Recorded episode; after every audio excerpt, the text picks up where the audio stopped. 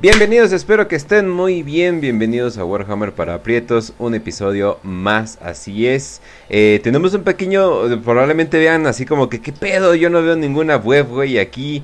Yo no veo nada de eso, yo veo como que algo del caos. Así es, banda, vamos a dedicarnos tantito en el pre-show.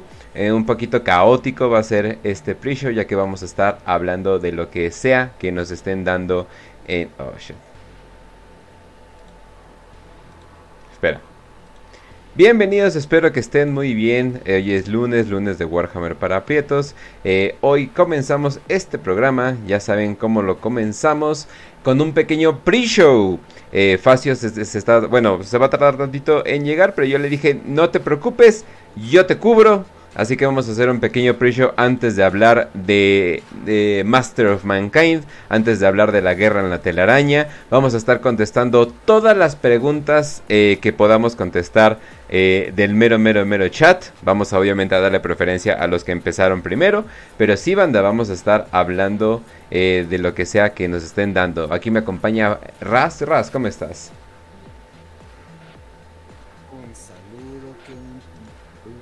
¿Me escucho bien? Sí, habla más fuerte. Es que me cambié la compu y ya sabes que sea el cambio y todo eso, pero bueno.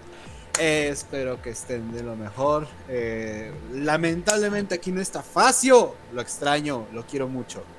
Eh, ahorita llega. Pero... Sí. No, tenemos mucho, tenemos mucho de qué hablar, no te preocupes. Además de que ya, ya he notado que con este programa eh, se, como que se va armando la, la audiencia. Ah, pero eso sí, banda, eh, ya en el Spotify y ya en este ya en este video cuando regresen no va a estar este pre-show. Este pre-show va a ser exclusivo para ustedes. Así que, ah, ah cabrón, pre preparen, preparen todo lo que, todo, todo lo que puedan apretar. Así ¿E-, que. ¿Esto no se está grabando entonces? O sea, para el after. O sea, como que para el after. No, o sea, este es ¿Puedo un ser racista? ¡No! Oh. Sigue siendo YouTube. oh. Además, cállate, que en el momento que... Te, una vez me acuerdo que estábamos en el centro tú y yo, pasó una negra bien pinche hermosa y tú te quedaste viendo así de... y así de, oh, ya se fue el racismo. es hiperbóreo, no lo sabías. Es hiperbóreo. Ah, bueno, bueno. Pero bueno. Eh, aunque sí estaba muy guapa, la verdad. Pero bueno.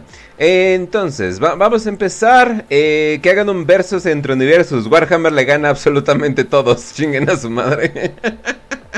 Güey, fuera de pedo, ¿sabes? Estuve viendo. Estuve viendo bien el lore de Star Wars. Porque el otro día vi que dijeron en el grupo. Ah, no, esto sí esto da hueva, Star Wars da hueva. No mames, me puse a investigar y está bien cabrón. O sea, fuera de pedo, creo que tienen más tecnología que 40k. ¿Y por qué no la, usan? Sin, ah, ya. La desperdician muy estúpidamente, güey. Ah, no, no, pues no. No, o sea, pero de los más grandes villanos, Palpatine. Palpatine sería un alto señor de tierra ya, o sea. Sí. o sea, Palpatine sería como que un güey ahí nomás. Eh, no, eh, o por ejemplo. Eh, no sé, Dragon Ball, o sea, ahí sí sería más cabrón porque pues no manches, no, no algunos villanos de Dragon Ball han destruido como tres planetas al mismo tiempo, es como que a la verga. Ajá. o sea, ahí sí ya, ¿no? ¿no? Sí, ahí sí ya como que le suben el volumen, pero no, en, en sí, o sea, obviamente hay como que esta... Eh, oh, ¿quién ganaría, no? Pues desde que DC y Marvel eran como que los principales, ¿no? Ah, ¿quién ganaría de Hulk o Superman o cosas por el estilo? Me imagino que pronto vamos a estar viendo como que todo este tipo de cosas de Godzilla contra King Kong. Que por cierto no tiene sentido que, que Godzilla haya ganado esa, esa, partida, pero pues bueno, no nos vamos a quejar de ese tipo de cosas. Pero bueno, eh, vamos a seguir a la siguiente que dice, existe la posibilidad que con el nuevo poder del emperador, ¿cuál es el nuevo poder del emperador? Me imagino que se está refiriendo a desde que se abrió una pinche cicatriz enorme en el universo y el emperador... Ah, no, o sea, me imagino que eso se está refiriendo, ¿no? O sea, de la nueva apertura, ¿no? Le mostrará a alguno de sus hijos leales visiones como las que les mostró a Guillermito. ¿Cuáles? Esa es la cosa con, es así, de cuáles hermanos leales, o sea, cuáles hijos leales. Ahorita no sabemos de ninguno de ellos, o sea, se supone que Yagatai está, por ejemplo, en, en la telaraña. Pero sabemos que, sabemos que eso es verdad. Sabemos que Vulcan está vivo bien bien. El Lionel Johnson es, puede despertar. O esa, Ajá, o sea, o es algo que sí, o sea, pero es más, o sea, el hecho de que Lionel Johnson está en estasis es un secreto, pero no sabemos creerle porque son los ángeles oscuros. De hecho, ni siquiera son los ángeles oscuros, son lo más, este, como... Ah, el, el inner circle, no el círculo interno de los... No manches, no, eso estamos... A ver, explícales qué es. Ok, a ver, tenemos a los ángeles oscuros que se dividen como, como más o menos una logia masónica que tienes los 33 rangos, algo así. Entonces los ángeles oscuros más o menos tienen esa estructura. Puede ser tú cualquier legionario, puede ser capitán, eh, sargento, puede ser cualquier tipo de, soldado, ¿no? Bueno, dentro del de, capítulo, cualquier tipo de marine, pero vas a, vas a tener este conforme vayas ganándote la confianza de los que pertenezcan a otros círculos que son completamente anónimos, no sabes quiénes están en el círculo interno. Entonces, pues podría ser tu cabo, podría ser el soldado de ahí, podría ser este el sargento, el capitán, no sabemos perfecto porque es hermético ese pedo.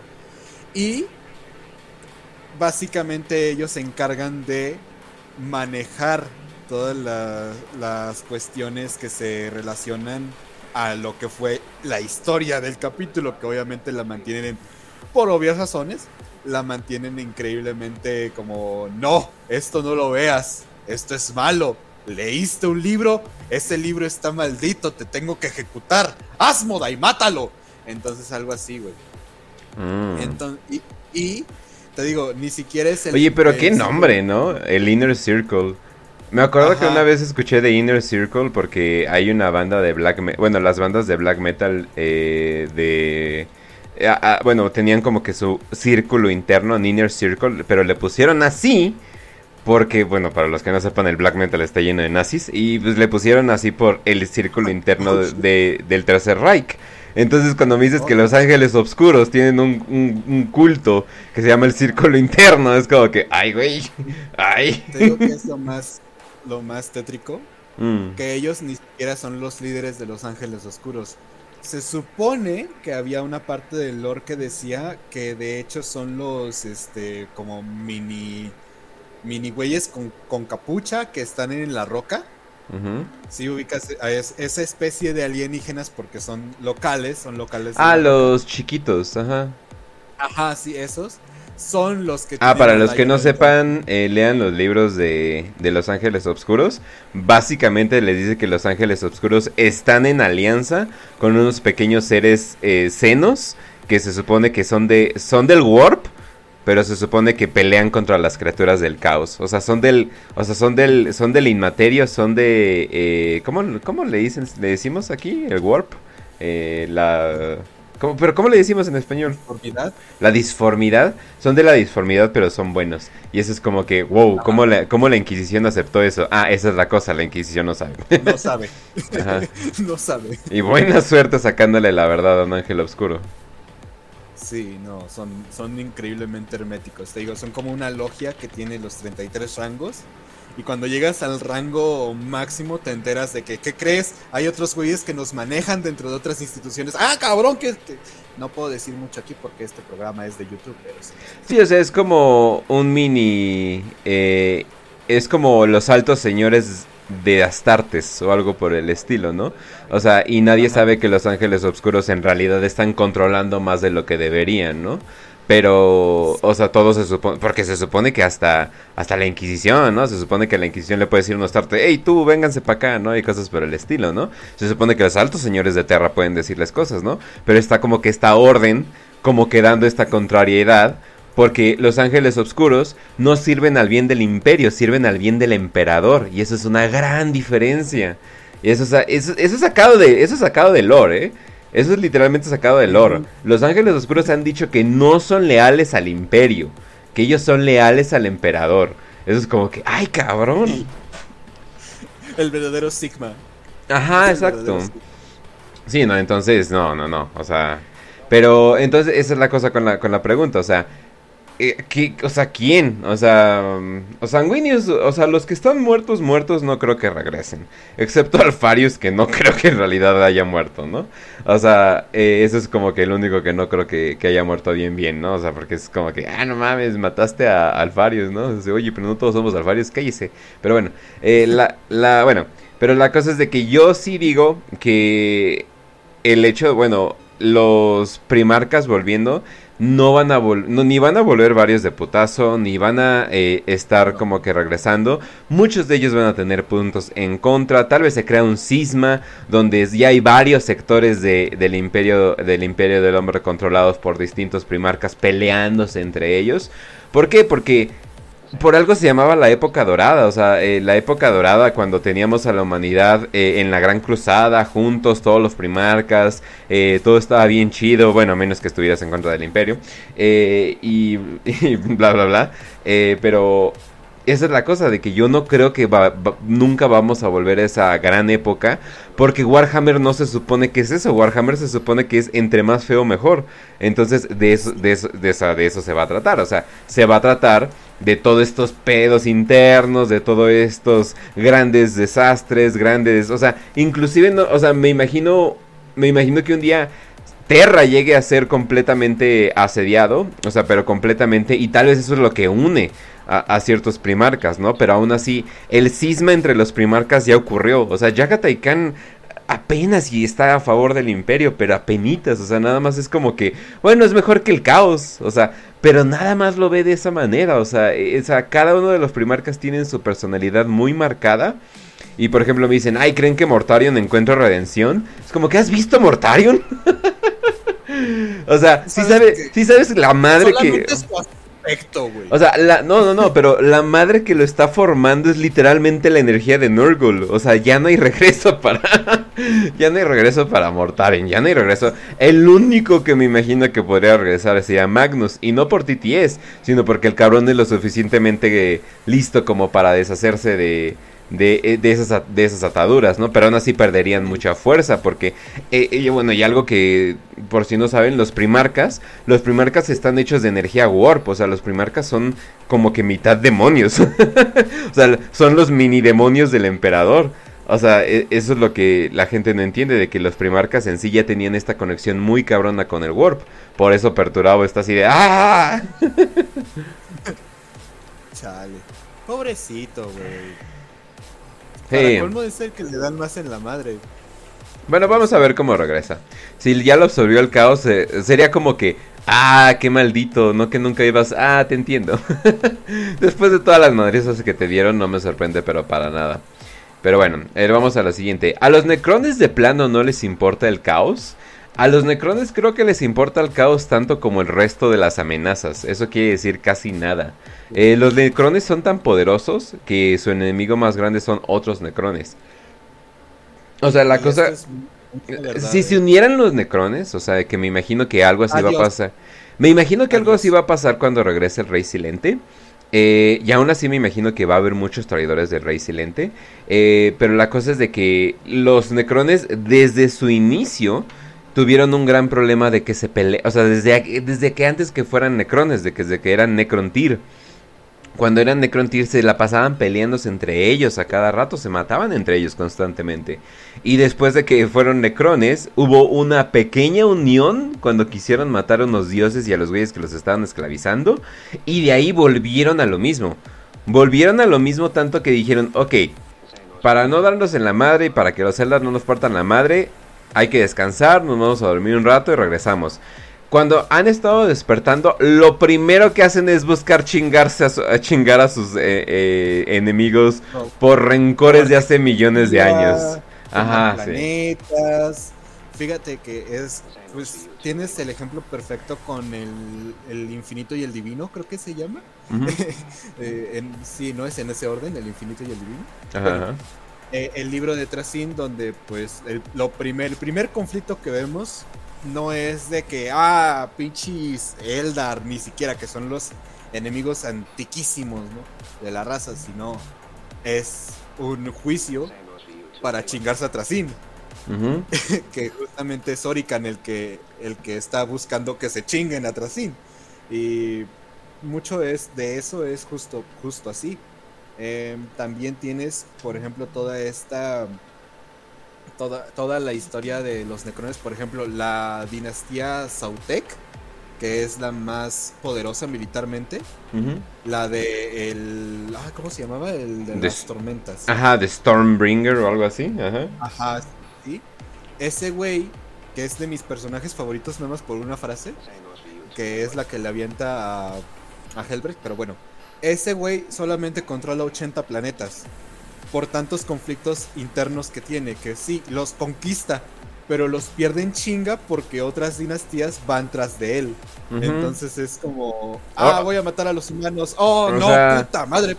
Manejar el, manejar el tiempo, ser inmortal, eh, poder eh, destruir planetas, por o sea, esos son, esos son tipo de poderes que los necrones lo ven como X, o sea, la verdad no lo ven como ningún, no, no lo ven como ningún problema.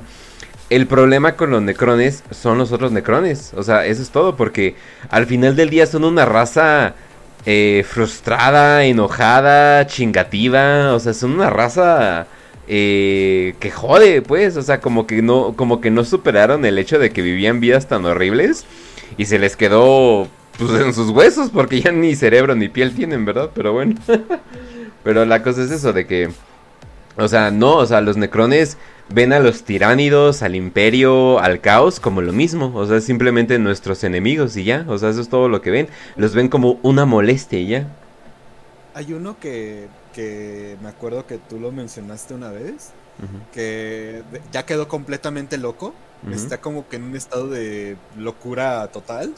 Y el vato se quedó en, las, en la época donde los necrones peleaban, pero guerras tradicionales entre ellos. Ah, no, y el cabrón está como, el cabrón está como un general de, de la Segunda Guerra Mundial.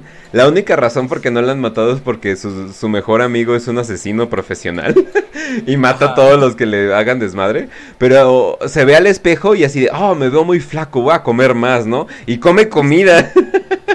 Cuando atrapa, atrapa, atrapa prisioneros de guerra y los trata y los trata bien, o sea, el güey ya está completamente demente, o sea, pero y sin embargo tiene poder y es buen planificador. Y te digo, cuando ve a los tiránidos, dice, ah, nuestros enemigos de la otra dinastía nos enviaron a estas criaturas alienígenas. Ajá, no, no tienen honor. ah, nos enviaron perros salvajes. Es como, what the fuck te pasa?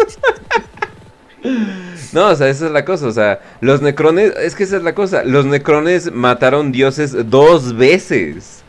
O sea, los necrones ya mataron dioses dos veces. Dioses. O sea, el sentido más grande que te puedas imaginar de dioses. Imagínate si ven la Neige y dicen, ¿y esta pinche pervertida aquí? O sea, ¿a mí qué me va a hacer? y ya le mandan un rayito. Sí, exacto, ¿no? O sea, saben cómo luchar contra el caos perfectamente. La única razón por qué no lo han hecho es porque no solamente no se han despertado todos, sino porque su preocupación número uno son las otras dinastías. O sea, esa es la cosa. Y sí, lean, lean los libros de los necrones que están muy buenos, sobre todo The Infinite and the Divine, o el libro de Tracy y Orican, que le hubieran puesto así, mm. pero de todas formas está muy bueno. Y muy chistoso, muy, muy, muy chistoso el, eh, libro. En uno no pensaría que los necrones podrían ser como que este comic relief, pero, pero sí, así de que, ah, nos, nos compraste boletos para una revolución. Ah, pero las reseñas estaban muy buenas. sí, no, sí, definitivamente. Pero bueno, eh, vamos a la siguiente. ¿Por qué el emperador, viendo cómo resultaron algunos de sus hijos con Radkurs, no le eliminó y mejor no hizo otro primarca? Y hacer primarcas le costó un pinche huevo al emperador. De hecho, eso dicen lo que le costó su, su telaraña. O sea, bueno, ahí vamos a estar hablando de ello. Pero le costó un huevo, le costó un trato con los dioses del caos, le costó un chingo poder llegar a usar esa tecnología, le costó ser traicionado por una vieja. Entonces no es cuestión de hacer un primarca nuevo y ya, ¿no? O sea, obviamente eso es tecnología que ni siquiera el emperador creo que tiene acceso todavía, sobre todo por, porque está muerto. Pero eh, también el hecho de que el emperador, bueno, según este Malcador, Obviamente esas son palabras de Malcador. No sabes si le debes de creer porque Malcador es increíblemente mentiroso. Eh, crió a Alfarius, entonces ya te imaginas. O Megon, quién sabe.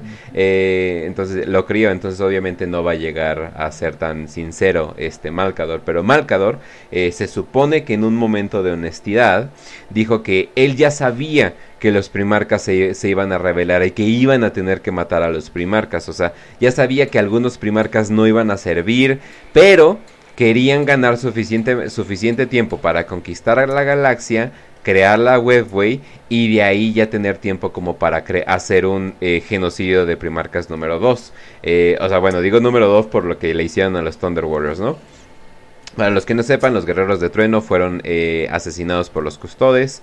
entonces, bueno, se supone que por los custodes y algunos astartes pero eso no, eso no está muy claro. Toda esa historia está como que un poquito contradictoria. Pero sí, o sea, es como que chinga, bueno, tengo a Conrad Kurz, está loco, eh, es un terrorista de primera, pero me sirve por el momento, me sirve para lo que quiero. me da miedo a mis enemigos. Que funciona, es eficiente. Sí, o sea, eh, no, es tan fácil encontrar buena gente, esa es la cosa con... o sea, eh, cuando estás en una situación de guerra, muchas veces aceptas personas con muchos defectos, pero porque sabes que son buenos para una cosa. O sea, o inclusive el hecho de que, porque evolutivamente hablando, los psicópatas son funcionales, ¿no? O sea, porque necesitas un güey que sea capaz de hacer cosas sin que viva traumado. Necesitas un güey que sea capaz de matar un pueblo enemigo sin quedar traumadito ni dudarlo. O sea, necesitas de esos cabrones que estén mal. O sea, necesitas unos que esos cabrones estén mal de vez en cuando y, y poder manejarlos, ¿no? Pues, pues en sí los psicópatas son muy funcionales en la sociedad. Pero bueno, la cosa con Conrad es de que sí, o sea, era un desmadre, estaba haciendo todo su... Estaban haciendo, estaba haciendo su desmadre, pero lo podía controlar por el momento. O sea, obviamente Conrad fue el primero que dijo, sí, sí, traición, sí, sí. O sea, en el momento, o sea, ni siquiera lo dudaron, sus hijos no lo dudaron, sus hijos eran criminales. Entonces, obviamente, pues ni, siquiera, eran criminales de uno de los peores lugares para ser criminal. Entonces, era más o menos como la regla ser criminal. Entonces, no, o sea, eh, obviamente lo mantienes por el momento. Y dice, dice Malcador que iban a eliminar a, a todos los primarcas o a algunos primarcas. Y yo así de, ah, qué culero, ¿no? O sea, imagínate ya chingarte ya al final a, todos. Pero no se sabe por qué bien bien. Pero la cosa es de que al parecer el caos se las jugó, se las jugó sucia, obviamente. Y, vi, y llegó mucho antes de lo que, de lo que debía. Al parecer el emperador necesitaba como unos 5 o 10 años más. O sea, en sí ya estaba terminando el proyecto de la telaraña. Pero pues obviamente llegó lo de. Lo de. Bueno, todo comenzó en Isban. Bien, bien, todo comenzó en Isban. Y ahí, todo se fue a la verga. Sí, sí. Y llegó Magnus como para dar la cereza en el pastel de no vas a terminar esto. O sea, no vas a acabar esto, ¿no? Que vamos a estar hablando hoy por si no saben qué pedo con Magnus. Pero bueno. Eh, vamos al siguiente. Eh, aquí va mi pregunta. ¿Qué se sabe actualmente de Corfaegoth? What the fuck? Corfaegot? Ah, you what? Chaderebus, ¿Y Chaderebus? ¿Qué está pasando con Erebus, por cierto? No, no se ha escuchado nada. Me imagino que es un demonio o algo así. O sea, el cabrón es el que más se lo merece.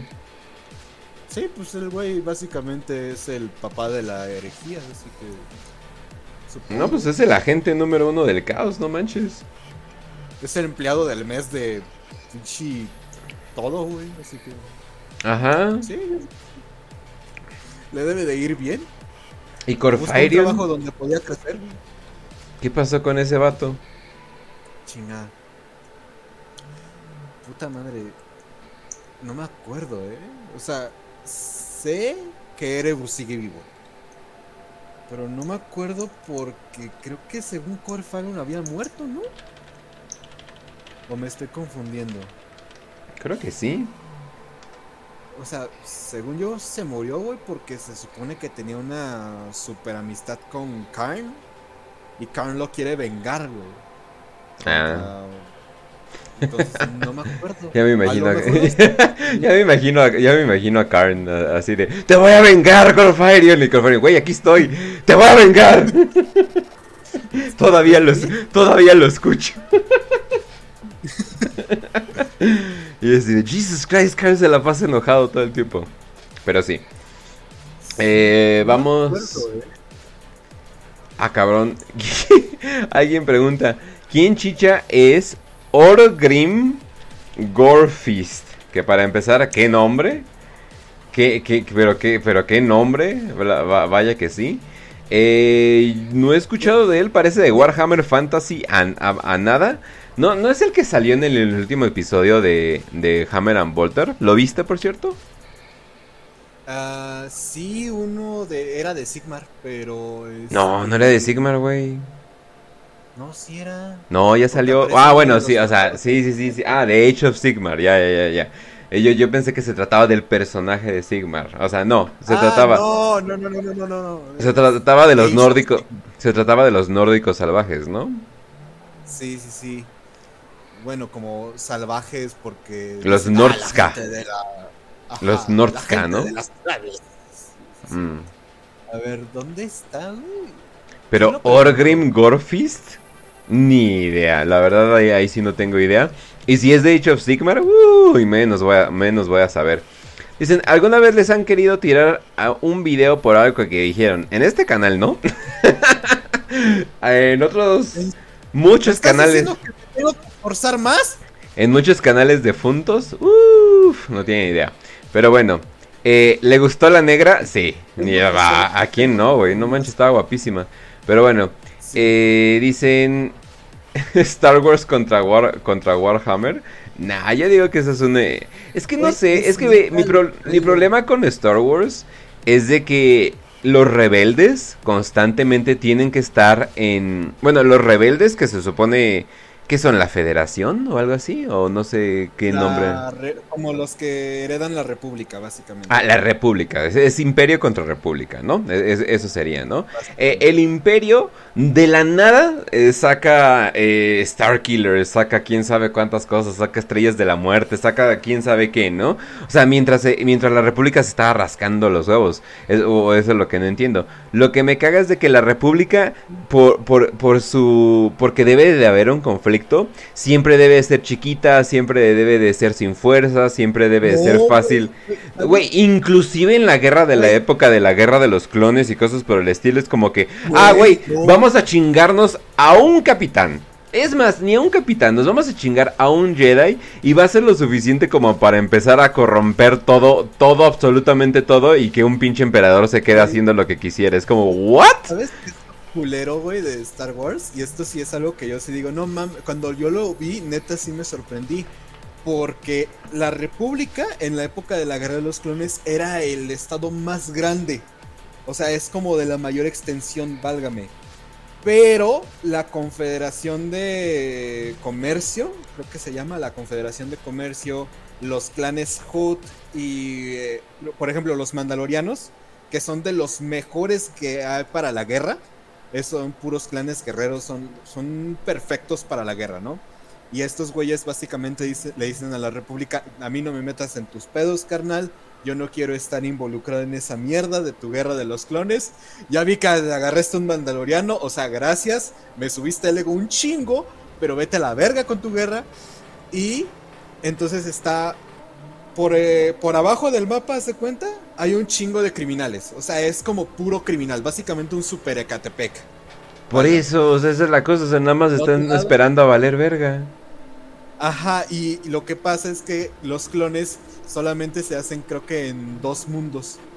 Uno, que es el de acá, el que aparece en las películas, eh, que no me acuerdo cómo se llama, pero sí, o sea, el pedo que tiene Star Wars es que centra tanto en personajes chiquitos que los hace ver tan grandes que termina siendo una historia muy irreal.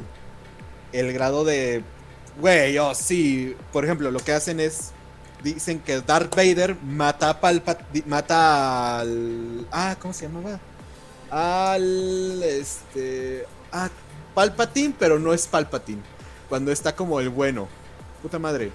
Se me fue el nombre. El ¿Cómo? canciller. Ay, no, ni tengo ni puta idea. ¿El Dooku O qué pedo? No, no sé.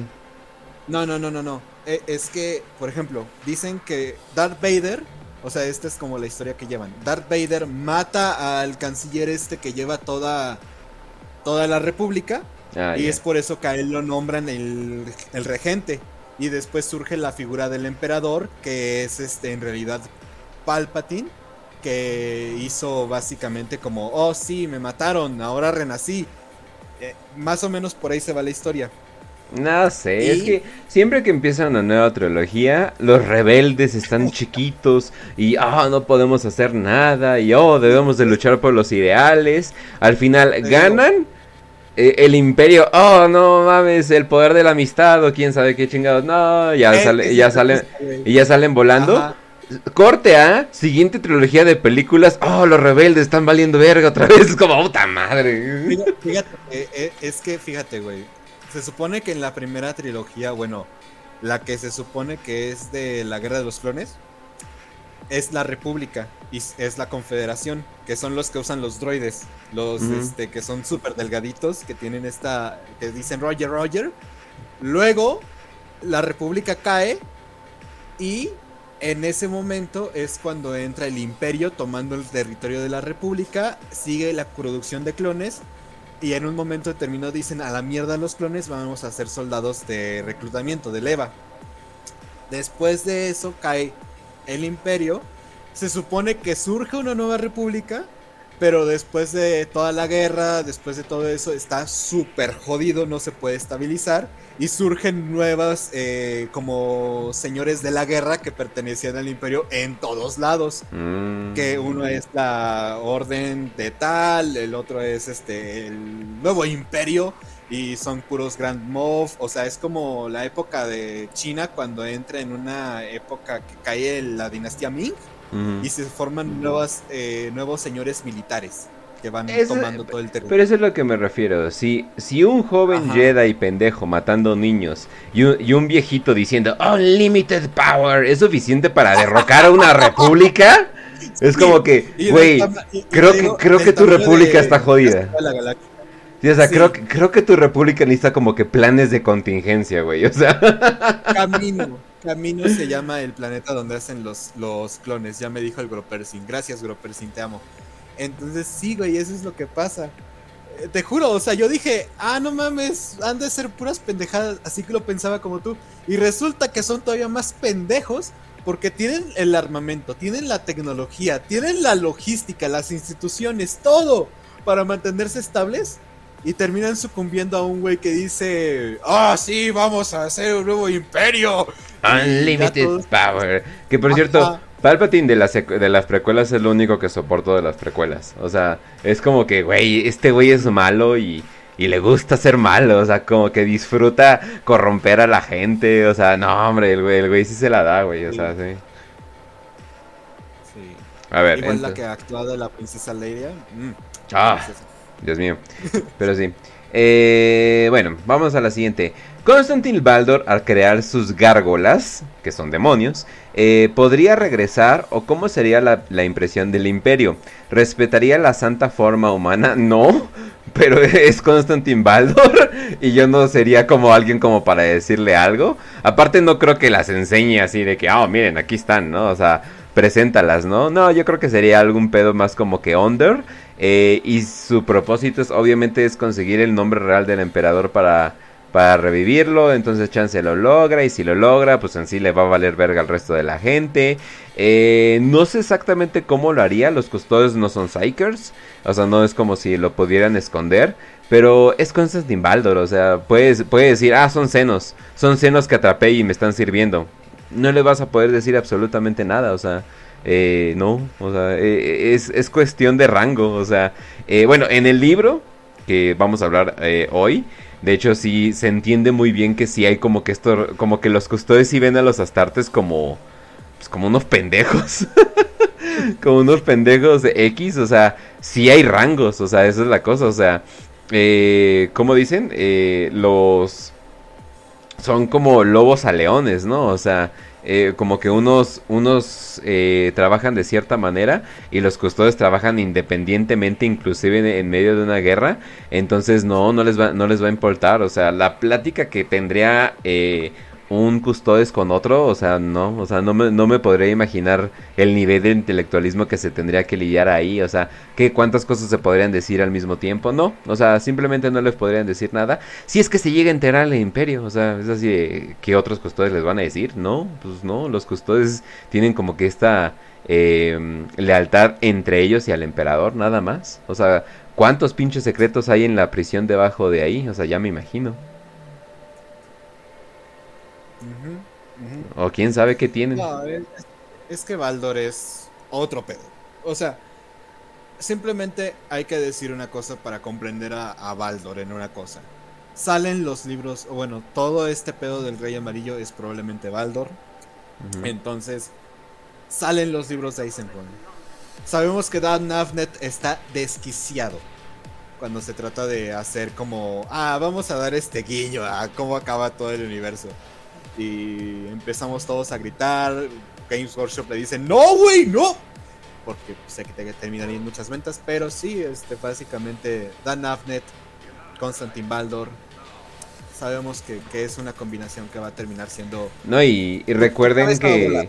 Recuerden que hay una triada, que es el emperador Marcador y, y Constantin Baldor. Se supone que ellos son la triada.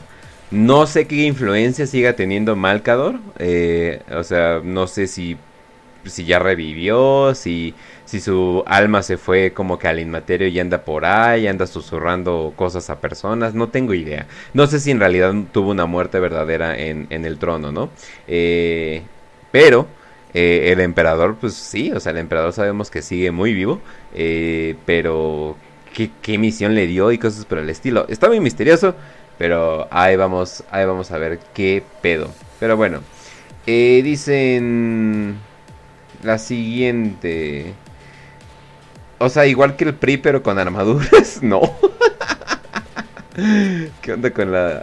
Eh, una analogía del PRI? ya me imagino. ¿Dónde está el capítulo del PRI? Ah. Dice parecidos pero no son iguales. Un top 10 de mejores alfarios. Uy, esa está buena. Pues yo creo que primero pondría alfarios. Definitivamente. Eh, luego pondría Alfarius. No, yo sí pondría el segundo Alfarius, ¿eh? ¿Sí? Sí. Es que sabes que Alfarius es bien vergas, güey. Se merece el primer mm, lugar. Yo creo que sí lo pondría también en tercero, ¿eh? Sí, definitivamente. Pero bueno. Dicen, eh, los, los tiranios van a destruir Terra. Eh, no sabemos. Eh, sabemos que los custodios ganaron esa pequeña infestación pero también algo que hay que entender es que Terra es gigante. Entonces, eh, bueno, tiene un chingo de eh, lugarcillos y cosas por el estilo donde se pueden esconder los jeans stealers, robándole los jeans a la gente. Oh no, mis jeans nuevos, mis jeans Levi's. Entonces, eh, quién sabe, o sea, quién sabe qué, estará pasando. Pero yo digo, si Game Workshop es inteligente, está armando a los tiránidos como una de las más grandes amenazas que hay. obviamente, aparte del caos. Pero pues bueno. Eh, dicen, realmente la caída del imperio del hombre significaría la extinción de la humanidad. Yo que sepa, hay muchos mundos más allá del espacio del imperio. Eh, o sea, si hay mundos. O sea, si hay mundos fuera de la galaxia, no se conocen mundos. Fuera de la galaxia no se conoce nada. Eh, o sea, hay menciones, pero y sabemos que, por ejemplo, el Rey Silente sabemos que se fue de la que se fue de la galaxia. Eh, pero no en realidad. Eh, y probablemente Vulcan también no está en esta galaxia ahorita mismo. Pero bien, bien. Eh, lo que significaría el fin del imperio sería el fin del imperio, nada más. O sea, el hombre va a estar en ciertos lugares, en ciertas rocas. Vamos a ser como los Tau.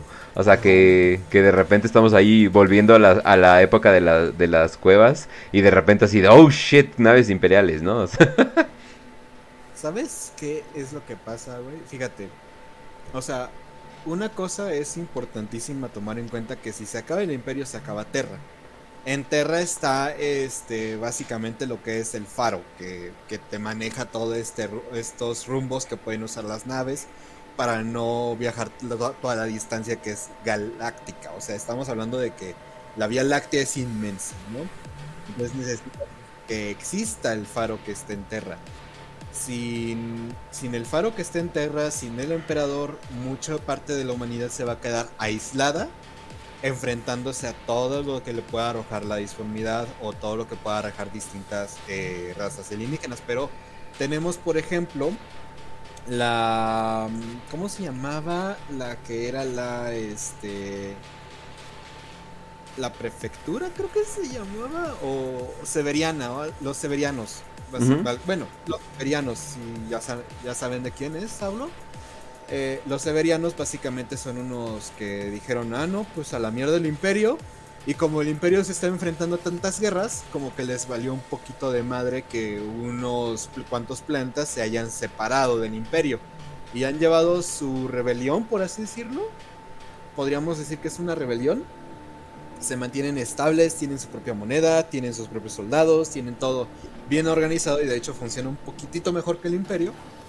Pero ellos también necesitan de... ¿Cómo se dice? Ah, se me fue. Y es de las cosas más importantes. Bueno, el faro que está en Terra. necesita que el emperador.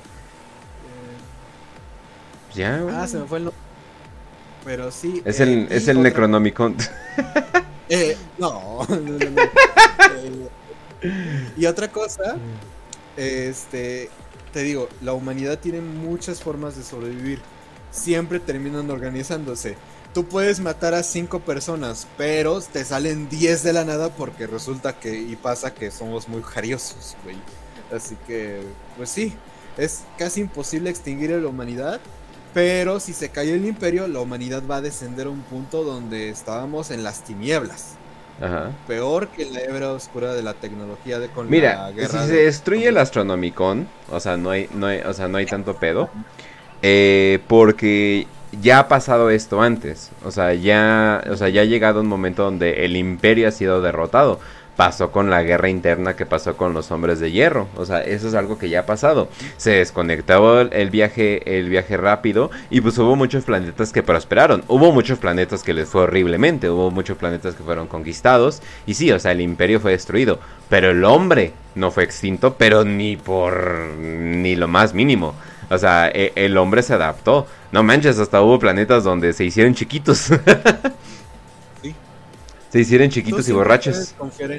ajá, siempre confía en la capacidad del hombre para coger y vas a ver cómo van a sobrevivir.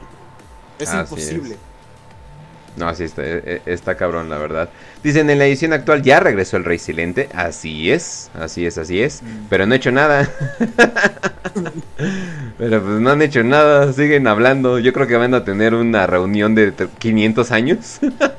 y ahí se van a decidir qué hacer una reunión de 500 años es cortita. Es cortita, sí. Y pinche Gilliman y el resto ya todos muertos. Así, ah, excelente.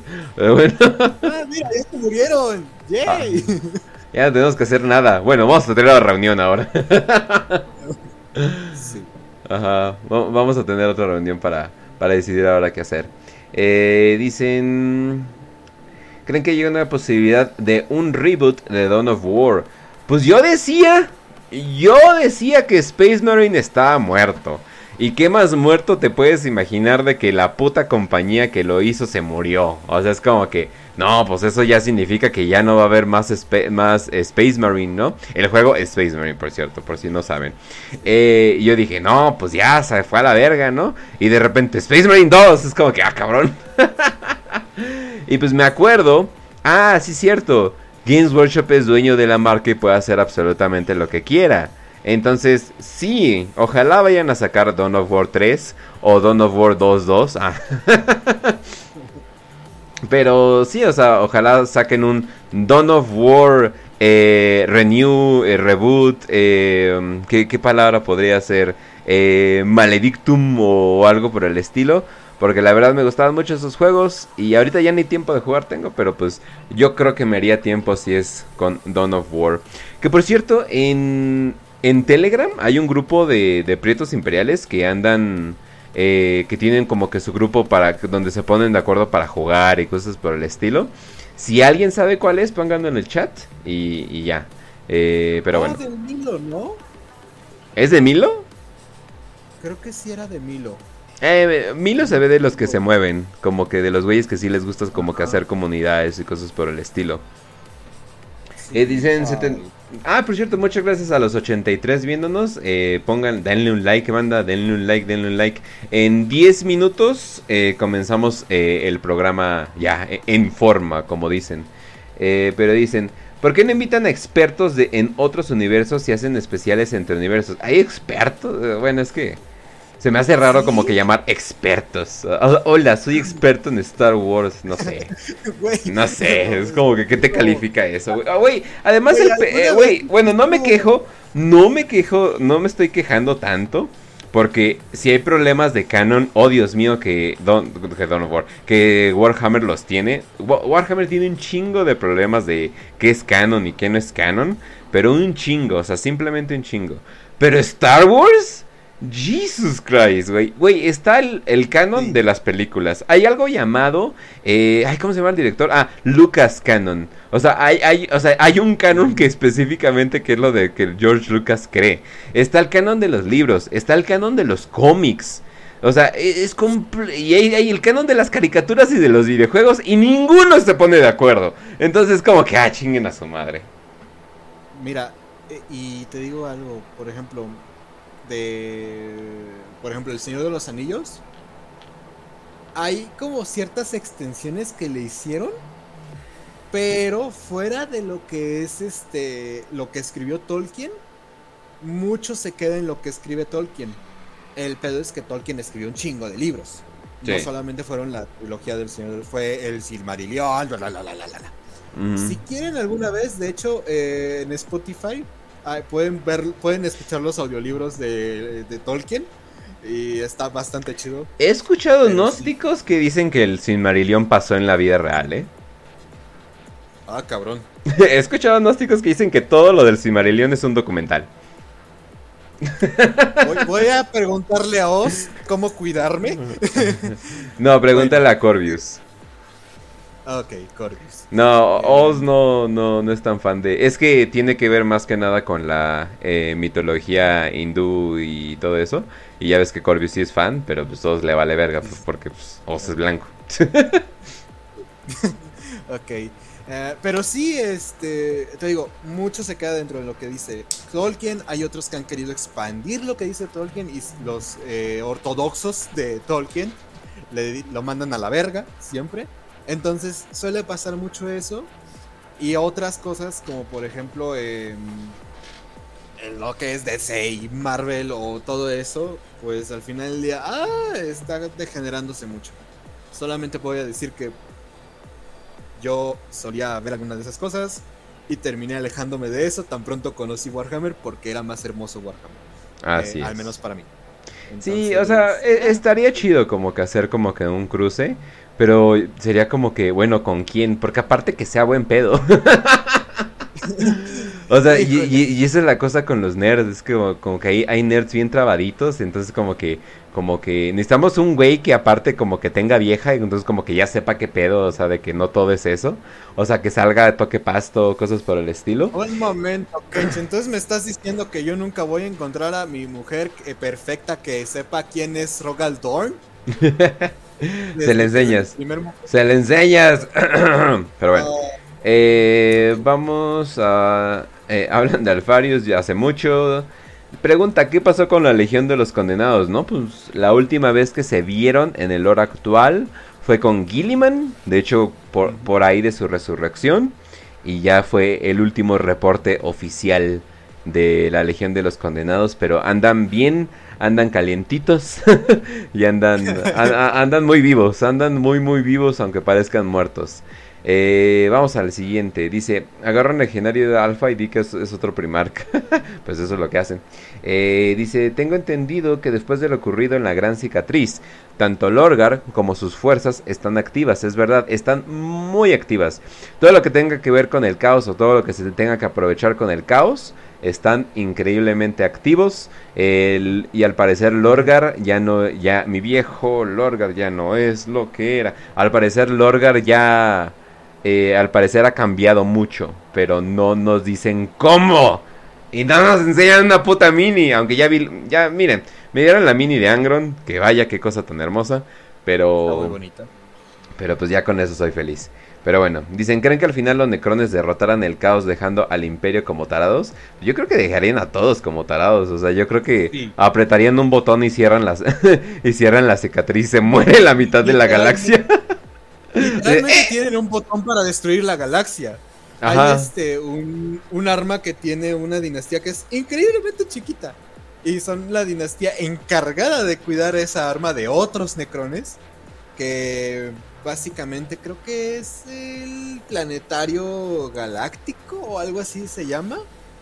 Eh, bueno, esta arma básicamente tiene el poder de que te enseña toda la galaxia, toda la Vía Láctea. Y tú tocas una, un planeta, puedes tocar un planeta, destruyes ese planeta. Sin tener que moverte a ese planeta. Simplemente con tocar ese planeta en, la, en la, el holograma. Entonces tienen esa tecnología. Literalmente ellos con un botón, con hacer, con pucharle a un planeta en una imagen ya destruyen un planeta. No, sí, o sea, y les repito, o sea, que no les importe, yo creo que es lo que mejor le, va para todos, ¿no? Pero bueno. Entonces, vamos al siguiente. Eh, de maestros cerveceros, saludos a todos, viva la 4T. Ah, cuando, cuando yo saco mi beca, aunque no he ido a la escuela en años, ah, viva la 4T.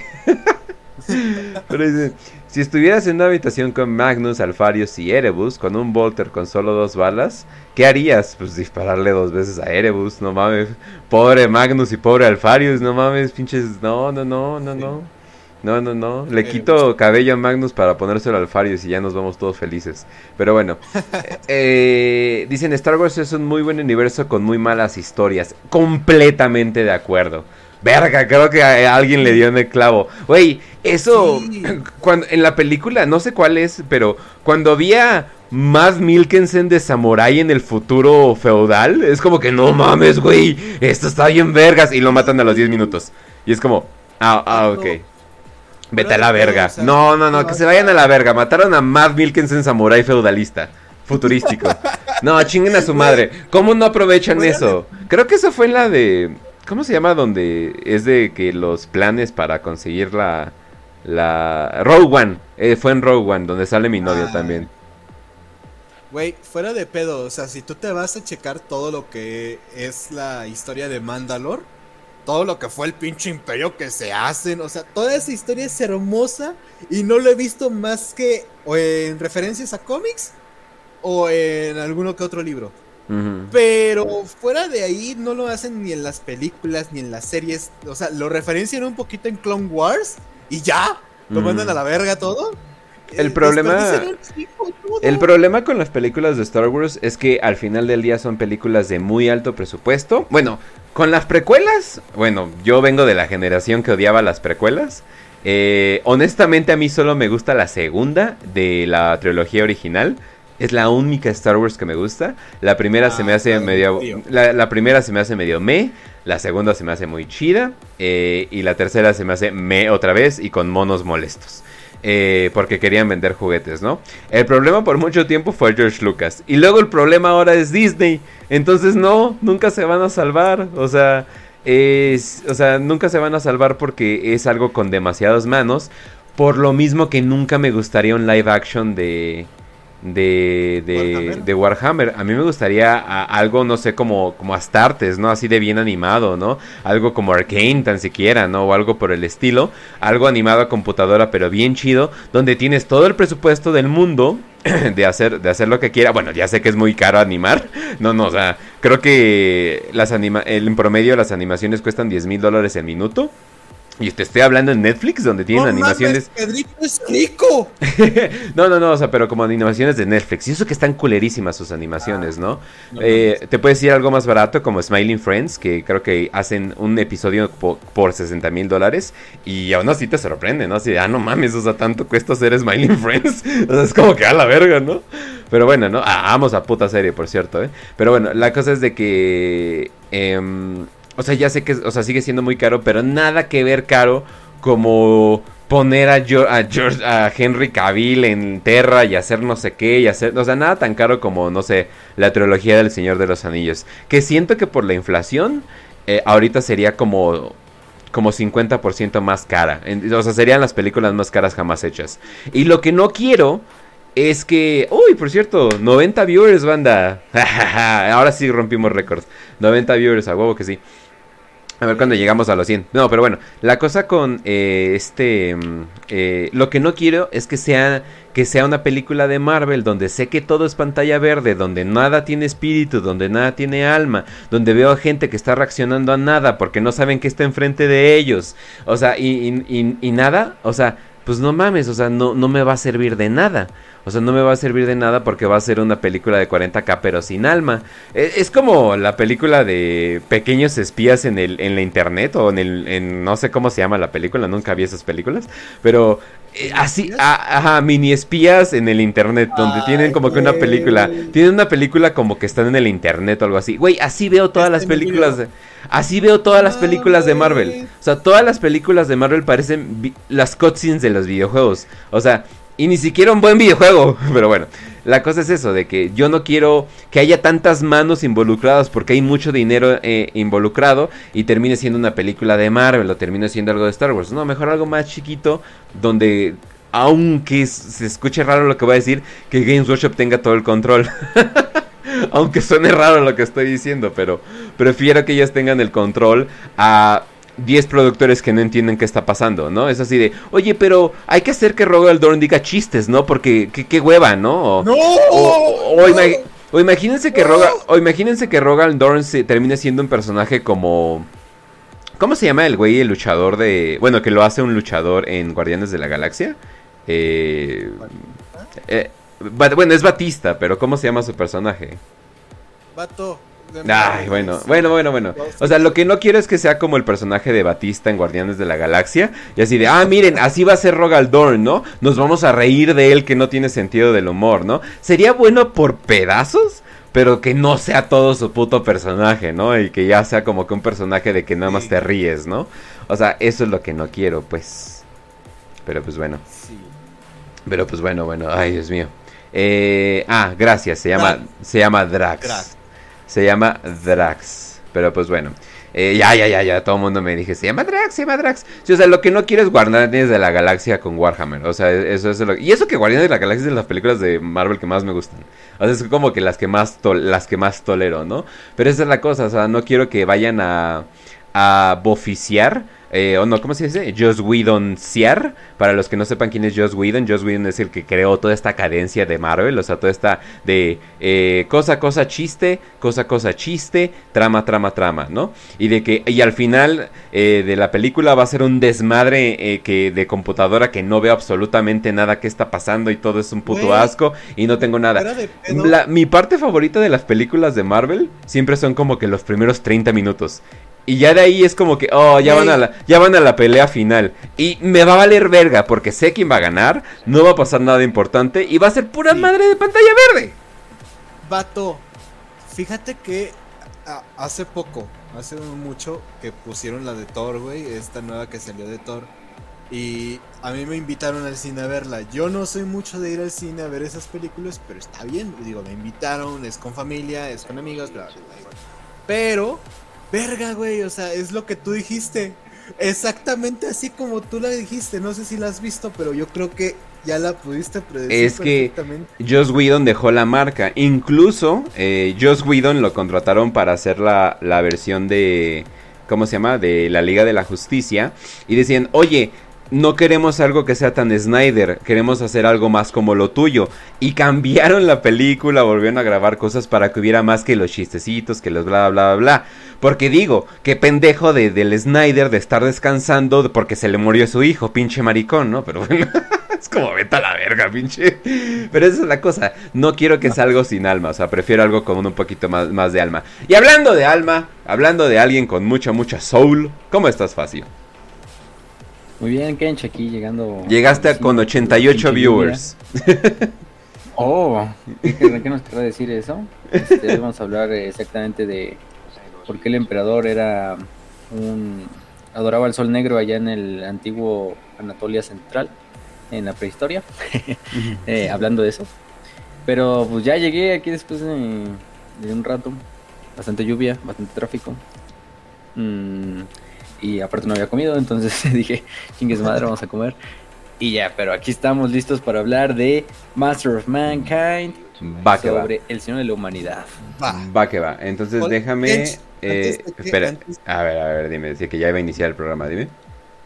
¿Podrías poner nada más para que la gente vea cómo, cómo seríamos nosotros ahorita en este momento? haciendo- A ver, lo pongo, ya lo vi, ya lo vi. Lo pongo, lo pongo, de, lo pongo de regreso.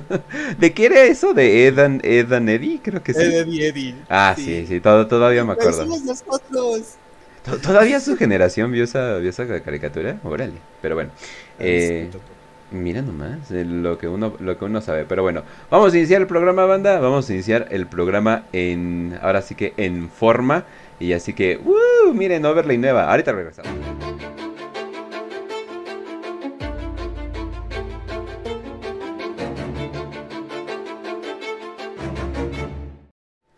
Y ahora sí, banda, ya regresamos en forma, ya regresamos.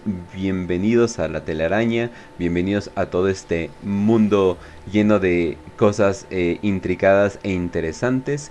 Espero que, espero que les guste este programa. Vamos a hablar de un libro que se llama Master of Mankind, que es un libro lleno de controversias y no por lo que pasa en el, no por lo que pasa en el libro. Bueno, más o menos controversias, pero he escuchado gente que dicen este es de los mejores libros que hay de la herejía y otros dicen que es una basura. O sea, a las opiniones no van de que ah, eh", no.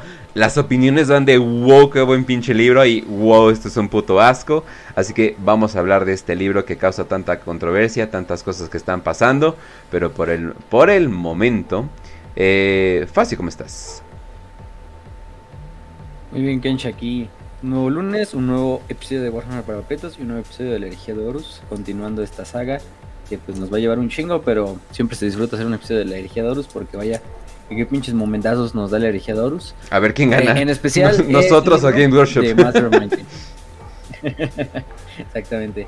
Entonces, este libro de Master of Mankind de Aaron Dembski Bowden, alguien ya muy conocido en el canal, eh, porque pues, hizo Hellrich, hizo la trilogía de los Amos de la Noche, que han sido, yo creo que de las novelas más queridas aquí en el canal.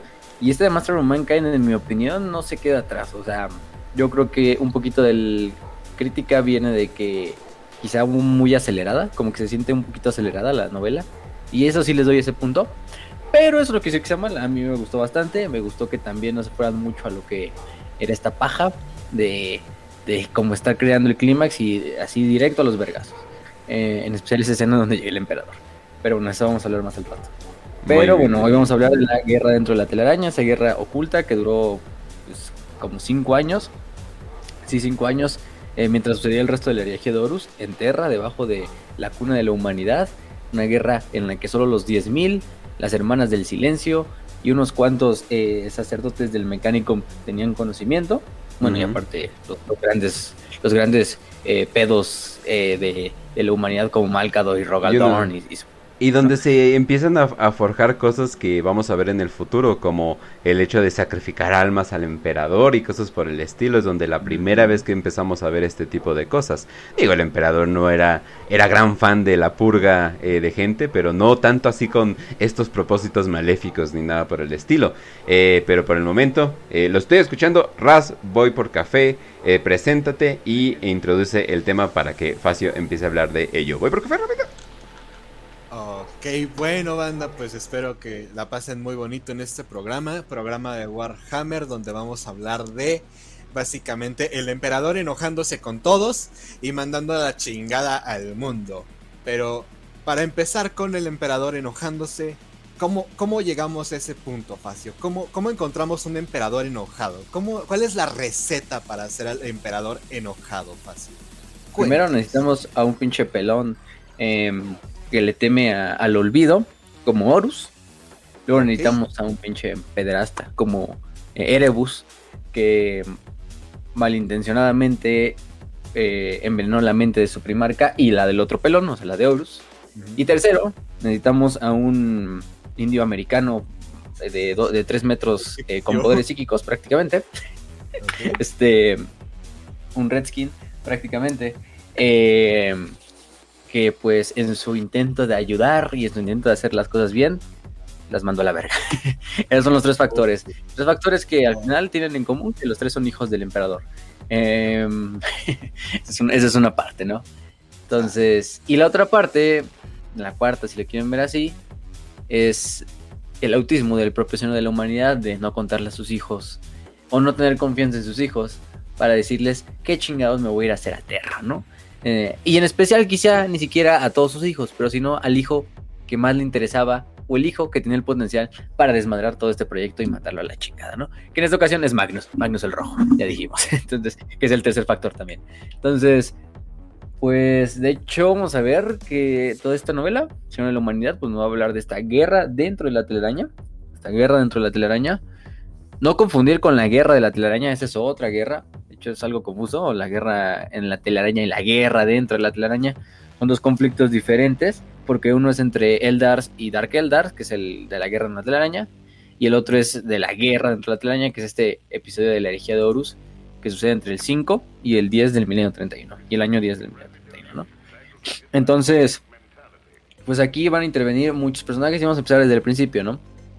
Eh, ya lo hemos hablado, hablamos del episodio de Próspero, de la que de Próspero, y hablamos prácticamente de qué pasó con Magnus y por qué Magnus sí tiene bastante culpa, aunque muchos digan que no. Pero hay que ser sinceros, la cagó, el pobre cabrón. Y nos los van a dejar muy en claro durante toda la novela de Master of Mankind. esto fue una cagada de Magnus. Incluso le llegan a llamar a toda la guerra o bueno, bien, más bien a las cortes demoníacas, como lo que es el. Lo, como que son las cortes demoníacas de la, del error de Magnus, ¿no? En este caso. Entonces, eh, te lo dejas muy, muy, muy claro. Em, y pues, oye. Ya llegué, me estás diciendo que. De la locura de Magnus. Ah, no, ah, de que no hizo nada mal, ¿no? Sí, sí. Oh, no, no, no. Y así el emperador poniéndole la locura de Magnus. Quédense todos la gente que va a luchar en esta guerra y todos los que están aquí al lado de mío, que esto fue culpa de Magnus. Pónganlo en todas las pinches letras, así mayúsculas. Pinche Magnus. Sí, no, no, vamos. Es que casi casi es en toda la novela que, le van hablando así. Pero bueno, en el momento en que Magnus intenta advertirle a su papá de, oye, no mames, este, el, el, pelón número 16 ya se estuvo, ya se quiere rebelar contra ti. En este momento está en Davin siendo perturbado por cuatro entidades. Eh, después de que hicieron un ritual medio raro ahí los Davinitas, con un, que involucraba un puerco enfermo em, y un canadiense, eh, pues eh, está yéndose a la verga todo, ¿no? Magnus con su buena intención, pero también con su pues ingenuidad y con un poco de, de, de valemadrismo decide llegar a Terra directamente a través de un ritual Sí, con el cual proyecta su espíritu. Soy la verga y a mí nadie me... A, a mí todos me hacen los mandados, sí puedo. Oh, no, Ariman, hazme el ritual en chinga. Ah, este, y todos sus pinches mil hijos ahí muriéndose haciendo el puto ritual, ¿no? Mientras el Magnus ahí perdiendo el tiempo. Este, pues Magnus llega a Terra para advertirle al prima, al emperador, obviamente a través es como el meme de Es como el meme. ¿Y tú, qué ¿Y tú qué opinas X, no? Y está todo muerto o algo por el estilo. ¿Y tú qué, ¿y tú qué opinas mil hijos y es un cenicero? es como, a ver Exactamente, un cenicero ahí. Em, y pues, básicamente, Magnus llega a Terra, hace un mega desmadre en una de las partes del héroe. Ya en las partes finales te dicen hasta cómo desde el del del POV de, de un custodio es cómo se vio todo el desmadre, porque de repente empiezan a sentir algo así como que el pinche templo empieza a temblar, así a la verga, ¿no? Como el palacio así empieza a temblar. Y el emperador está así valiendo verga, no está trabajando ahí en su pinche, en el, en el proyecto. Y de repente nada más sale un pinche fuego incandescente de lo que es la puerta, que conduce hacia la telaraña, y sale el Magnus bien verga, ¿no? Así. no, papá, que, que, que, man, Horus te, quiere traicionar. Ese malo Wey, Horus es mi hijo predilecto, eres un pendejo, Magnus. Magnus, acabas de mandar a la verga todo el, todo el, todo, el trabajo que llevo por más de más de miles de años, entonces, o de cientos de años. Eh, sácate a la chingada, estás desterrado, ya no eres mi hijo, y ahorita voy a mandar a tu hermano el, el, furro a que te desmadre, ¿no? Entonces, es lo que pasa básicamente.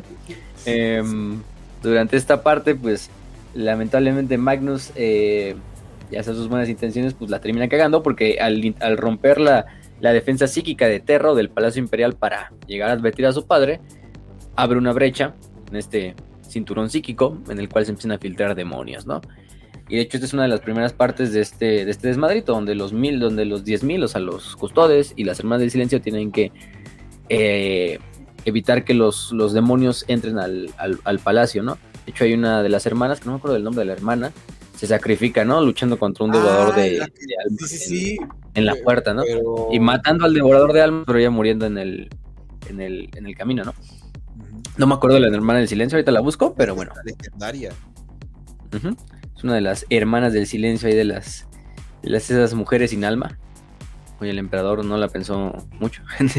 este, no La manera básica. lo digan, no lo digan. Pero, que, que les puso un bozal. de hecho, vamos a ver muchos momentos ahí de la, de la, esta, de la novela, así como de, ay, pinches hermanas del silencio me dan asquito. Pero están bien buenas. este, entonces, pues ni pedo. Y vamos a ver muchos personajes. Muy bien. Mm, Amendera Kendall, creo era. No, era esta. mm, Bueno, les digo el nombre, no me importa. Entonces, bueno, ella es la que. mm, Este. mm, Como tal, una de estas hermanas y ya. Se le va a hacer que se replieguen a estos demonios, como tal. Pero bueno, hay que hablar antes de que. También qué pasó antes y qué era el proyecto de Telaraña, ¿no? Porque pues, hay que darle contexto. El proyecto de Telaraña era un proyecto del emperador que tenía el fin prácticamente de evitar que. mm, ¿Ven cómo pues, la ¿cómo se humanidad tiene que viajar por un literal infierno para poder llegar de un punto A a punto B? Estaría muy chingón que no fuera un literal infierno, sino solamente una esferita, un gusanito que te guíe directamente a, a donde quieres llegar con un portal. Sí, Estaría de bien el ¿no? El, desde el proyecto tenía dos fines principales. Uno era acabar con la dependencia de la disformidad para la raza humana. De esta manera, deslindándole y matando de hambre a los, a los dioses del caos de cierta manera. eh, a través de evitar el viaje eh, a través del warp. Y también evitar el, el- el mensaje astropático, ¿no? Y la otra, de hecho, también era quitarle poder a la Navis Nobilite y a las casas nobles de esta Navis Nobilite, que prácticamente tienen el, el monopolio de todo el viaje interestelar, ¿no? en el milenio 41. Entonces, pues el plan era ese. De hecho, por ahí vamos a ver que como tal, muchos de los del Navis Nobilities, de hecho, tenían agentes escondidos dentro del, pro- Sí. del proyecto para intentar mandar a la verga el, el proyecto del, del- la- de, la de la telaraña. Porque, pues, oye, le estabas quitando el negocio a estos cabrones. Entonces a ellos no, no les convenía. De hecho, ahí de hecho hay uno de los estos. Uno que dice, no, pues es que esto va a beneficiar mucho más a la humanidad de lo que nosotros podríamos. Quiero apoyar esto, pero me voy a quedar pobre. Y, hay- Y de hecho hay no, uno, ¿no? Hay uno, hay uno de los de los de la nave Nobility que termina siendo uno de los mejores agentes del emperador porque él sí como que manda la verga a sus casas nobles. Que no me acuerdo el nombre del cabrón ahorita. Te digo. Y actúa como uno de los personajes ahí a favor del, del proyecto. Aunque él era un navegante, bueno, de una de las familias navegantes. Ujú. Curioso, Pero mm, encontramos un regio que es honesto, extraño. Nunca me lo hubiera imaginado. Entonces, pues, lamentablemente esto va a generar que esto no va a ser el fin, esto no va a ser finalmente eh, lo que manda la verga el proyecto de la telaraña, pero pues sí lo había mandado mucho. Para este proyecto, se, primero que nada, se hace eh, lo que es el portal eh, la telaraña que está debajo del Palacio Imperial, en el laboratorio propio del emperador. Cuando te dicen el laboratorio propio del emperador es como toda la pinche capital de Nepal, Katmandú prácticamente, es toda la pinche trono, todo el así, porque dicen, no mames, ¿dónde, ¿y a qué hora llegamos al, al- laboratorio del emperador en una parte del libro? No, pues todo esto es el palacio del emperador, todo esto es pinche co- como país es el palacio del emperador, digo, el laboratorio del emperador. sí te la dejo. Entonces, bueno, Está bien. lo que hace el emperador es crear este portal, bueno, a través del trono dorado. Este portal, incluso creo que es natural, me parece. Está debajo del trono. Eh, y lo que empieza a hacer el emperador es como estabilizar lo que es la telaraña. De hecho, se crea una orden especial del Mechanicum que se llaman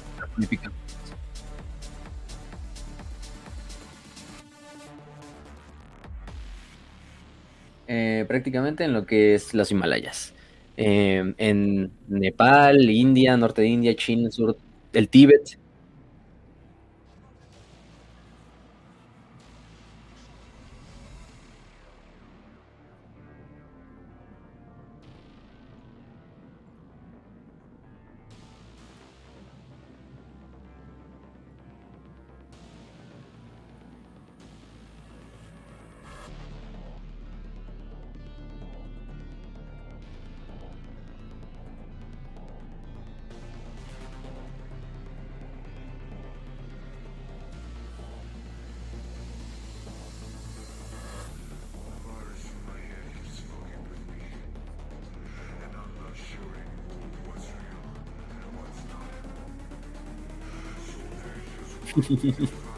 Oh, no. Algo a lo mejor.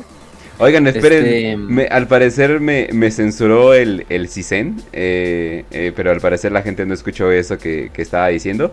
Pero para hacerlo, para resumírselo rápido, lo que acabo de decir, ah, se supone que hay un rumor que abajo del, Himal- abajo del Himalaya, la razón por que China quiere eh, las Himalayas y todo ese tipo de fuerza, se supone que hay tecnología que los eh, budistas adoran como un, como un dios, como, como el Buda en vida, y se supone que por eso es la referencia de que por qué está ahí el trono eh, en Warhammer y cosas por el estilo, tal vez Game Workshop dando de esas referencias eh, minuciosas que siempre dan, pero bueno, ya, ya quedó.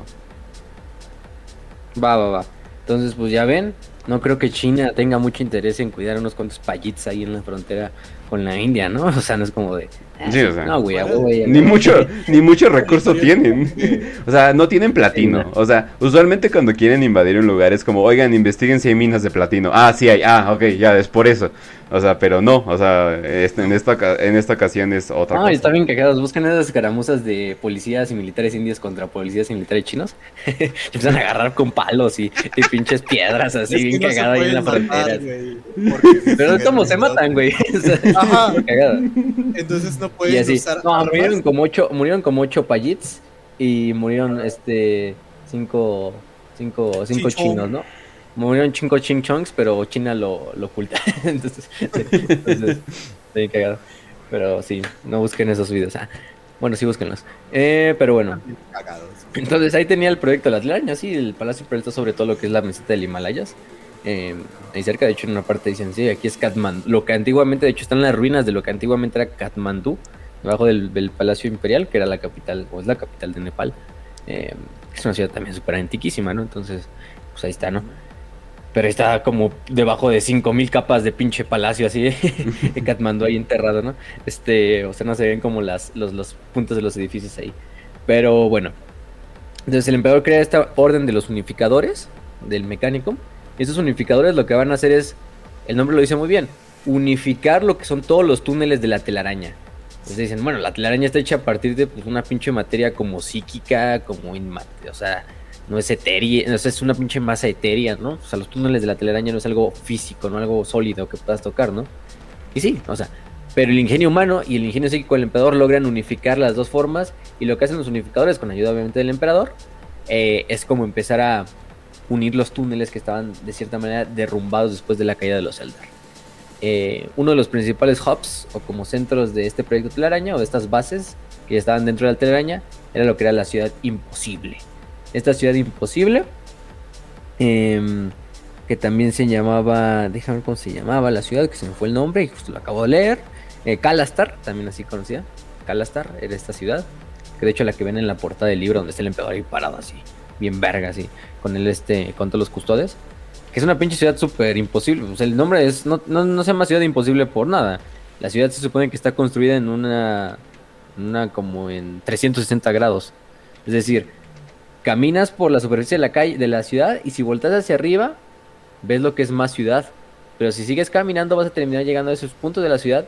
Pero al voltear arriba otra vez vas a ver el resto de la ciudad donde andabas, ¿no? Entonces es una pinche ciudad que está como en una esfera. Vemos, en la telaraña no- muchas cosas no tienen sentido. También vean a Comorrak, ¿no? Pinche Comorrak también es una pinche ciudad imposible. eh, que no debería de existir por las leyes de la física. Pero en la telaraña, pues también la física no, no, no es del todo, del todo correcta. No tan extremista como en la disformidad, pero pues recordemos que el webway o la telaraña al final de cuentas es como una red de telaraña, valga la redundancia, que pasa debajo de la, de la disformidad, ¿no? Entonces, pues así lo pueden imaginar. Entonces también está sujeta a todas las leyes de la física. Pero bueno, Consideren Aún así que era- secuestraron un sol. Así que ya Sí, se dan una idea.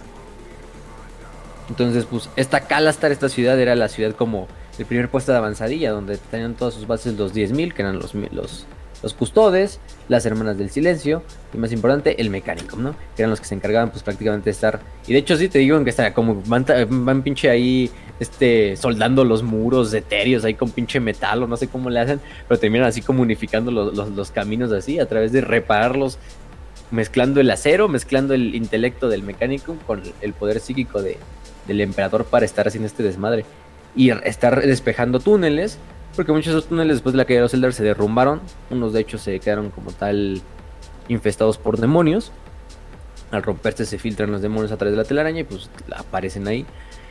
Eh, pero la mayoría estaban de hecho despejados antes de que Magnus hiciera lo que hizo. La mayoría estaba ya, el proyecto estaba listo, ya estaba en sus últimas fases, así nada más era como darle el último empujón para prender lo que era la, el, portal completo, unificar la mayor parte de los túneles y empezarlos a reproducir a lo largo de toda la galaxia, ¿no? Y de esta manera empezar a, una vez que se acabara la Gran Cruzada, o se lograra el cometido de la Gran Cruzada, pues se lograra como tal hacer portales de la telaraña en otras partes del Imperio Humano y de esta manera dar a la verga todo lo que era el transporte eh, por la disformidad, ¿no? Y el proyecto iba muy bien, el proyecto iba excelente, ¿no?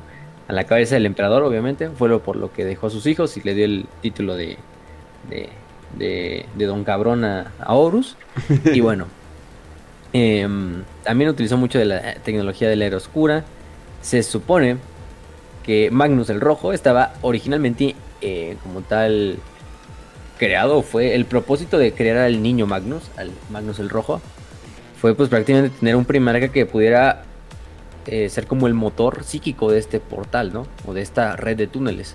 Magnus ese era su único fin, en vista del emperador, utilizarlo como, como combustible para el trono dorado, que iba a ser como el motor impulsado, que impulsaba el... Se supone que lo iba a mezclar, ¿no? Se supone que literalmente se iba como fusionar y vivir completamente entre el warp en la telaraña y como que en el lugar psíquico y el güey iba a estar feliz, ¿no? Porque pinche Magnus se le andaba, se le, si de por sí se le andaba pasando viajándose así de que, oh Dios mío, el cosmos, los secretos y cosas por el estilo, pues estaría en su mero mole, ¿no? Donde su curiosidad literalmente lo puede llevar a todas partes, ¿no? De hecho, hasta lo mencionan en este, las de los cicatrices blancas. Que justamente cuando. Creo que. Ah, se me fue el nombre de cómo se llamaba el psíquico este de los cicatrices blancas. bueno, el. Mm, Sus Farseers, ¿no? Ajá. Ajá. De Yesugei, ajá. Yesugei. Que se sienta en como el mini trono y abre como un, chip. Ah, sí, el, el cristal negro. Ajá. Y ya puede hacer el viaje de la nave. Pero sí, o sea, ahí está como que especificado. Esta madre tiene que ser eh, manejada por el, por el rojo, por Magnus, básicamente. Entonces sí, como que tiene ese fin, Magnus. Está hecho para eso. Básicamente ser un farito. Y el emperador te deja mucho en ver en la novela que a los pinches en Primarca no los quieres para lo que son pinches instrumentos, ¿eh? Ya vemos que hay muchos enfoques, cada autor le da ese enfoque, hay algunos autores que se dan mucho más por lo de, no, es que el emperador sí los quería, pero pues, era necesario que los, los forjaran ese pinche motor de la guerra y del sufrimiento para que se hicieran sus caracteres, ¿no? Y otros que sí, no, pues el emperador a la verga, nada más los quería como putos instrumentos. Ahora que Bowden yo creo que entra en el segundo, porque que Bowden te deja como, en una de las visiones, que luego esos diálogos que tienen con Ra, no, pues sí, esos pendejos no me los iba a utilizar para lo que iban a hacer, ¿no?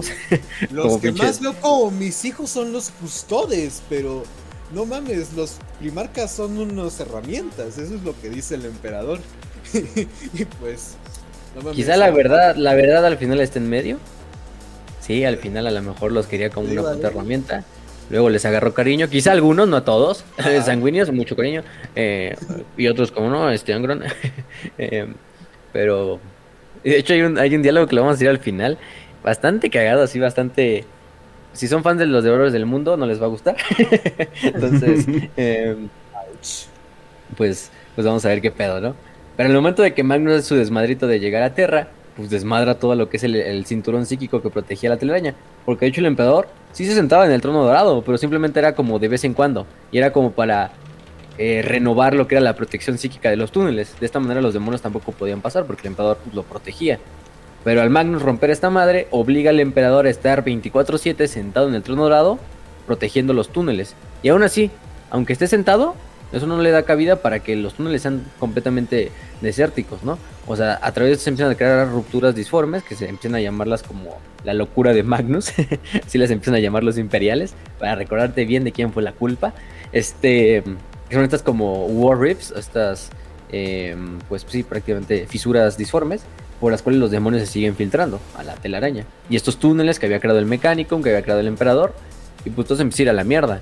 Porque uno a uno esos túneles empiezan a ser destruidos, empiezan a ser colapsados, empiezan a ser tomados por los demonios. Y cada vez los imperios se tienen que estar retrocediendo cada vez más hasta el punto de que esta guerra va a durar 5 años. Se va a llevar a la totalidad, prácticamente al 90% de los eh, custodes a entrar a la telaraña, a luchar en el campo eh, de batalla eh, de la telaraña prácticamente como visitantes, porque si lo vemos de cierta manera, los demonios son locales en la telaraña, es como su propio eh, lugar, o sea, es muy parecido a la disformidad, entonces se sienten como en casa, si lo quieres ver así. Eh, también las hermanas del silencio, muy, muy, muy metidas en ese pedo. No Y lo que queda el mecánico. Me acabo de imaginar a los demonios diciendo: En mi casa y con mi gente se me respeta. Tanto, es como que es que más bien es que lo podemos dejar cancha neutral. este, este pedo. Y bueno, antes de entrar con lo siguiente, hay que hablar de un personaje que va a ser como el antagonista de la novela y el general, en, si lo quieren ver así, de las fuerzas demoníacas y las fuerzas caotas durante toda la batalla, durante toda la guerra. Dijimos una guerra que va a durar 5 años, del 5 al 10, al año 10 del 1931. Es una guerra que nadie va a conocer más que el emperador, sus custodes, la hermandad del silencio, Malcador, Dorn, Baldor y unos cuantos más. Quizá el fabricador general del, del Mechanicum, este Kane em, y otras, ¿no? Pero, mm, pero pues sí, porque no se puede, obviamente, no podemos decir, ah, no, güey, ¿qué crees que estamos luchando una guerra aparte en tierra desde abajo, ¿no? Eh, no, no, no, no va a ayudar mucho a la moral, ¿no? Y aparte, pues, usted debe saber, ¿no? Tampoco se debe saber el proyecto Telaraña, ¿no? Porque O si sea- dices, ah, hay una guerra, pues, ¿por qué hay una guerra, no? Primero debe haber algo, ¿no? Este, te, te das cuenta de que no solamente sería eso, sino ¿qué, qué creen ciudadanos de Terra? Este, podemos tener una invasión por, por aquí y puede que esa invasión termine destruyendo todo el planeta, pero ustedes tranquilos, ¿eh? No se preocupen. Les juro que no va a pasar nada. Confíen en mí. Viva la 4T. No, este, nada. Viva la 4. este, exactamente, viva la, viva la, la, la 4T, viva la Gran Cruzada. Ajá. Entonces, pues, en este caso, el emperador tenía que ya ponerse 24-7 a mantener el portal, lo que la mayor parte del tiempo hacía que pues, todo su enfoque estuviera ahí. Por eso es que Malcador se vuelve prácticamente el regente. Eh, bueno, junto a Baldor y Rogaldron, que hacen como un triunvirato. Eh, hay de, de los que están prácticamente dirigiendo el imperio en ausencia del emperador. El emperador, pues ni, ni concentrarse, toda su concentración está pues, en este desmadre. Y como los años van pasando, pero ahora sí vamos a hablar de, de- Bueno. del, del- del antagonista, del general. Demoníaco. Antes, lo cual es bueno que hayan puesto a Rogaldorn, a Baldor y a Malcador como regentes porque son tres personajes que te pueden mandar a chingar a tu madre si preguntas por el emperador sin chistear, güey. O sea, Malcador simplemente te dice, no estés chingando. Baldor simplemente te mira y te dice, no estés chingando. Y Rogaldor te dice que eres muy estúpido, no estés chingando. Entonces, son buenos regentes, güey. Cuando alguien pregunte por el emperador, solamente van a decir, no estén chingando. Y se va la gente. Buena elección. Entonces, bueno, siguiendo esto. eh, ahora sí hay que hablar de General. Dragnayen. De El fin de los imperios. O el eco del primer asesinato. Que prácticamente es el demonio que va a estar jodiendo toda la novela. Es un demonio muy especial. Un demonio que algunos conocerán porque ya han visto ese nombre de Dragnayen. Porque Dragnayen en el 1941 no es nada más y nada menos que la espada demoníaca que porta Abaddon. eh, el despojador, ¿no? Entonces, Abaddon, esa misma espada que han visto con garras y con caras, es Dragnayen, es el mismo demonio que vemos en esta novela. Unos dirán, ¿qué pedo? ¿Por qué se cometió una espada? Pues no, ni, nosotros, ni siquiera nosotros lo sabemos. Simplemente es que en algún momento Abaddon, eh, Dragnayen em, pues termina como una espada y termina... De hecho, ahí tengo una imagen, antes las mando de Dragnayen porque así no la había visto hasta ahorita. Pero lo que... Lo de la génesis de este demonio es muy interesante. De hecho, uno de los primeros como capítulos, o más bien el prólogo del- del- de la novela, te hablan del primer asesinato. Del primer asesinato, eh, que incluso nos dicen, no es un asesinato por la supervivencia. Ni siquiera es el asesinato que primera vez comete un ser humano contra otro ser humano. Pero este es el primer asesinato que hace un hermano contra otro hermano por Mm. simple odio, ¿no? No es, no es un, no es un asesinato mm, como tal. He escuchado eso Eh. Bastante Potenciado por Cain, Cainita el, el pedo. Muy cainesco. Sí, de hecho, pues, o sea, muy te cuentan ahí, obviamente están contando la historia de Cain y Abel, ¿no? O sea, de, están prácticamente contando la historia de Cain Abel como el primer asesinato de la humanidad, ¿no? Ya ustedes dirán, ah, pues a lo mejor no fue Cain Abel, fue otro pinche cavernícola antes de ellos, ¿no? Pero ustedes como lo quieran ver. Pero es lo bonito del mito, ¿no? Entonces, a través de este mito de Cain Abel, te dejan ver que no, esto no nomás acaba en que Caín mata a Abel y todo se va a la verga, ¿no? Eh, desde ahí la pinche humanidad como que se envenena, si lo quieres ver de esta manera, ¿no? Porque ya no estamos como los animales que buscan asesinar por sobrevivir, por comer, por defenderse, por, por ganar territorio, ¿no? Simplemente estamos matando porque odiamos al hermano, ¿no? Y aquí es de hecho un fratricidio. Eh, ni siquiera entre dos personas que a lo mejor ni se conocen, ¿no? Es entre un hermano, entonces todavía lo potencia más. Y a través de esta primera emoción, de este primer grito incluso del asesinato, del asesino y del asesinado, se crea esta primer entidad disforme que pasa a conocerse como Dragnayen, que de hecho Dragnayen se supone que luego te lo dejan bien en el libro, que es como si pudiéramos traducir el sonido que hacía el demonio durante toda la novela, este como grito gutural que hacía, totalmente inhumano, era el grito que decían el hermano asesinado durante, eh, este asesinato, que es como prácticamente pues, gritando, ¿no? De que lo están asesinando. Y esto se traducía como el grito o el eco, por eso es el eco del primer asesinato, que, que este demonio estaba como totalmente siempre diciendo, ¿no? Que luego no le encuentran, los demás pues lo escuchan hasta que le dicen, no, pues güey, escúchalo bien. Eso es el pinche eco de los gritos de esos primeros seres que cometieron este primer pecado, ¿no? Este primer crimen. Oh. Entonces, pues a partir de esto nace este demonio, que también el nombre Dragnayen, luego el emperador le intenta explicar a Ra pues este nombre, si lo traducimos, lo intentamos traducir de esa pinche lengua demoníaca asquerosa que es intraducible al gótico, lo más cercano sería como el fin de los imperios, ¿no? Em, y pues también es otro de los apodos con el cual le conocen a Drag qué eh, curiosito, pues, qué, curiosito está, esa referencia, la verdad. Que por cierto, muchas gracias por hacernos llegar a los 100 viewers. Muchas, muchas, muchas gracias. 100 eh, viewers, 100 viewers eh, al mismo tiempo, si es que lo podemos decir. Muchas, muchas, muchas gracias. pero bueno, no, esa referencia que estás haciendo, hay una como interpretación que ciertos satanistas toman, toman de Caín, pero ah, se ha desarrollado a un culto completo, que es el culto de Caín. Y se supone que Caín, eh, al volverse este, este eh, asesino, ¿cómo se llama? Eh, bueno, obviamente lo, maldicen, ¿cómo se llama? Con, con la maldición y la marca de Caín. Pero hay gente que se pone la marca, que se pone la marca de Caín. Que por cierto, si te de la marca de Caín es lo más estúpido que debas hacer en toda tu vida. Pero bueno, total, se marcan con yo soy satanista y me hice la, me la tatué. Vadia también se la tatuó. sí, güey. Ahora, ahora, un ahora un pentagrama invertido, güey. Pero bueno, eh, la cosa es de que obviamente eh, lo marca, pero eh, pero Caín se vuelve inmortal y pues básicamente se vuelve como que este cuasi demonio que para todas las partes donde vaya ¿cómo se llama? Crea este pinche caos, crea miseria, crea casi casi como un mini jinete del apocalipsis, ¿no? O sea, como que como que yendo por todas partes.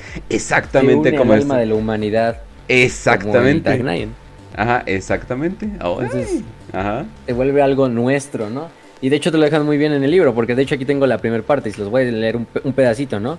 Y dice, eh, desde su génesis en la respiración y el sonido, el grito se convierte en nada ácido, luego en furia y fuego. Se convierte en un recuerdo que arde, un susurro que desgarra y una, profecía que sangra. Y se convierte en un nombre, un nombre que no significa nada en ningún idioma hablado por ninguna especie viva o muerta. Un nombre que solo tiene significado en los pensamientos estrangulados y errantes de los humanos, que respiran sus últimas respiraciones. En ese precioso y aterrador momento en el que sus espíritus se ven atrapados entre un reino y el siguiente. El nombre de una criatura, un demonio nacido de la rabia, fría de un alma traidora en un traicionero segundo. Su nombre es el hecho en sí, el primer asesinato y el sonajero que siguió. en el chillido eh, viaje de la criatura a través de la, de la urdimbre toca las mentes de cada humano que alguna vez fue y será, desde los muertos hasta los que aún no han nacido. El demonio está vinculado a la especie con una intimidad tan primitiva que cada hombre, mujer y niño conoce su caricia, profundamente en su sangre y huesos, incluso si no saben nada de su nombre. Miles de millones de ellos se agitan mientras duermen a través de las muchas edades del hombre, retorciéndose contra el toque no deseado del nacimiento de la criatura en las brumas del tiempo. Millones de ellos se despiertan contemplando la oscuridad de las chozas de barro, las habitaciones palaciegas, los complejos de vivienda y cualquiera de las innumerables otras estructuras que los humanos construyen para sí mismos en un millón de mundos y miles de años. Eh, entonces, bueno, eso es Mm. prácticamente lo que pasa con Dragnine, que se convierte en un instinto primitivo incluso de la humanidad, ¿no? Que, pues, sean sinceros, todos busquen y todos tenemos dentro todavía ese, ese, eh, bueno, una que nada, primero que nada, la- el, el motor primitivo que obliga también a asesinar en situaciones de sobrevivencia.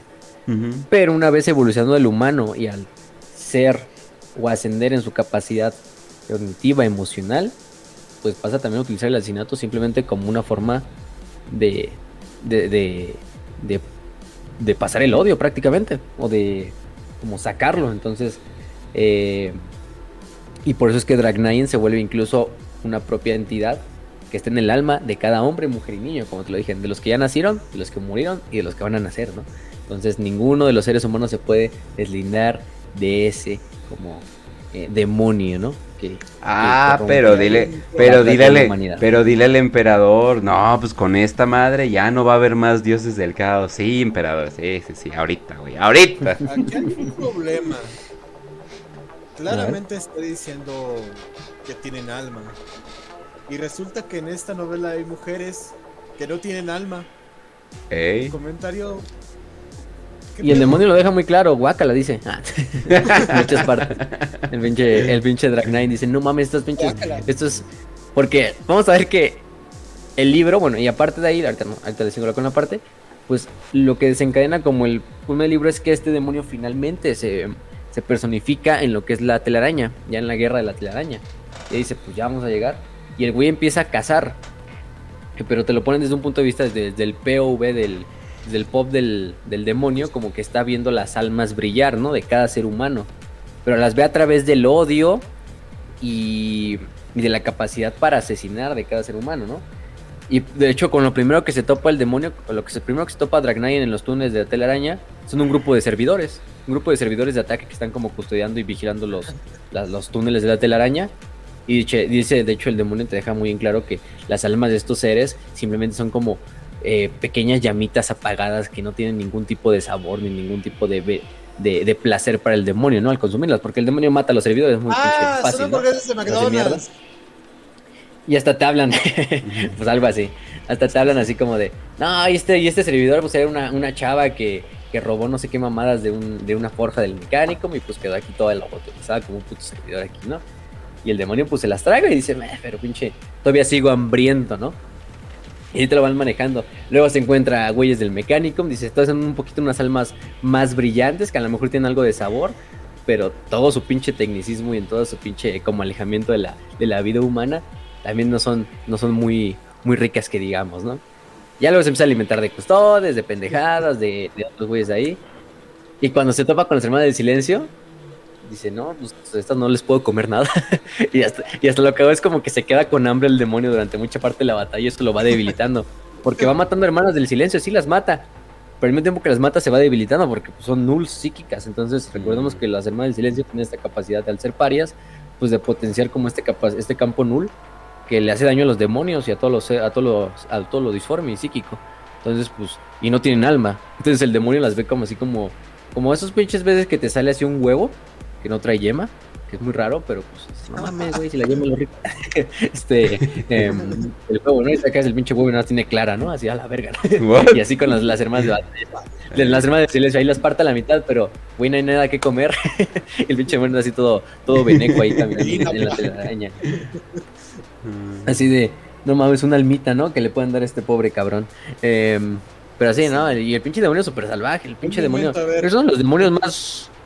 La verdad es que lo escribió muy bien Aaron Desky Bowden. El cabrón va cambiando de formas, de pinches eh, eh, lugares. Sí. Al final, cuando se enfrenta al emperador, hasta se pone como un pinche bárbaro así, guerrero, así como to- tipo Conan el bárbaro, contra el cual se enfrenta el emperador. Incluso como un reflejo del emperador, porque pinche emperador es prácticamente Conan el bárbaro también. sí, eh, cuando, era, cuando era morrillo. Un momento, a ver, entonces me estás diciendo que el demonio tuvo por fin, o sea, la energía más poderosa que puede subsistir a partir del odio de las personas y las almas que, que nacen con ti- dicho odio, y literalmente se chivea con unas mujeres. Exacto, sí. No mames, ¿dónde estamos? ¿En qué posición nos dejan a nosotros los simples mortales, güey? sí. Como dicen, y ahora el ejercicio del día es hablar cinco minutos con las mujeres. Es como puta madre, ya me voy. Pobre demonio, no, lo entiendo al cabrón. Este, un píxel de alma, Carla, ahí cuando mata un pinche una hermana del silencio. Este. Entonces, pues, te va valiendo verga el pobre cabrón. Entonces, pues pobre Drag ¿quién lo, quién, lo, quién, lo, quién lo manda a luchar? No, la, verdad es que, pues tú también dices, si ves a la larga y, y el Drag hasta dice, no, pues está de la verga, la verdad, luchar aquí, porque primero que nada estamos luchando contra el mal del silencio, que pues no me alimenta ni mierda. La mayoría también de las tropas que están dentro de la telaraña imperiales son servidores. Es un pinche servidor que tanto puede alimentar un demonio y es un pinche ser lobotomizado que no tiene ni, ni, emociones, ni, ni, sueños, porque ya está totalmente como una máquina, ¿no? Es una máquina prácticamente. Es con un cerebro y unos cuantos órganos todavía. Eh, o quizá ni siquiera con cerebro.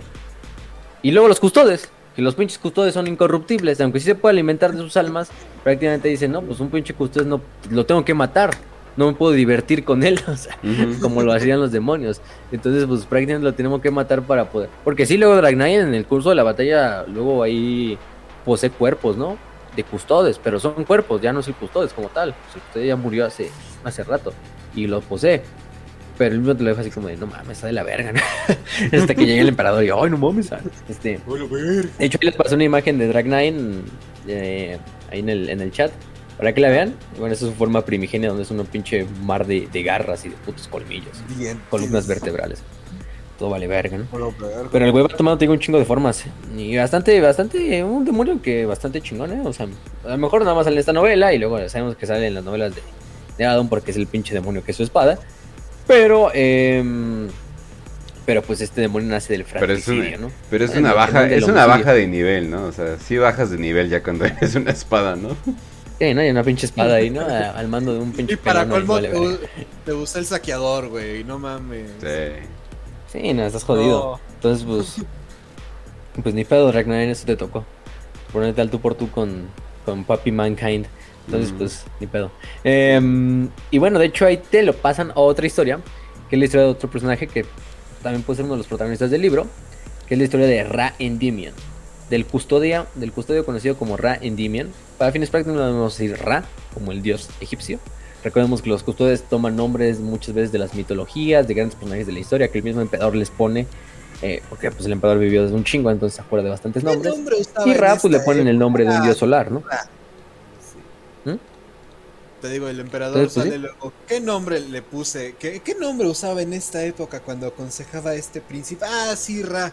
Bueno, custodio número 342. Te vas a llamar Ra. y ya. Y bueno, Ra era hijo de Koyasu. Koyasu era la ministra de las estepas anatuanas, que era uno de los dos estados tecnobárbaros que lucharon contra el emperador y que se resistieron a la, a la unificación y que por mucho tiempo pues resistieron las fuerzas del, emperador.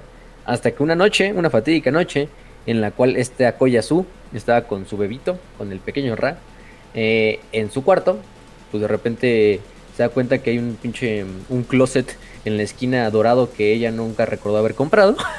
Cuando se da cuenta, pues no está más sin nada menos que Constantin Baldor, que está en la puta esquina así no me veo. este, em, y sale, ¿no? Constantin Baldor le dice, pues he venido sabes muy bien a lo que he venido, ¿no? Asesinarte. El emperador, mi maestro, me manda. Eh, y pues, pues estoy feliz, ¿no? Estoy aquí, daré mi vida para que me mates.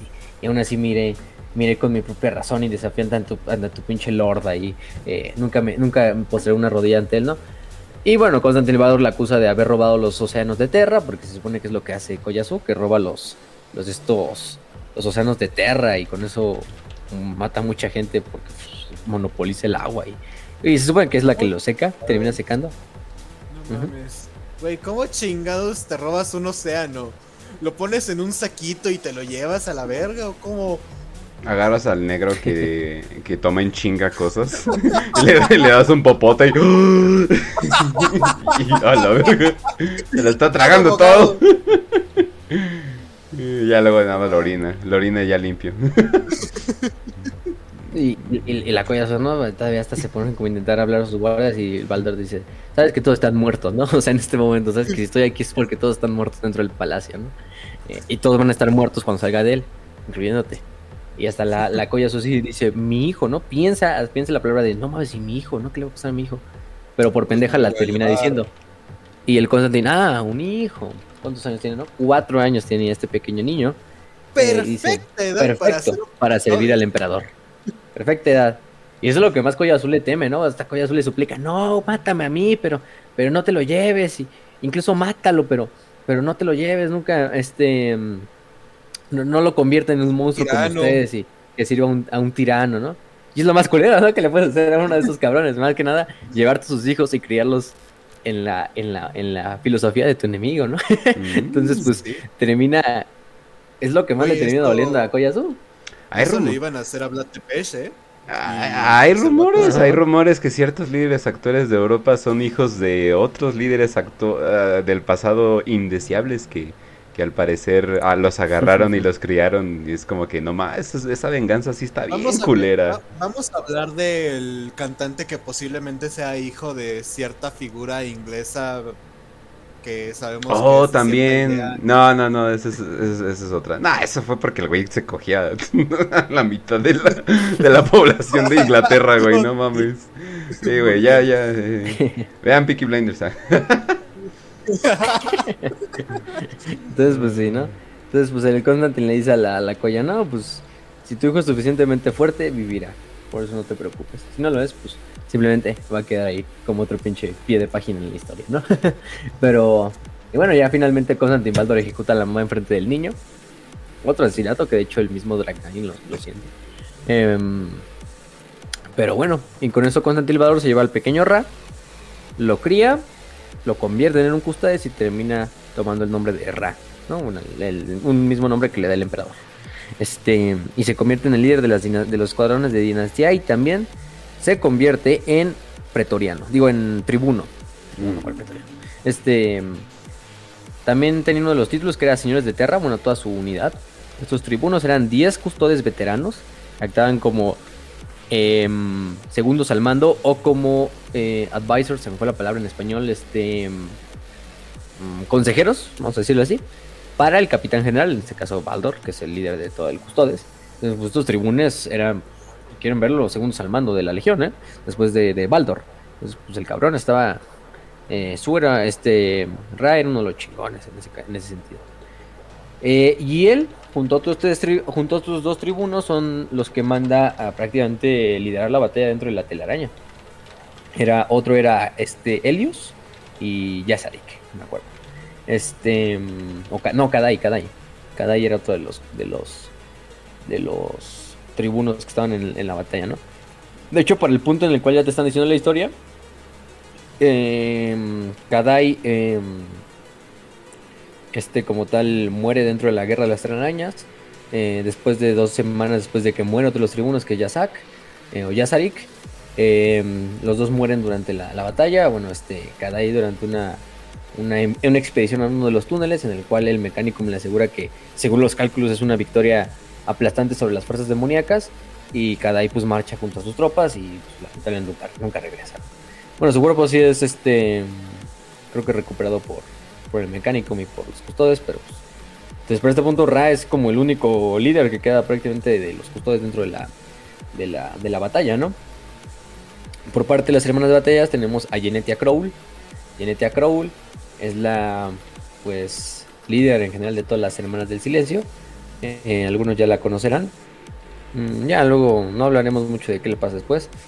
Pero Genetia Crowl, también conocida como la reina sin alma del imperio, o la caballero comandante de, las, de la Hermandad Silenciosa. Y también la eh, jefe investigadora militante del Divisio Astra Telepática.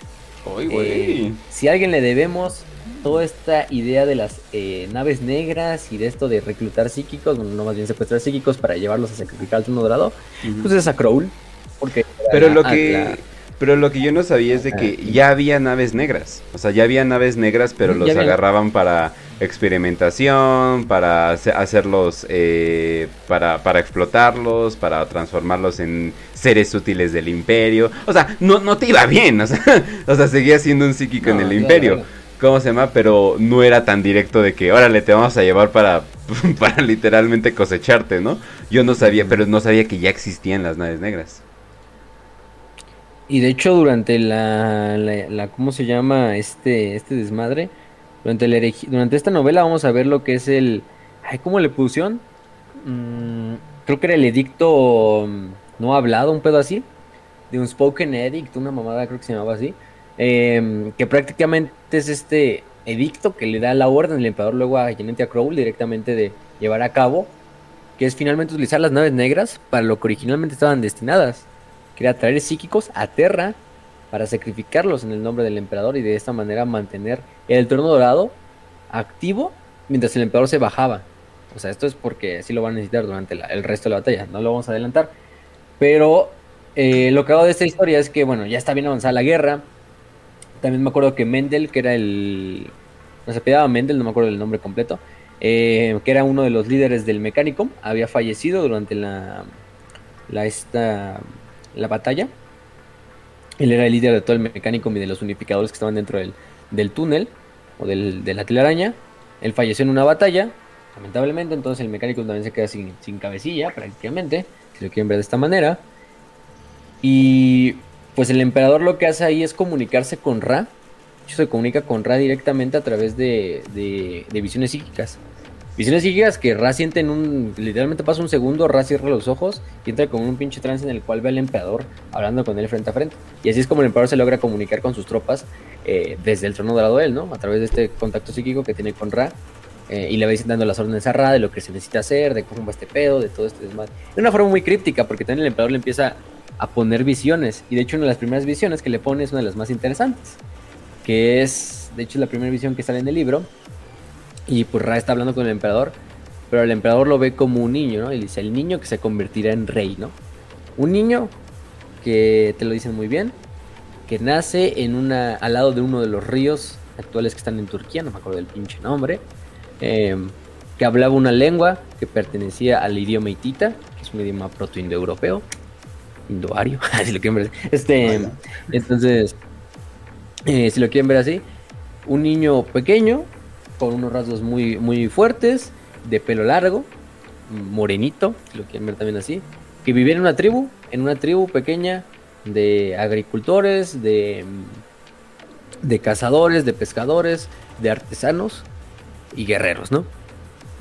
Y este pequeño niño está en esta primera parte con el cráneo de su padre y lo está, lo está limpiando porque se supone que según las tradiciones de su pueblo, bueno, son hititas, hay que decirlo, son hititas, es el pueblo del, que habla, que eran los habitantes originales de Turquía, ¿no? Los turcos no, entonces no son turcos, son hititas. Em, pues está limpiando el cráneo de su padre, de hecho está pensando en qué ponerle en los ojos y dice, ah, no, pues voy a comerciar con los comerciantes, con los, con los, con los que vienen de la costa, unas conchas para ponérselas en los ojos, ¿no? Unas conchas marinas. Y está limpiando el cráneo de su padre porque su padre recientemente fue asesinado por nada más y nada menos que su hermano o sea, su tío del niño, mm. ese tío del niño, em, que obviamente este niño es el emperador. Estamos hablando de la infancia del emperador. Y el mismo emperador se lo revela a Ra, ¿no? Hasta le dice, no, pues mira, estás viendo mis primeros años, ¿no? Eh, al lado de lo que era este pinche río en Turquía, ¿no? Un, un, un comienzo muy humilde, ¿no? Para, para, lo que sería el maestro de la humanidad. Em, y el niño pues simplemente agarra el cráneo de su padre y dice, bueno, antes de hacer eso, tengo que ir con mi tío, ¿no? A visitar a mi tío. Entonces va el niño ahí caminando por la, por la aldea. De hecho, los niños nada más al ver a este niño pues quitan a la verga, así están jugando y de repente se quitan a la verga. Y nada más llega, llega el niño a la casa de su tío, que está esculpiendo creo que un, como una muñeca para, para la prima del niño, para su hija pues. Y, y, el niño se pone frente a la puerta, ¿no? Le toca a su tío, le enseña el cráneo de su papá. Y nada más el pinche tío así se ve al niño y se empieza a pinche entrar en pánico así y se termina infartando. termina infartando, ¿no? Luego lo que nos revelan es que hasta dice, ¿no? Eh, lo que muchas veces los humanos van a, los, los, humanos en los siguientes años posteriores van a llamar infarto agudo al miocardio, en realidad en este momento no fue más que eh, el, potencial psíquico del niño, ¿no? En realidad lo que nos dicen es que el emperador le hizo le, le, le, proporcionó un infarto a su tío y lo mató. a través de esto, ¿no? En venganza de, que el tío pues mató a su papá. Porque pues el niño en una visión vio como el, el tío apuñalaba a su papá por, por la espalda. Entonces nos cuentan desde la historia del papá del emperador, de su papá biológico, eh, de cómo su hermano lo asesina, cómo el emperador luego en venganza va y, y infarta al tío, así nada más de verlo avienta un ataque psíquico con el cual lo infarta. La verga, aquí podemos descifrar que el emperador es turco porque esta es la historia de una novela turca, güey. con muchos zooms, con muchos zooms rápidos. sí. Y música dramática. No, van a, van a, llegar ahí los, todos los pinches así comentarios en, en, turco, así a poner, a huevo, el emperador es turco, pero en su, en su pinche idioma ahí cucaracho, no sé cómo. pero... Su puta madre. A huevo, sí, el emperador turco, sí, sí, sí, a huevo. Este... es que así los turcos, güey. Cualquier pinche personaje de la historia así eh, que no tenga nada que ver con Turquía, a huevo era turco. Tenía un padre turco, pero sí. ¿Cómo se mama? Sus comentarios de YouTube. Este, un momento, pero bueno. pero turco. Ah, es muy exactamente como Wiwas, ajá. Sí, o sea, los turcos son muy Wiwas en ese sentido, ¿eh? O sea, no te sorprendas oh, verlos. Sí. Por eso no, por eso no digo que son turcos, son hititas. Los hititas pues, fueron como asimilados por los griegos últimamente. Entonces, pues sí. Eh, pero bueno, chingue su madre. Entonces aquí nos hablan del, del, del niño, como ya luego dice que mata al tío, pues a la verga y, y, y sepulta a su padre, eh, entre otras cosas, ¿no? Y aquí le revela a Rano, dice, aquí en este primer momento fue cuando descubrí lo perdida que está la humanidad, ¿no? Sabía que la humanidad necesitaba del orden. La humanidad no podía vivir sin una ley establecida por los más fuertes, por gobernantes. La humanidad de gobernantes que tengan la dignidad, que tengan el poder, que tengan la voluntad para dar bien a toda la comunidad, pero por últimamente también crearles una ley por la cual se rija la vida social. Entonces, en ese momento cuando mi tío mata a mi papá, pues descubrí que, la humanidad no se podía cambiar, ¿no? Que a fuerza necesitamos un, pastor que liderara todo el rebaño, ¿no? Un pastor fuerte, de voluntad fuerte, de poder digno y que pues y que mejor que yo, ¿no? Que soy un cabrón. a huevo, nada humilde el emperador. Ciertamente. es mejor que yo, chingue su madre. Ciertamente yo, ¿no? El pinche hijo de todos los chamanes y, y de todo este desmadre, ¿no? Después, y Ra, bueno, pues está cagado, ¿no?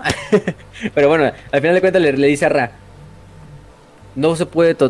Para este punto, lo único que queda de la telaraña pues es la ciudad, la ciudad imposible. Es como el último reducto de la, de la defensa imperial. Y unos cuantos túneles eh, cercanos, ¿no? Eh, de donde se pueden defender, porque los demás ya están pululando e infestando todos los túneles, ya están cada vez más perdiendo la guerra. El emperador dice, la última esperanza es traer fuerzas desde afuera. Primero que nada le dice a Ra que debe dar la orden de traer refuerzos. Esta pinche guerra no se puede ganar así. Porque los 10.000, aunque son custodes, güey, 5 años peleando contra cientos de miles de millones de demonios, pues oye, cualquiera le trae, trae problemas, hasta los más grandes eh, defensores de la humanidad. Y yo te dicen, no, los pinches custodes totalmente estoicos ahí, o sea, 5 años luchando sin salir. Güeyes que llevaban años sin dormir, o sea, así de cabrón. Este, custodes, o sea, sin comer, pero ahí luchando como pues podían, güey. Eh, muriendo. Ahí está el meme ese del Randy March, así de, esto no acaba, ¿no? todo puteado ahí el pinche custodes y las diciendo, no este, y pues, güey, son los custodes, ¿no? Qué mejor que ellos para defender un puto túnel ahí 10 años, ¿no? 5 años prácticamente. Y las hermanas del silencio, que ayudaban mucho, ¿no?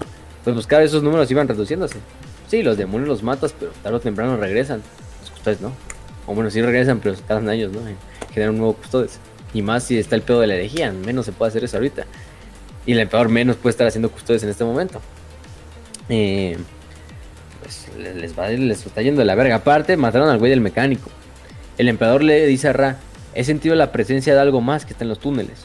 Algo que es diferente a todos los demás seres de la urdidumbre, como les dice él, ¿no? Estos seres urdidumbre. Em, algo más antiguo, algo más primitivo y algo más malicioso, ¿no? Que es el propio Dragnaya. Mm. Que por esta primera vez, como que el imperio, los que están dentro de la alteraña, lo ven porque pues se encuentran los pinches servidores estos muertos ahí, ¿no? Y, y logran descartar así o ver cómo las, los, los solo videos de, las de las lentes de los, de los servidores y dicen, no, pues, ¿qué, los mató, no? Es algo que no nos hemos inventado. Porque aparte va solo, ¿no? Esta chingadera va sola, ¿no? No ataca en horda ni, ni con otros seres, otros no nacidos, como le dicen, ¿no? Los Neverborn, o sea, los demonios en general. Aparte de eso, también la guerra ya está yendo a la mierda porque no, ya no solo hay demonios. Aparte de esto, de alguna extraña manera, legionarios astartes traidores han entrado a la telaraña y están luchando codo a codo con los demonios para atacar a las fuerzas leales.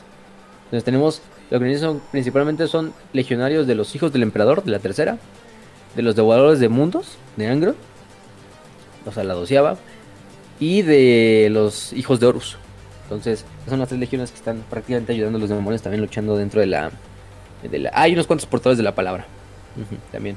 Y aparte titanes. Titanes de la ley Audax, por ejemplo.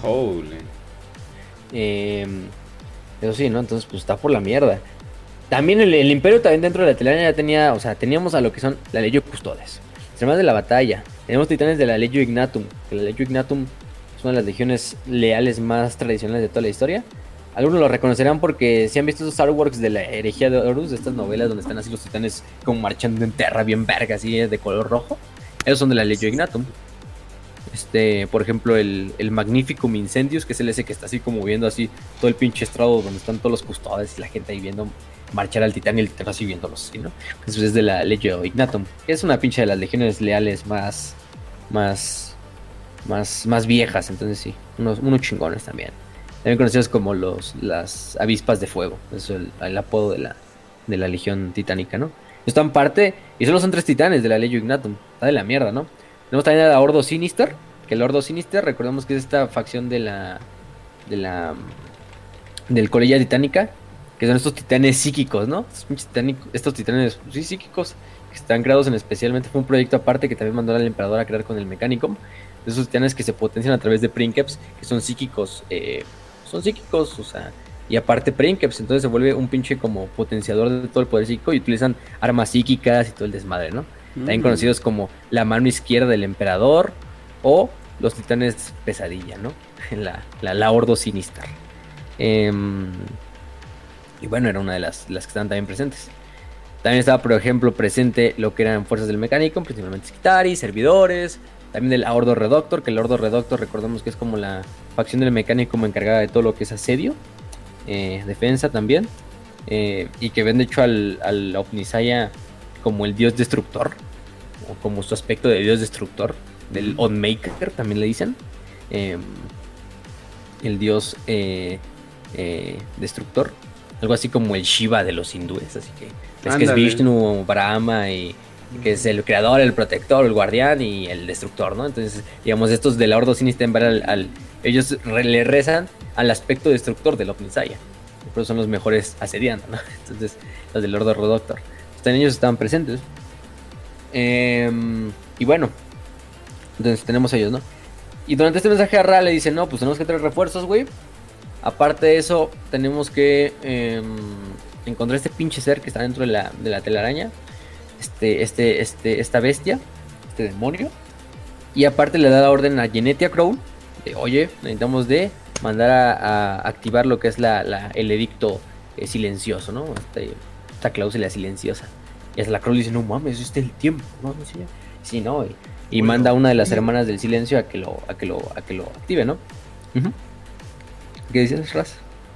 No, que hola, verga. sí, no, está, está cabrón.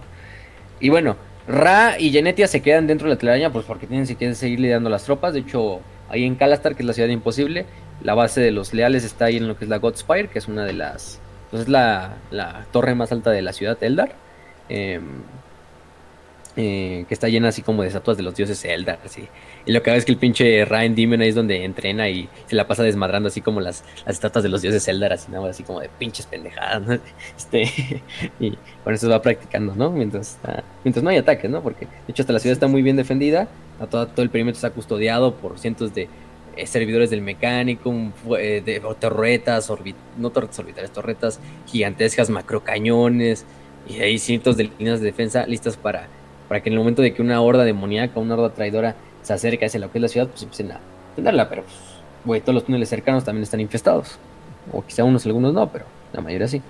Entonces, De hecho, alcanzan a ver algunos fantasmas de los, de los Eldar por ahí, por la, por la ciudad todavía y todo el desmadre, ¿no? Pero, pero eh, cosas, ni, nimiedades hay que, que los custodios pues ni les dan importancia, ¿no? Porque son custodios, que chingados les importa. Este, entonces, pues por esta parte mandan a otro custodio que se llama eh, Diocleciano. Diocleciano. Eh, bueno, es su apellido más bien.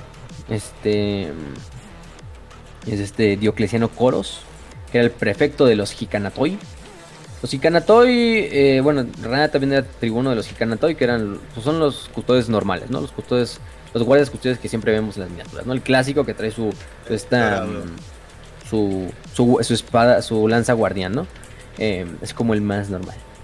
Eh, que de hecho, Jicanatoi era una guardia eh, ah, del emperador de los bizantinos. Entonces, pues, en este caso, ah, mucho de este pedo, ¿no? O sea, Moritoi, Jicanatoi, Catafractoi, todos son leyendo griegas o bizantinas. Leyendo el super chat que nos mandaron de Jair Medina, dice, gente, felicidades por superar eh, 100 si hubiera podido, eh, si hubiera podido, ¿qué legión Astartes o de la Guardia Imperial se hubiera llevado a la guerra en la telaraña? Oh. Mm, ¿Cuál? ¿Cuál? El peor es que nunca los dejaron entrar. Ahorita lo vamos a ver por qué. Eh, yo me llevaría. Pues es que los puños son buenos, pero. Si quieres fortificar, pues llevas a los puños, ¿no? o a los. O a los ángeles sangrientos. Si está luchando contra Korn, pues que. Vato, yo me llevaría a los portadores de la palabra. Para que se ah, mueran. No sé si se refiere a leales. Para que se mueran, güey. Para que se mueran. Sí había. sí había algunos, ¿eh? Entonces, sí había algunillos de esos cabrones, pero bueno. Entonces, eh, bueno, entonces digamos. Entonces mandan a Diocleciano. Diocleciano es el encargado de ir a buscar refuerzos, prácticamente y decirle a Baldor, a Sigilita, a Dorn de que, güey, pues la guerra ahí dentro está yendo a la mierda, necesitamos más tropas y todo lo que se pueda mandar acá adentro, ¿no? Eh, por otra parte, eh, Genetia Krollu manda a una hermana del silencio conocida como Kaeria Crashring, conocida como la, la caballera de, del Oblivion, eh, a que mande y que active lo que es la, la sanción o el, edicto eh, silencioso, ¿no? entonces ella y Diocleciano salen de la telaraña, reclutan lo que son los refuerzos para lo que es la, la guerra. Y bueno, estos refuerzos vamos a hablar un poquito de ellos. Son muchos, en este caso. Primero que nada, hay que hablar de los, de los mecánicos, del mecánico. Aquí hay un pacto eh, que se hace, bueno, cuando este Diocleciano sale y se reúne con los líderes del imperio, se, reúne con lo que es este um, Malcador, Constantin Baldor, Thorn, eh, Trimegia de Adanei, que era la fabricador Locum del, del mecánico marciano, Recordemos que Zagreus Kane, que era el fabricador Locum, pasó a ser fabricador general. Porque él fue el que se mantuvo leal. Mientras que su maestro, que era Kelborhal, fue el, que era el fabricador general original. Era el traidor. Entonces cuando él regresa a Terra, cuando logran evacuar a Terra, el emperador y Dorn y el Chiquita le, dan el título de ahora tú eres el fabricador general de la facción leal de, Marte, ¿no? Entonces hay dos fabricadores generales como en conflicto, ¿no? Vato, ¿alguna vez supiste, bueno, seguramente sí, de lo de el papa y el antipapa? Algo así. Sí, sí, sí. es eso. una mamada, pero pero está cagado. Algo así, pero es un, un ejemplo parecido. O sea, hay dos fabricadores generales, uno oscuro y uno de luz, y así, uno leal y uno traidor. Eh, está cagado porque muchos como que pues, no ven al Kane como, sí, güey, pero tú no eres el fabricador general, ¿no? O sea, tú eres el fabricador general pues, de acá, ¿no? Pero la Kelvin Hall sigue ahí, entonces, eh, pues es lo hago, ¿no? Y Trimegia pasa a ser la que toma el puesto de, Kane y es su fabricador, ¿no? Su segunda al mando. Entonces, pues ahí está, ¿no? Y, dice el mecánico. Pues sí, el mecánico ha metido muchos recursos, muchas tropas, mucho pinche eh, materia para, para, este, para este proyecto, ¿no? Para este, ¿cómo le decían? Para este regalo final, creo, algo así le decían al, al proyecto Telaraña. Pero oye, también ahorita nosotros queremos nuestro pago, ¿no? Y lo que ella, lo que ella pide es que sí le vamos a dar más refuerzos. Estoy en el mando de. bajo el nombre de Zagreus Kane.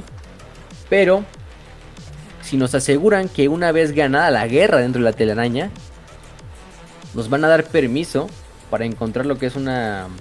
¿Cómo le, cómo le dicen esta chingadera? eh, se fue el nombre, pero básicamente es una ruta por la telaraña para llegar a Marte y quitarse a los traidores. Entonces, Kane le da el orden como al mecánico, bueno, a, esta trigenia, de, sí, o sea, tú haces lo que quieras, pero déjales bien en la mesa que vamos a ayudar siempre y cuando el imperio nos asegure que una vez acabado este desmadrito, nos van a dejar utilizar la telaraña para recuperar Marte de los putos traidores marcianos, ¿no? Para recuperar lo que es nuestra Tierra, ¿no? Eh, que es Marte. Y bueno, pues dices, ah, bueno, el mecánico, ¿no? Este, se les acepta, está bien, ¿no? Pues, también le conviene al imperio que los leales recuperen Marte, ¿no? O sea, pero los del, los del, los del Marte están, no, güey, sí, ya, güey, no, no queremos estar aquí en pinche Tierra, ya, nos queda de alguna manera retomar Marte porque si no vale verga, ¿no? no mames, aquí la gente se reproduce cogiendo, qué asco. Entonces, sí. Y pues es lo que hago, ¿no? Entonces, sí, pues accede el Imperio dice, ah, sí, pendejo, la vamos a ganar. casi casi, ¿no? No, no, obviamente sí tiene la esperanza de ganarla, pero pues, pues, se lo aseguramos, ¿no? Encuentra este camino que no me acuerdo cómo dicen el camino, era. No, es para la verga, ¿no? ¿no? es importante, ¿no? Porque tenía una. Era la senda aretiana, un pedo así que era como el túnel, el túnel en la telaraña que los iba a llevar a Marte, ¿no? Para recuperarla desde abajo, ¿no? Así para que cuando llegaran los leales así en Marte dijeran los traidores, no mames, león del pinche suelo. La chingada. Este. Y Kane, pues sí, le da la orden, ah, sí, pues vamos a ayudar, vamos a mandar más tropas del mecánico, vamos a enviar todo lo que podamos. Y también tenemos que sustituir al general del mecánico que falleció, este Mendel. Y lo que van a hacer es, principalmente, a través de lo que es Hiero, Hieronima, que era una Magos Domina de la Ordo Redoctor, esta Ordo que ve al, como el destructor. Y la van a convertir en algo que se llama el, Archiman, el Archimandrita. O la Archimandrita, no sé cómo se traduzca al español.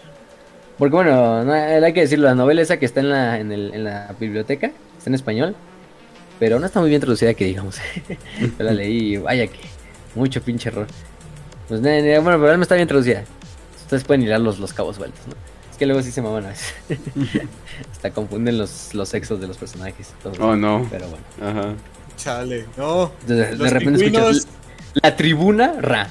sí, a la verga. Este. ¿Sabías que los pescadores hacen gay por accidente? Pronto va a ser eso. O, o, ¿vieron? me acuerdo que traducen amant, ama, ama, porque acordemos que las, las hermanas del silencio luego hablan con. ¿Te cuenta?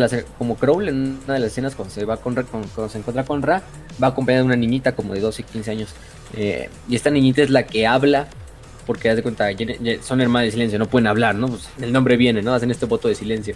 Mucho pinche Crowl lleva así como quirúrgicamente adosado un pedazo de metal así como a su mandíbula, para que aparte no pueda hablar, y solo hablan por señas a menos que sean hermanas novicias. Y esas hermanas novicias que son estas chamaquitas de 12, 15 años, son las que hablan por ellas. Ellas dan las órdenes así como enseñas. Y la, y la niñita es la que da la, la ya en voz, ¿no? Y dice, ah, pues sí, mi, mi ama dice esta chingadera y esta chingadera, ¿no?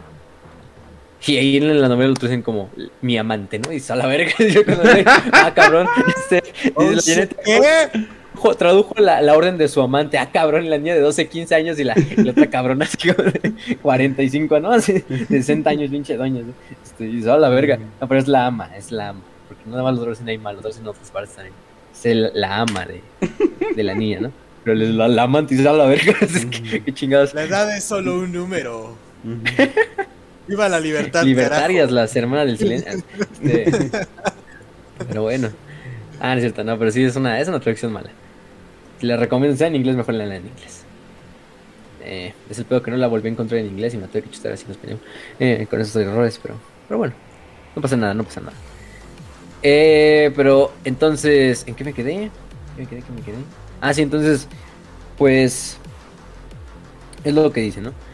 Mandan a primero que nada, Kane sabe que se necesita garantizar como que el, imperio de este pedazo del, del, trato de, oye, sí, ganemos, nos dan ese nos dan la oportunidad de ir a recuperar Marte con nuestra propia cuenta.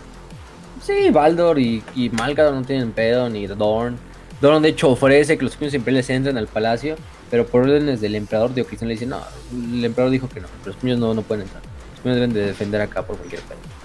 Eh, hasta se nos muestra cómo el pinche palacio imperial de tan bello que era, que de mismo ambiente lo construyeron los, los, los puños.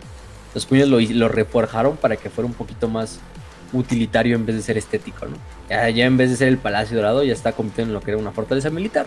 Un poco de la belleza antigua le quedado porque los, los imperios siempre prácticamente lo, lo deshacieron y lo volvieron a construir, pero para que fuera una fortaleza todavía más. Entonces, pero es, es algo curioso. Eh, entonces reclutan a ellos, ¿no? Eh, después de eso reclutan también a lo que es un, em, como tal, un, bueno, Diocleciano eh, va y recluta a un, a Cephon, Cephon, Cephon de Val, o Dominion Cephon, me conoce así, o como el, el, Heraldo de la Ira, creo que lo, traducen así, que era un miembro de lo que era la Crusader Host, del huésped cruzado, ¿no? Los que no sepan qué es el Crusader Host, vamos a hablar en otro capítulo más a detalle de él, en, especial cuando hablemos de la novela de Outcast Dead, eh, de Graham McNeil. Pero lo que era este, este host era, era un grupo de marines que estaban en el sistema solar durante la Gran Cruzada y eran representantes de las 18 legiones astartes. Se supone que eran como representantes de su legión en Terra. Entonces había uno mínimo de cada legión, en este caso. Muchos de estos, el pedo es que cuando se viene la herejía, Rogaltor los manda a encarcelar. A todos. Sin importar si son puños imperiales. Ahora a, los de los puños imperiales sí los le dicen, a ellos no, ellos no los cancelen. este, ahí. Che, che, tráfico de influencias ahí. Este, pero a todos los demás sí. Aunque sean de los ultramarines, de los ángeles oscuros, de los sangrientos. Pedo? ¿Perras? Entonces sí, o sea, creo que eran en este punto eran como eh, 20 marines o 30 marines al punto de, de la herejía. Ya te digo, había un chingo de cada legión, ¿no?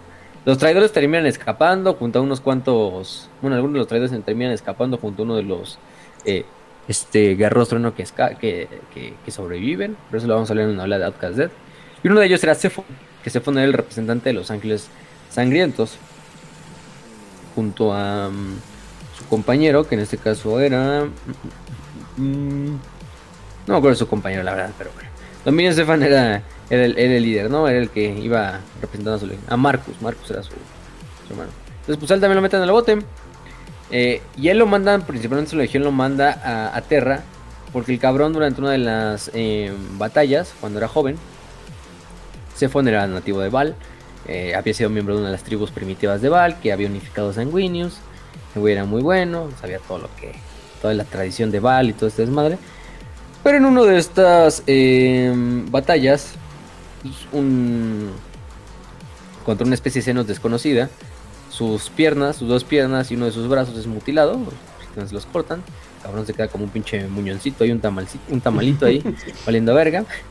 Y le tienen que reemplazar los, los, dos, los dos brazos y una de las piernas con, con, partes biónicas, ¿no? Con un brazo biónico y con piernas biónicas. Entonces el cabrón, después de nueve cirugías, eh, de, de reemplazo y de y reparación o de rehabilitación, pues el cabrón no se puede, la mayoría de los implantes los tiene, pero no se adapta a ellos, no los, rechaza de cierta manera. Incluso que son mecatálicos, ni siquiera son orgánicos. Este, incluso le dicen, no, güey, es que no te podemos dar tampoco orgánicos porque si no, si no aceptas los mecánicos, güey, ¿cómo quieres aceptar los, los, los, biológicos? Tu pinche cuerpo los va a rechazar. Entonces el pedo de Cephon es que el cabrón se queda pues, totalmente lisiado. Es un marín lisiado el cabrón. De hecho, mucho tiempo hasta lo llevan como tal en silla de ruedas al pobre cabrón. de que no, simplemente no, no se adaptaba a sus estos. No podía agarrar una espada, un volter le costaba dispararlo, apuntarlo, sostenerlo. Todavía, le todavía podía tocar eh, su arpa, eso sí, y música. Pero pues, oye, se supone que de hecho tenía que jalar el gatillo cinco veces para que finalmente sus nervios respondieran bien y pudiera disparar un volter. Cinco disparos y cuatro de los... Pobre güey estaba en la mierda, ¿no? pues pues, a ojos de su legión, pues era un güey ya, ya retirado, ¿no? Y lo mejor que lo puedan mandar a que fuera un representante, un oficial más ceremonial que, militar, ¿no? Y lo mandan por eso a, Terra, como un Crusader host. Entonces, pues sí, el güey está bastante melancólico por ese pedo de que, pues, como que su legión le, dijo, no, pues no vales verga, mijo, vete, vete allá y allá es mejor papeleo. Trabajo administrativo, te toca trabajo administrativo, cabrón. Entonces... pobrecito, güey. Y el, cabrón luego lo liberan, o sea, al güey lo liberan y, ahí anda, o sea, pero pues ni lo pela, ¿no? Malcador, de hecho, el, güey le pide a Malcador, 13 veces le pide a Malcador, no, pues préstame una nave, Malcador, y, me voy a reencontrar con mi legión, y no sé qué desmadre. Pero dice, no, güey, no, no puedes hacer eso, está, muy cabrón, ¿no? Tampoco puedes salir de tierra, y, en este caso, ¿no? Em, y bueno, Diocleciano, el custodes, dicen, pues, Malcador le dice, pues, bueno, conozco un cabrón que tiene muchas ganas de de redimirse, reivindicarse o de, lograr algo en su vida y te presenta este cabrón, a, a Zephon. Em, em, lo cagado es que, que de hecho llega el, el custodio, este, este, este Diocleciano hacia la, a la recámara o al aposento de este de Zephon. Zephon así en su sillita de ruedas y todo vale verga, ¿no? Que se puede mover, ¿no? Pero ya se acostumbró muy poquito la silla de ruedas. Y está ahí en. Y el Diocleciano, no mames, un pinche lisiado que me mandó el mal el sigilito. Así que así que. Y lo dice en voz alta, valiéndole madres que esté ahí el, el este, el, el dominio ¿no? ¿Y tú qué lisiado? Casi casi le dice. Una parte. Y dice, sí, pues no sé para qué te mandó el sigilita por mí si yo soy un pinche lisiado y no valgo verga, ¿no?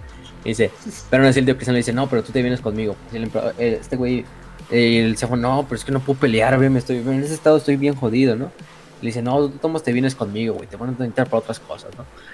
Y bueno, el Zephon ya con el tiempo va agarrando confianza, siendo amigo del Diocleciano. El Diocleciano sigue siendo pues, un pinche custodio. Si imagínense, si uno en pinche Space Marine no tiene nada de sentido de humor y nada de, de que se logran las cosas, pues ahora imagínense un custodio, ¿no? Sí, pinche listo, de este lado, acompáñame ya. Va como el Zephon ahí como asistente casi casi del Diocleciano, ahí nuevos cabrones, nuevos cabrones, ¿no? Em, y bueno, eh, también va reclutando a lo que son eh, miembros de la... mm, ¿Cómo se llama este desmadre? Ah, sí, también lo que se va a encargar es reclutar, pues... em, ¿Cómo se llama este cabrón? Em, en güeyes encarcelados, prisioneros, prisioneros de, de guerra, traidores, que hayan dado la espalda al emperador durante estos primeros inicios de la gran, de la, de de Horus. Uno de ellos es Yaya de Arcus. Yaya de Arcus, que era la baronesa de la casa Viridion. La casa Viridion era una casa de eh, caballeros imperiales, eh, con base en el planeta de High Rock. Eh, um, el peor es que con estos, con Yaya de Arcus, es que a ojos del imperio ella era una traidora. Y si lo vemos, sí, era una traidora. Porque cuando empieza la herejía, a la casa Viridion la unía un, un juramento de lealtad con los hijos del emperador, con la tercera legión y con Fulgrim. Entonces, el pedo es que durante la batalla de Mat de Galheim, cuando la pinche herejía ya se desemboca, em, pues prácticamente ya ya por este juramento de lealtad con los hijos del emperador, tiene que ayudarlos porque se da cuenta que los, los estos que los caballeros imperiales leales empiezan a atacar a los, a los hijos del emperador y pues se interviene y ataca a los, los caballeros imperiales y los man, destruyen, ¿no? Destruyen esta otra casa. De hecho, mm, destruyeron una casa completa durante esta parte. eh, y durante la batalla de Isban les dan la orden de traicionar a sus, a sus, camaradas. Y es cuando ya la casa dice, no mames, eso ya no lo pongo a hacer a la verga. ¿no? O sea, sí está, está bien que tengamos un pinche juramento de lealtad con la tercera legión, pero esto ya no es, ya no es luchar por la, por el emperador, ni por la legión, ni por la pinche eh, lealtad, ¿no? Se aquí haciendo bien. Y lo que hacen es este. em, de hecho, los, los hijos del emperador los empiezan a cazar y ellos tienen que escapar. Y se dan como prácticamente como. Se dan voluntariamente eh, al imperio, ¿no? Para que los encarcelen. Y los encarcelan en Terra, en una de las mazmorras ahí del Palacio Imperial. Em, entonces, pues sí. Y esta vieja ya estaba, de lista para, para ser ejecutada. Y esta decía, no, pues, si me voy a morir, si me van a fusilar, que me fusilen con mi uniforme puesto. Y que su puta madre, ¿no? Este. em, y es cuando Cloco, este Diocleciano junto a Zephon llegan y, no, pues si creen que les perdonamos, siguen siendo unos putos traidores porque al final de cuentas lo único que le pueden decir es ser traidor al haber matado a otros, a otros soldados. Pero les damos una última oportunidad para, para que para que demuestren su lealtad al emperador y encuentren su muerte en el combate, ¿no? Y toda la casa Viridion es perdonada, es perdonada durante esta durante esta ceremonia. Eh, ya ya de Arcos ni siquiera se lo quiere creer y es el desmadre así de este pedo. Pero finalmente se les da la oportunidad de servir al lado. Entonces es una- también una medida desesperada porque pues, el imperio necesitaba tropas. La No son oportunidad. el único, pero son la más importante. Les dicen que no los van a matar, más bien. Pues sí, Sí, sí, este. Esa es Eh, una no, pues, oportunidad. no, aquí no van a. Y, y el, y el cristiano sí es muy, muy sincero. No, no van a. La, la más probable es que no van a sobrevivir ninguno de ustedes a esta pinche guerra. Porque es una pinche guerra que trasciende todo lo pinche que conocemos como, como una guerra convencional, ¿no? Si nos enfrentamos a demonios para empezar, pues no creo que sea una guerra convencional. Em, Pero y ya, ya acepta. ¿no? y, y les donan unos caballeros imperiales ahí vale verga, así como que el, como que el mecánico ahí tenía como chafas ahí, como ya todos en reparación, así como en su taller ahí en tierra. la Y les donan esos, ¿no? Los de la Sí, porque que luego les informan. fuertes. Ujú, les dan esos bien culerísimos. Luego les informan que, que High Rock y que toda la casa eh, Viridion fue destruida por los hijos del emperador eh, como represalia cuando estos güeyes se entregaron al imperio. También la Yaya pues dice, no, pues, yo soy la culpable, se desmadre. Vamos a encontrar la redención y la venganza contra los traidores en, en este, este nuevo campo de batalla, ¿no? Y si les dan estos, estos pinches, pues madres, estas, estos caballeros imperiales para que sirvan. Y bueno, y aquí hay otro personaje muy que a mí me gusta mucho, que porque es otro pedo, sea, es que sale completamente lo que conocemos como mecánico. Y algunos dirán, ¿quién es? ¿Quién es ese güey? ¿No? Y es este, nada más y nada menos que Arkand Land, tecnoarqueólogo, el Indiana Jones de Warhammer 40.000. ¿no? este, uno de, los famosos, uno de los miembros más famosos del mecánico, un mago, tecnoarqueólogo, y mejor conocido por haber descubierto la mayor parte de las STCs o de las plantillas de construcción estándar durante la herejía y la Gran Cruzada. Más bien que durante la Gran Cruzada. El cabrón se dice que encontró durante todos sus viajes, porque el güey era un güey que viajaba por toda la puta galaxia encontrando PCs. De hecho, a él le debemos el Land Raider, el famoso Land Raider, Ah, que sí. todos conocemos hoy en día como este tanque de los Space Marines. De hecho, no se llama, muchos dirán Land Raider, ¿no? Que es como jinete de la tierra, ¿no? Del, la por land, ¿no? Pero en realidad es que era Lance, o sea, de Lance Raider, de que era el jinete de Land, del apellido de este cabrón, de Arkan Land. Con el tiempo esto se deformó y terminó como Land Raider, ¿no? Entonces, pues es lo mismo, ¿no? Porque es Land Raider, ¿no? Y el apellido de este cabrón es literalmente tierra, ¿no? Arkan Land. Ok, y esto es una Entonces, mamada como pues, cuando pasó. ya le dijeron, ah, es que se llaman Sí, Astartes exactamente. porque la doctora se llamaba Astartes. Ah. Astarte, ajá.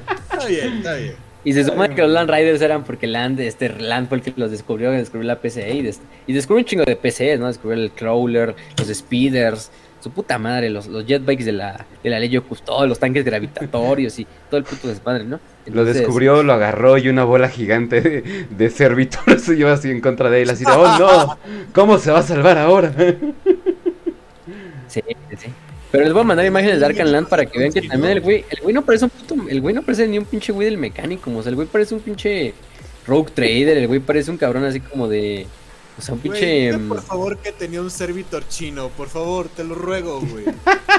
No, te, te vas a cagar, güey. Tiene mejor que un servidor chino, güey. Tiene un pinche servidor que es un mono araña, así como robótico, güey. Así que llevan el puto en el hombro, Oh güey. no. De hecho, ahí está la imagen, mira, ahí está la imagen, ahí está el servidor. Y ahí está cuando está viejito Oh, el elegido. está chad, está La lejilla está viejita. Sí, el cabrón, el cabrón casi no estaba ni siquiera así mejorado, o sea, le valía verga, o sea, el güey era así como de, sí, creo en el Omnisai y su puta madre, pero lo que a mí lo que me gusta es la aventura y descubrir PCs y, y viajar y todo el verga, el desmadre. El güey sabía cientos de idiomas terranos y de variedades del gótico, sabía balitas allí, o sea, pero porque el güey viajaba, ¿no? Un chingo de pendejadas. Entonces era, era una leyenda dentro del mecánico, era de, oh, güey, Land, ahí no mames, ahí viene Land, que te- fírmame mi, fírmame mi, fírmame mi pinche, este, mm, no sé, mi pinche jet bike, este, y él anda así, ah, huevo, la firmas, ¿sí? Con su pinche changuito aquí en, la, en el hombro, así cagado, que se llama, este, el changuito se llama Sapien. Es No más. Pone una grabadora, Sí, pone una, pone una grabadora cuando se va tan taran tan. Es como, ah, oh. Sí, güey. Eh, es bastante chingón, ¿eh? Todo un bro ahí, el cabrón, o sea, sale completamente de ese pinche como paradigma de que los magos del mecánico son un güey así que es simplemente todo unidimensional, todo así bien pinche aburrido, que nada más habla en código y, oh, sí, la tecnología y la ciencia y, la mierda y and shit y todo su puto desmadre, ¿no? No, este, el, el Lance era como, no, güey, es que a mí lo que me gusta es como la aventura, güey, y encontrar nuevas culturas y su puta madre. Eh, y ayudar al, al Omnisai a través de esta nueva como esta visión, ¿no? De, innovar incluso el cabrón. Porque sí, muchos de los inventos de militares e incluso civiles se los debíamos a, a Land, incluso de la- del 1941. Entonces, Arkan Land pues, es ese famoso expedicionario tecnoarqueólogo em, de, de la era, de la era de la Gran Cruzada, ¿no?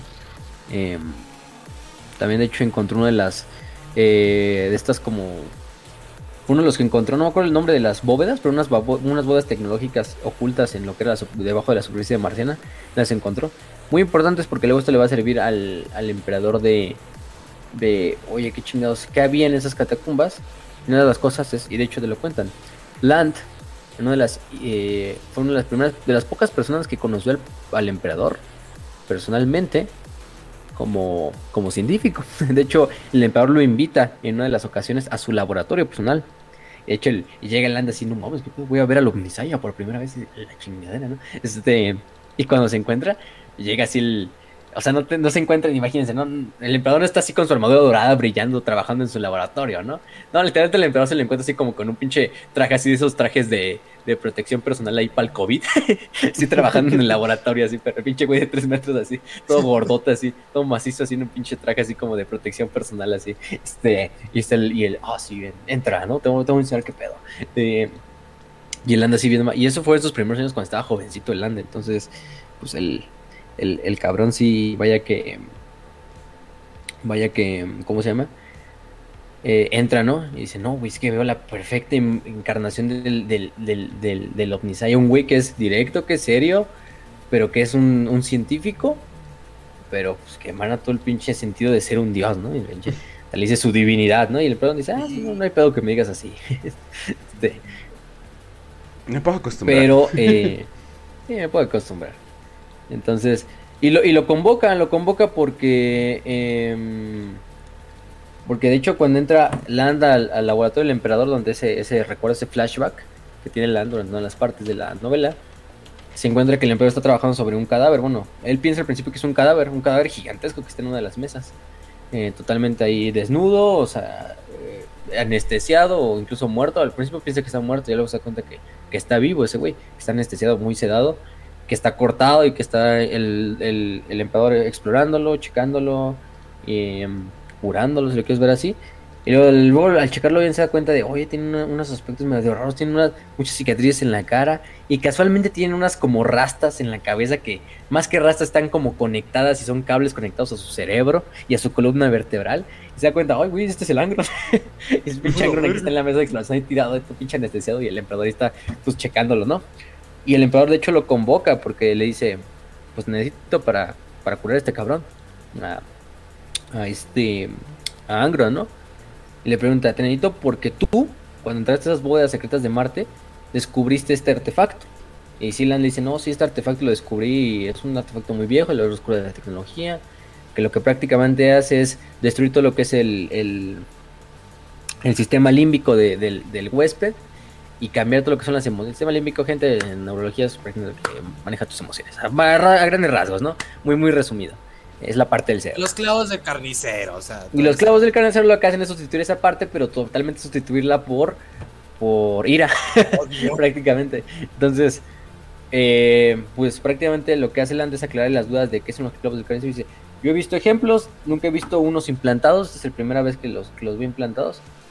Y el emperador sí, son los, los, yo también los primeros que veo, o sea, es un, una cosa que ellos denominan los clavos del carnicero, porque tiene un nombre aparte, o sea, es un nombre original de esos clavos del carnicero que no me acuerdo. Pero, ah, en se llaman los, las bóvedas exarquianas, las bóvedas exarquianas. Se supone que estos clavos del carnicero estaban basados en una antigua tecnología conocida como cruciamen, que es la que encuentra Land durante uno de sus viajes a estas bóvedas. Eh, eran textos profanos. De hecho, las bóvedas las tiene que sellar Land porque todo el contexto y conocimiento ahí está es profano. Entonces, los Land's las tienen que sellar por su propia cuenta. Pero dice, sí, no, ahí en mis viajes encontré estos cruciamen y estas madres son muy parecidas a ellos. Se pueden quitar. Y, el, en el le dice eh, eh o divino, ¿no? Porque Land le dice así al emperador, este, las puede quitar, ¿no? Puede curarlo. El emperador dice, sí, pero no es conveniente. o sea, que las puedo quitar, sí, ¿Y eso lo curaría? Sí, pero lo mataría. Porque le enseña a Stellan, mira, esto es como una radiografía de su cráneo, una pinche tomografía, ¿no? Y si te fijas, los clavos del carnicero no están estimulando el centro límbico. No sustituyeron completamente. O sea, estos clavos del carnicero son una parte del cerebro de, de Angron. Y aparte están enroscados en su columna vertebral. Digamos, el clavo, el, el cable de los clavos del carnicero está como enroscado en la columna vertebral. Pero en cada segmento de cada vértebra y en cada parte de la médula. Entonces, pues, dice incluso, no me esperaría cómo, cómo fue el proceso de implantación de estas madres en Angron, ¿no? O sea, un pinche dolor inexplicable. Pues se supone... Lo único que ve Angron es lo que tengo Lo que tengo entendido es de que Angron, se supone que la visión del emperador, crean o no, eh, iba a ser de diplomacia. o sea, es como verga, ¿no? O sea, pero se supone que pues quería alguien que intimidara, eh, o sea, y al mismo tiempo y al mismo tiempo que pues pudiera, ¿no? De hecho me gusta mucho la Ah, por eso este chiquito sí, güey, un Benito Juárez común. Pero sí, o sea, no, o sea, pero por ejemplo, en la versión eh, lealista que hizo, es bueno, que es fan, trae un reloj, eh, pero un reloj de arena de sangre, ¿no? Yo me imagino así como, ah, no mames, pues tal vez llegaba y como que les ponía el reloj así de, ok, les voy a dar este tiempo para llegar a un acuerdo y si no les parto la madre, ¿no? O sea, pues más o menos me imagino algo así, yo creo que por eso le pusieron este reloj, ¿no? Pero se supone que iba a ser para eso. Pero eh, la operación de los eh, clavos del carnicero no solamente le pusieron los clavos, también les, le quitaron partes del cerebro. O sea, le quitaron partes del cerebro que le quitaba la empatía con sus otros astartes, que le quitaba esta conexión con el warp. O sea, lo chingaron horriblemente. O sea, o sea, sí, la neta. Entonces, por eso también ya en el futuro, pues ya ni siquiera puedes como que saber si lo que Angron decía es verdad, porque pues el cabrón literalmente está lobotomizado. exactamente. Y bueno, también antes de continuar, un saludo a Franz Camacho que nos envió dos pen. Ah. son los mismos, ¿no? Son los peruanos. Muchos pens. Muchos pens. los pens. Pero sí, gracias, ¿eh? También al, al Franz y le enviamos un saludo. Eh, no envió ningún mensaje, más que un sticker de Hey You y una pera como bailando. no importa. Este. Pero ahora sí continuamos. Entonces, el emperador dice: No, pues sí, es que este desmadre. Y aquí no nos deja, ¿no? Mira, aquí está de hecho. Concentraciones realizadas en el lóbulo olímpico y la corteza insular los cirujanos han afectado la capacidad del duodécimo para regular cualquier emoción. Además han rediseñado su capacidad de disfrutar cualquier cosa que no sea la sensación de ira.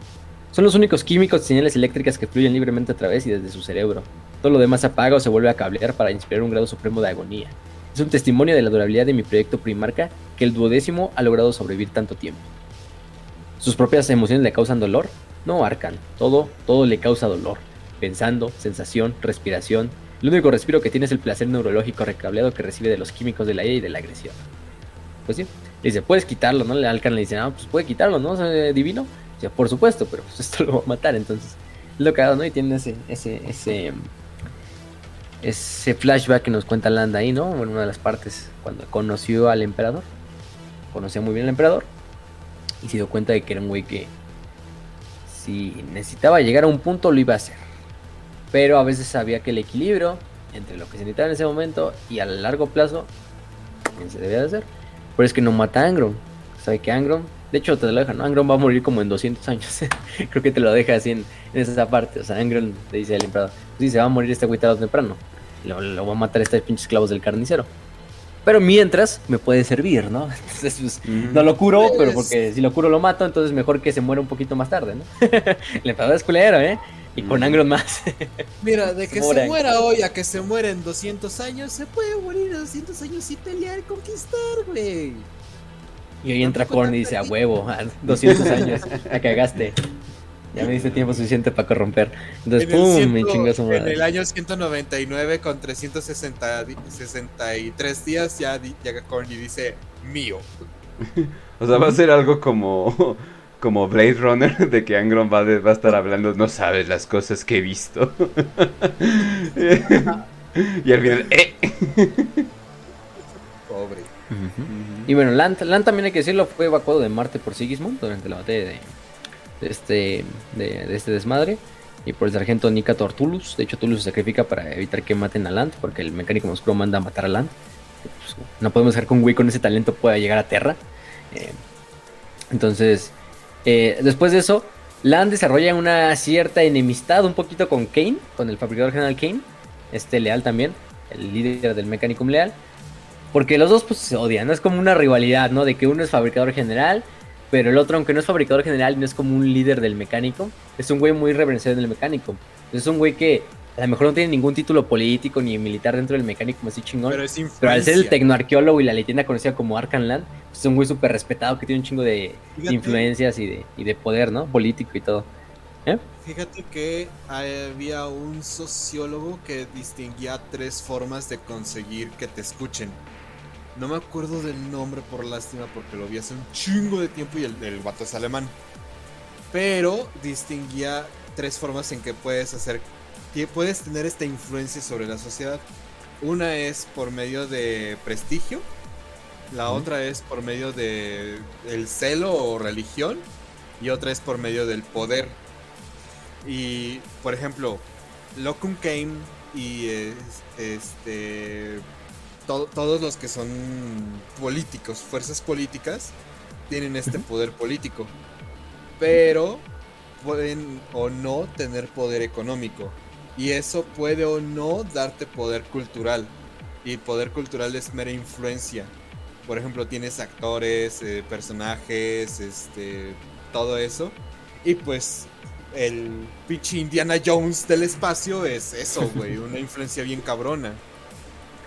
Ah, sí, y la más cara es que el Land, el Land es cabrón, el Land es pinche bien cagado, o sea, la pasa burlando así como del que así en secreto, haciendo pinche chistes sarcásticos, así como de, ah, sí, güey, pero yo no me le respondo al fabricador general, y tú no eres el fabricador general Kane, sí, casi, este, entonces, porque eres el Locum, cuando yo te conocí seguía siendo el fabricador Locum, entonces tú sigues siendo el fabricador Locum para mí, cabrón. Y a muy pinche mala gana Kane tiene que trabajar por, con, Land, porque pues, Land es un puto genio ahí dentro del mecánico. También lo así como de, es que este, no sé, este, este güey no se mete en unas pinches chingaderas, ¿no? O sea, es que vean la foto de Land, o sea, el güey no... O sea, la, mayoría que tiene es un pinche ojo biónico y máximo, güey, creo. Bueno, ni ojo biónico, más bien. O sea, nada más unos cuantos brazos y unos pinches armas en la espalda. Y su lo más biónico creo que es un pinche changuito ese que trae en la espalda. bueno, este cae en el hombro. Entonces, no, el güey, te digo, se ve bien caro. Entonces, junto, bueno, ya, finalmente. estigma absoluto. Pero bueno, Kane dice muy bien. Land es un patriota, como yo. Entonces, lo que le interesa también es llegar a Marte y retomar a Marte. Em, y pues bueno, pacta con Kane. Kane y Land quedan en buenos términos, entre comillas. Dicen, no, pero también necesitamos ayudar aquí al Imperio ahorita para que ellos también nos permitan luego regresar a, a Marte, ¿no? Este, y lo que necesitamos primero que nada es un general y es lo que le vamos a dar al Imperio un general para el mecánico. Y van con la Magos Domina, eh, conocida como Hierónima, que era la Magos Domina del Lord Doctor, la líder de todo el Lord Doctor, y le escogen, dicen, eh, vamos a llevar a cabo lo que es conocido como eh, el proyecto Arquimandrita o Archimandrita. Kane y bueno y, este y Land van a con ella y le dicen pues te lo presentamos no la domina pues dice tómenme ah, no. Este pero dice prácticamente ella se ofrece y dice abiertamente y felizmente acepta el rango o este proyecto de la, la arquimandrita. Y lo que básicamente la arquimandrita es em, un avatar del dios destructor, o sea, del Omnisaya destructor. Supongo que lo que van a hacer es fusionar el cerebro de Jerónima con lo que es un chasis de un robot clase Domitar. Es un pinche robot gigantesco, es una pinche mamadísima. Es el tamaño de un puto. de un de un caballero imperial, o sea, está gigantesca la chingadera.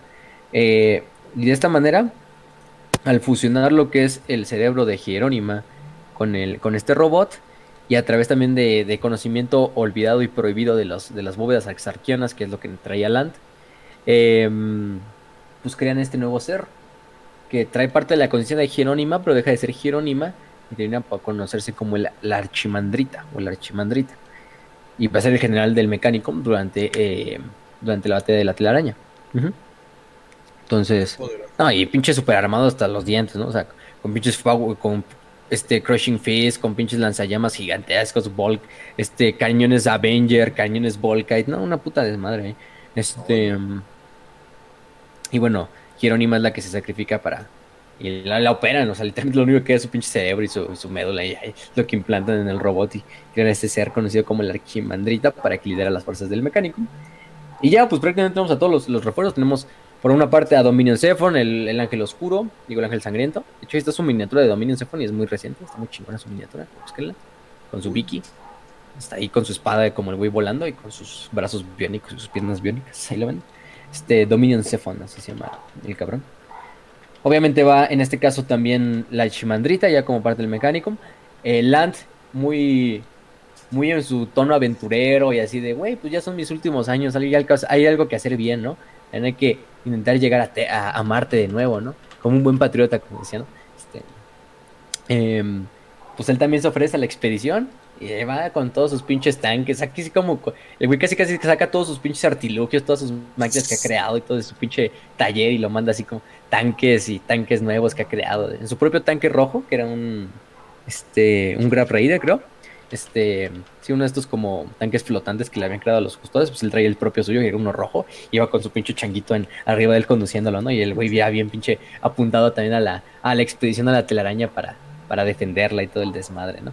Em, entonces, pues sí.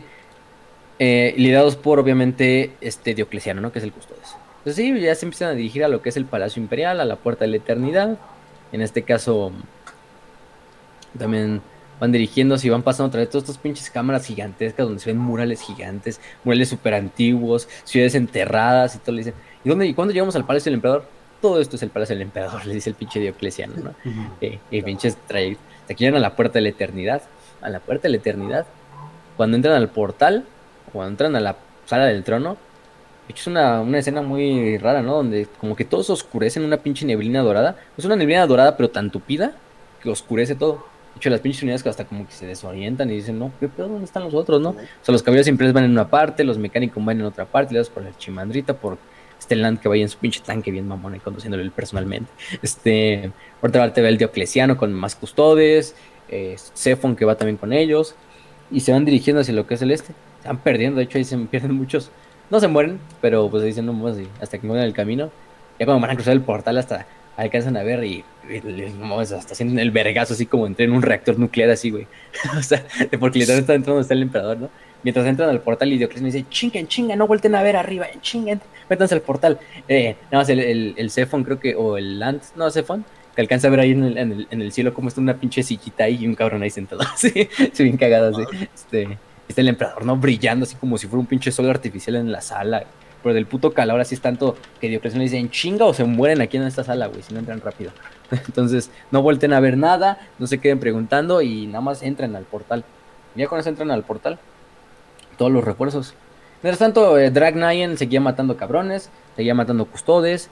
En este caso ya había matado incluso a uno de los del mecánico, a uno de los como servidores, bueno, no servidores, son un, un magos, pero importante. Eso le había dado imágenes propias a los, a los, a Ra y a todos los demás de cómo estaba el pedo, de contra qué se, está, contra qué se estaban enfrentando. Es cuando el emperador Letono le pone otra visión.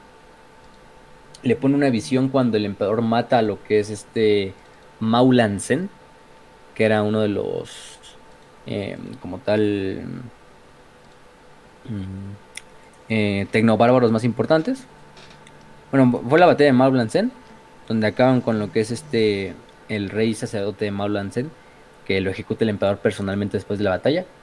Este señor que principalmente había comenzado como un sacerdote que pues, a través de, de, comida, de beneficencia, ayudaba a la gente de esa tierra, pues terminó convirtiéndose en un rey. Con el tiempo fue atrayendo cada vez más seguidores, pero también a la larga, y con el fin de lograr que su tribu y de su clan subsistiera sobre todos los demás, cada vez fue más pervirtiendo sus rituales hasta el punto de que se convirtieron en cultistas del caos básicamente. De hecho, es uno de los ejemplos que el emperador le, le, enseña a Ra para demostrarle por lo que están luchando, ¿no? Para acabar con todo ese yugo de la religión y de la fe que pone atrás a la humanidad. Y el mejor ejemplo que le pones, ve, a, Maul, a este rey sacerdote Maul Ansen, ¿no? Simplemente comenzó con un hombre con buenas intenciones, pero que a través de la fe se pervirtió tanto que cada vez los rituales se volvían más ocultos, cada vez se llevaba, llevaban más lejos. ¿Qué tal si en esta ocasión sacrificábamos a un niño, ¿no? Para que los dioses nos dieran su beneficio, para que nuestro clan y nuestro imperio se subsistiera sobre los demás. Que en esta ocasión que era dar a unos cuantos eh, a unos cuantos clanes menores, ¿no? En sacrificio para estos dioses, ¿no? Y así cada vez más hasta que pues prácticamente incluso estos, esta tribu, confederación de Maulansen empezó incluso a, a experimentar con, con terrores genéticos, creando abominaciones y ver, seres pinches sí. todos asquerosos. Un momento, a ver, uh -huh. me estás diciendo que empezaron como una religión, después terminaron comenzando a hacer sacrificios de niños y terminan empezando a hacer experimentos que podrían ser abominables o de... Güey, ¿por qué? Por... ¿Dónde me suena? Eso lo he visto en algún lugar del Medio Oriente. Estoy seguro. Clar claramente yemenís. Claramente yemenís, güey. Malditos uh -huh. yemenís. Entonces, pues. Una sí. plaga. Entonces, pues. Maulan Zen, esta conversación se volvieron pinche ser, o sea, se volvieron del caos, ¿no? Terminan sirviendo a las entidades del Warp. Es porque el emperador le dice, ¿no? Pues eso es a lo que, a lo que viene finalmente este proyecto, ¿no? A deslindar a la humanidad. Porque toda tras buena intención es de lo que se alimenta la disfunción. No, bueno, no toda buena intención. Pero toda intención oculta detrás de la fe viene y le da alimento a estos seres. Algo que empezó como un simple ser que daba comida y agua a los necesitados, pues ven lo que acabó, ¿no? Eh, cada milagro costaba más, cada ritual costaba más, cada ritual era más oculto, y así, y así, y así, hasta que terminó convirtiéndose en la conversión de Maulancen, que el emperador termina destruyendo y ejecutando al, rey sacerdote de Maulancen personalmente, ¿no? Eh, cuando ganan la batalla de Maulancen, durante la, guerra de unificación. Pero tan le dice, ¿no? Y ese ser contra el que están luchando dentro de los túneles, pues es también producto de eso mismo, ¿no? Dragnayen. Fíjate bien, Ra, en lo que dice en su grito. No es cualquier grito, no es un grito sin sentido. Es el nombre del demonio. Ponle atención. De hecho, ahí hay uno de los custodes, que es Sagittarius. Sagittarius es un, en este punto es un Dreadnought. Es uno de los custodes más viejos, se dice. Se supone que es el primer custodes en morir en teoría. Morir relativamente porque luego fue internado en un Dreadnought, pero sí, murió, relativamente murió, ¿no? Entonces Sagitarius es uno de los custodios más viejos de toda la... O sea, es de contemporáneo a Constantine Balton, para que se den una idea del cabrón. Entonces Sagitarius, durante la batalla de la telaraña, él está presente como un Dreadnought Contemptor de los, los custodios, ¿no? Un cabrón, pinche... ¿Qué más veterano quieres como un Dreadnought, no? que, que Sagitarius, el güey. Entonces, de hecho, él estuvo presente en la batalla de Maulancean, este... Ra lo ve en la visión. Ra durante la batalla de Maulancean, pues todavía no nacía, entonces todavía ni siquiera eran custodes. Eh, pero Sagitarius presencia la, la, la, entidad también demoníaca. Ya cuando luego habla con Raz le dice, no, pues es que lo que dice el, el demonio, lo que dice ese grito no es, no es un simple grito, lo que escucho es Dragnayen. Y luego el emperador le confirma a Raz, sí, ese es el nombre del, del demonio. Y es el eco del grito de aquel primer asesinato. Eh, y si lo traducimos un nombre, lo más burdo que podemos sacar de esa pinche lengua oscura que no tiene traducción alguna sería el, el, el fin de los imperios, ¿no? Que es la, el otro nombre de, de. No, y Drag Knight sigue matando cabrones a diestra y siniestra. Siendo honesto, güey, es, es, es, lo más extraño que Balvin podría gritar cuando va a morir. Usualmente dicen, ah, ah, yo, yo no, si a mí me acuchillaran, yo no sería de las personas que gritan, Dragnayen, Dragnayen. Sería muy extraño. Pues no sé, güey, a lo mejor era Abel diciéndole, no, pues ya, hermano, ya, ahí, ahí muere, ahí muere, pero en su pinche idioma no. raro ahí bíblico. no mames. Y ya, pues eso es lo que te termina generando como el desmadrito, ¿no? Pero, pero pues sí. Este, bueno, pues ya. Para cuando llegan prácticamente los refuerzos a lo que es la telaraña, en este punto es cuando la pinche, los, los, los demonios empiezan a atacar, pero, pero totalmente lo que es este Calastar. La ciudad imposible. La ciudad imposible está en la mierda. Se supone que los custodios están reducidos en un 90% para este punto. A la verga, imagínense el 90%. Las hermanas de batalla, las hermanas de ciencia, pues probablemente también. Tres tribunos muertos. Ryan como el único oficial imperial. Bueno, imperial o el de más rango imperial. Junto a Genetia Crow. Entonces, pues, con lo que llegan los refuerzos, pues tampoco son muchos. O sea, son unos cuantos eh, caballeros de la casa Viridion un lisiado, un ángel, un sangriento lisiado como Cephon, servidores del mecánico, Mezquitari, eh, la archimandrita, también con refuerzos, un poco de refuerzos titánicos, entre otras cosas, pero bueno, tampoco es mucho de que digamos, o sea, no es este, no es mucho refuerzo, entonces cuando llegan se dan cuenta de no, güey, la pinche ciudad está siendo sitiada, pero a la mierda, o sea, de hecho muchas partes de la ciudad ya están caídas, o ya cayeron, se está luchando aguja por aguja, barrio otro por barrio de toda la ciudad de Eldar por cada uno, ¿no? En este caso, demonios, que pues pululan, pululan y siguen, de los cuatro dioses obviamente, cada uno en estas legiones, que en una muy, muy cagadamente, en, o sea, en una parte se ven con los que están peleando contra los demonios, y los demonios están gritando, ya viene el sol, ya viene el sol. No, le, están, le están preguntando, de hecho, a los custodios, ¿no? Así, los pocos demonios que saben hablar gótico en un gótico totalmente oh, no. perverso y corrupto, dicen así de. y un pinche demonio. Un pinche demonio. Sí. Un pinche demonio cagapalos, cagapalos en el fondo. Turururu.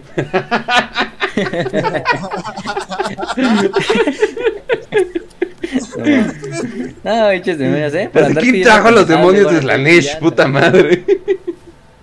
Pero así, ¿no? Los demás así de, ¿cuándo, ¿cuándo, viene el sol? ¿Cuándo viene el sol? Así, sus pinches voces todas inhumanas, así en góticas, así, ¿no? Este, por ejemplo, el sol, ustedes, creo que ya pueden inferir quién es el sol, ¿no? Sí, claro. no, pero el, el concierto, en este caso... El sol, ¿cuándo viene el sol? ¿Así, algo así, güey? algo así. Este, okay. entonces, pues están los pinches demonios, ¿no? Pero cuidado con lo que pides, eh, cuidado con lo que pides, incluyendo si eres un puto demonio. Entonces, bueno, bueno, por andar de, andar de cabrón. Este, no, pues llegan a la batalla, llegan. Güey, De hecho- no mames. A- ahorita, ahorita que acabe. Termina. Va, va, va. De hecho, Ra está to- de hecho, Ra y Genetia están totalmente luchando por su cuenta en ciertos sectores. Los custodios están luchando como pueden, cientos de demonios muriendo, miles de demo- demonios muriendo, traidores astartes. Los traidores astartes no son rival para un custodes, la mayoría. Entonces, pues, siendo hechos mierda ahí constantemente por cada uno de los de estos.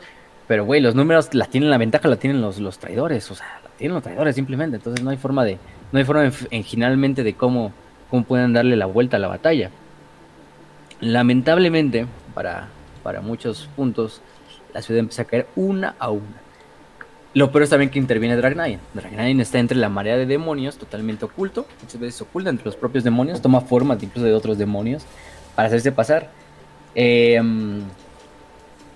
incluso los propios demonios abren cuando el pinche Dragnayan está cerca, así como de, cuando una bestia más grande que otra bestia, pues simplemente pasa la otra bestia simplemente como que se aleja o la deja pasar, ¿no? Entonces los demás demonios están, no mames, este güey, la verga, ¿no?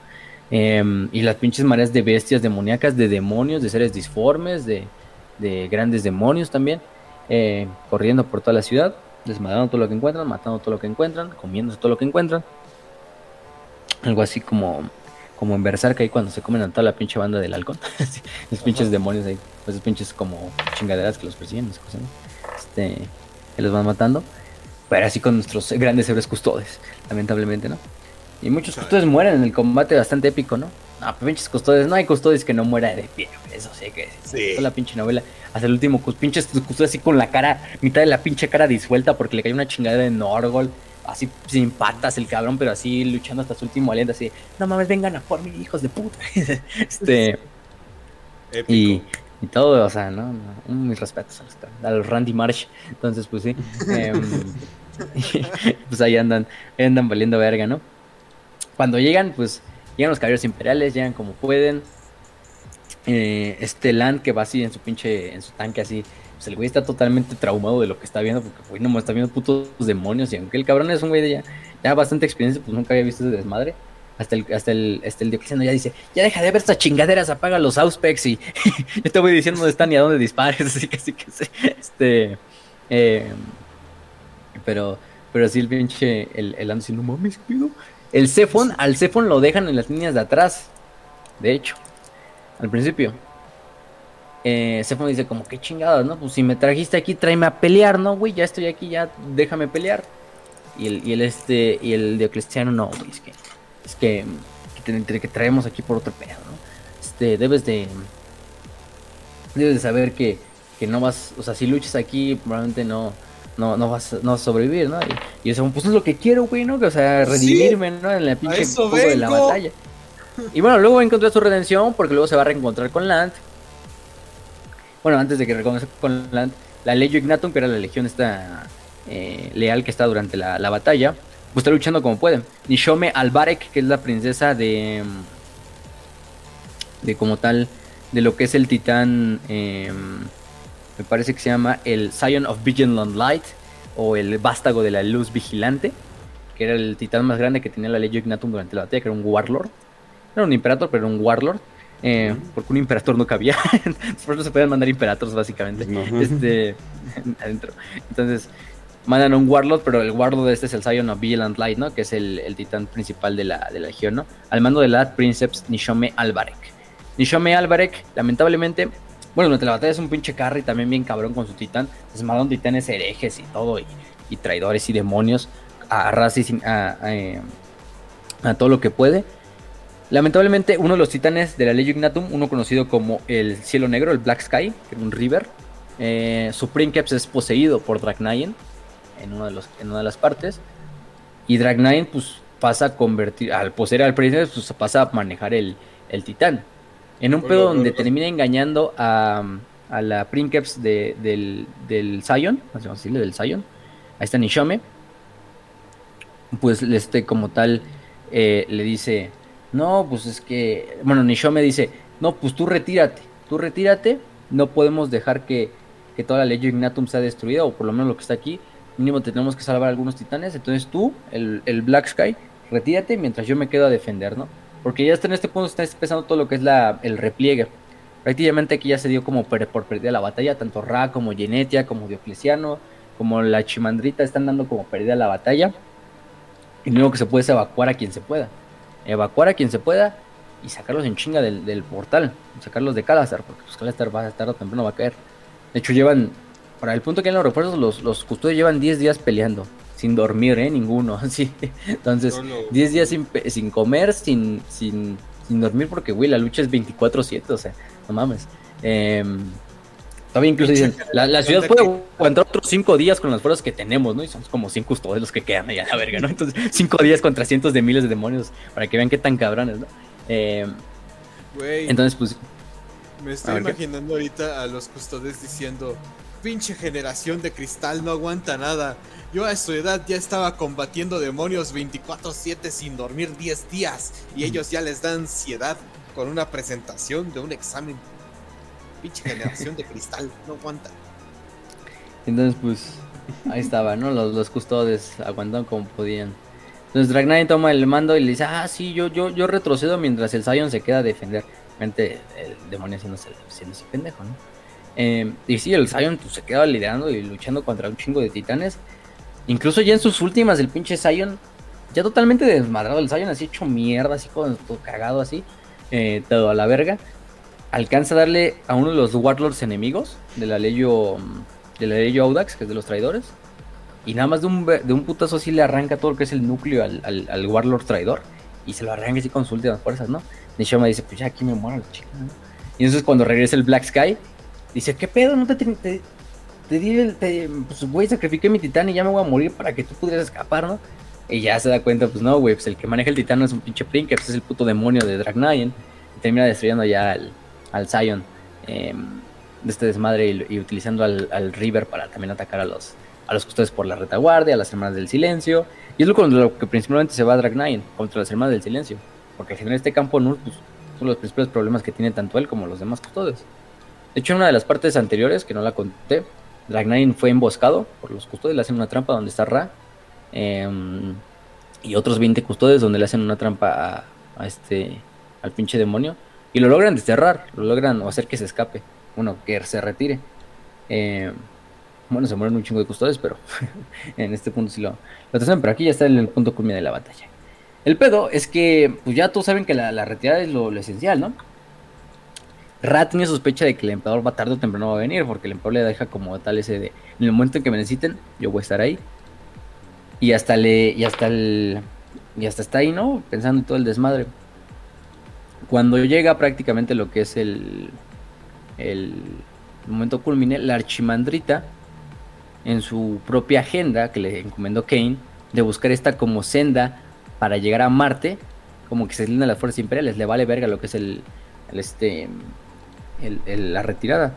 Pero bueno, o sea, es la archimandrita, es un pinche avatar del dios eh, destructor, va desmadrando demonios y traidores, y, o sea, hay una parte donde agarra un pinche, un devorador de mundos y nada más así como lo truena así como si fuera un pinche pistache a la verga. Y así, este, todo vale, todo así con sus pinches dendritas ahí. Y, y todo, ¿no? Pero va a buscar de, de la, de la esta. Dice, no, güey, no nos podemos ir sin, sin encontrar este desmadre.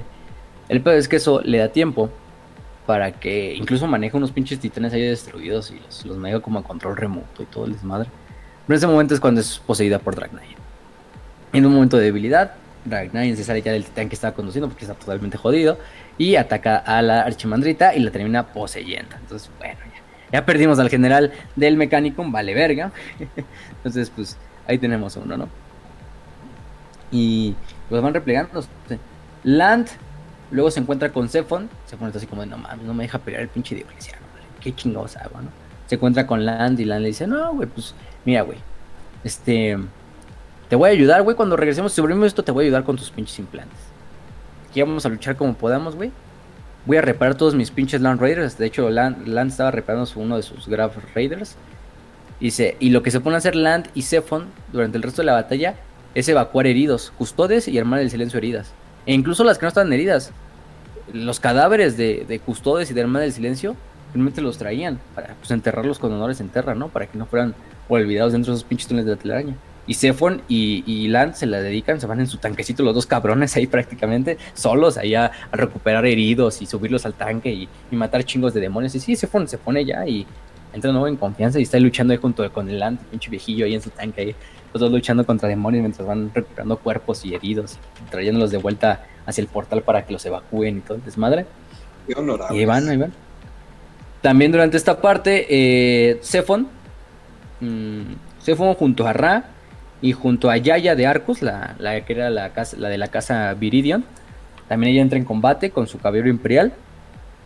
Durante la batalla, durante la parte final de la batalla, ella junto a Zephon entran contra Hieronymac o contra la Archidendrita que ya está Archimandrita que está ya poseída por Dragnayen. Logran destruir finalmente a lo que es la Archidendrita, no la Archimandrita, perdón. Eso sí, el caballero de, de Yaya es este, destruido. Pero en el momento en que ella manda así como que sale así su pinche. ¿Cómo son estos? Sus, su asiento de eyección, como los que traen los jets, así para que el salga ileso. Lo avienta.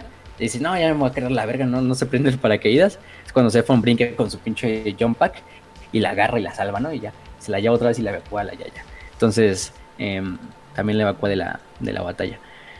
Y pero logran matar a la, a la archimandrita y con eso logra escapar otra vez el pinche demonio de este cabrón, ¿no? Pero bueno, ya cuando la batalla se ve jodidísima porque pues los aunque están evacuando, los demonios ya están ganando todo el territorio hacia la, ciudad. Calastra ya está totalmente caída. Ya están pegados prácticamente a lo que es el portal y están los custodes y lo que, lo que queda de los, de los, de los defensores defendiendo los últimos, las últimas calles de la ciudad.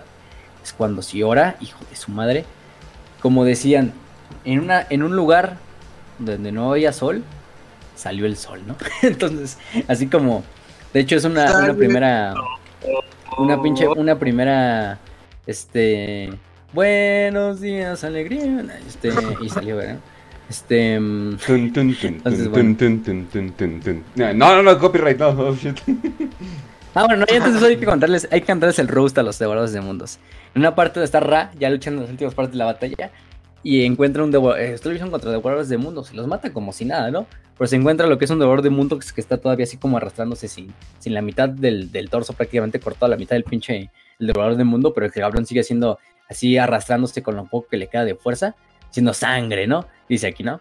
El legionario más cercano a él todavía estaba vivo. Un devorador de mundo atravesado por la cintura, se arrastraba más cerca de donde Ra se arrodilló. Su armadura era más roja que blanca, lo que significa un cambio desconocido dentro de su, de su tradición de la legión. Sangre, murmuró el guerrero con la boca destrozada. Estuve ahí. Ra intentó gruñirle, pero las palabras agotadas fueron un gruñido susurrante. Estuve ahí el día que salvamos a tu primarca mestizo de una muerte segura. Sangre, murmuró de nuevo el, el devorador de mundos. Su yelmo había sido aplastado, devastando el cráneo y la cara dentro. Sus ojos estaban vidriosos, enloquecidos, las pupilas eran simples pinchazos. Si tan solo lo hubiéramos dejado ahí, el custodio Ra se echó a reír, sintiéndose sus huesos retorcidos y los músculos maltratados picando de nuevo con la aplicación de chorros de elixires suprarrenales desde el interior de su armadura. Sangre. Si tan solo lo hubiéramos dejado morir en esas montañas. Ra estaba sonriendo ahora. El único primarca que no pudo conquistar su mundo. El único primarca que vivió como esclavo. El único primarca que tuvo que ser salvado de la muerte. Sangre. Los ojos del World Eater se resolvieron con el fantasma de la claridad. Sangre para él.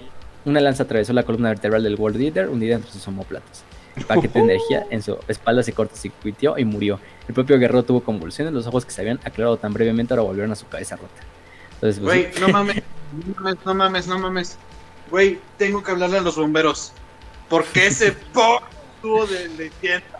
Estuvo cabrón. Y, y, lo, y lo más otro que usted que se llama Solon, ¿no? Y luego Solon agarra el cadáver del, del, del, del mundo, lo pone en el piso y se sienta en él para descansar un ratito. o sea, como pinche siento así. No, mientras están replegando así. Pero pinche Ra se la dio con su pinche especie de. O sea, el pinche, el, el, el devorador así todo en su pinche ya berserker ahí, pero el, el, único primer que, no conquistó su mundo, el que, no, el que vivió como esclavo y el que tuvimos que salvar de la muerte. Ojalá lo hubiéramos dejado morir ahí en ese mundo. Pinche Ray esté quemando ya los, a los devoradores de mundos hasta el final ahí valiendo de verga, ¿no? Pero pues ahí está, ¿no? Oye, eso podría ser una. Oye, bueno, como los custodes son como que mini emperadores, esto podría ser el pensamiento de por qué eh, el emperador dejó morir a los soldados de Angron. Tal vez llegó y es así de, ¿qué y esta mamada que se va a morir en una pinche pelea culera? No, vete a la verga, ¿no? O sea, te voy, te voy a usar para lo que pueda por el momento, o sea, pero tal vez, tal vez por eso el emperador no quiere mucho a Angron, no, no porque está ah, modo enojado todo el tiempo, sino porque no es suficiente, o sea, porque es débil, pues.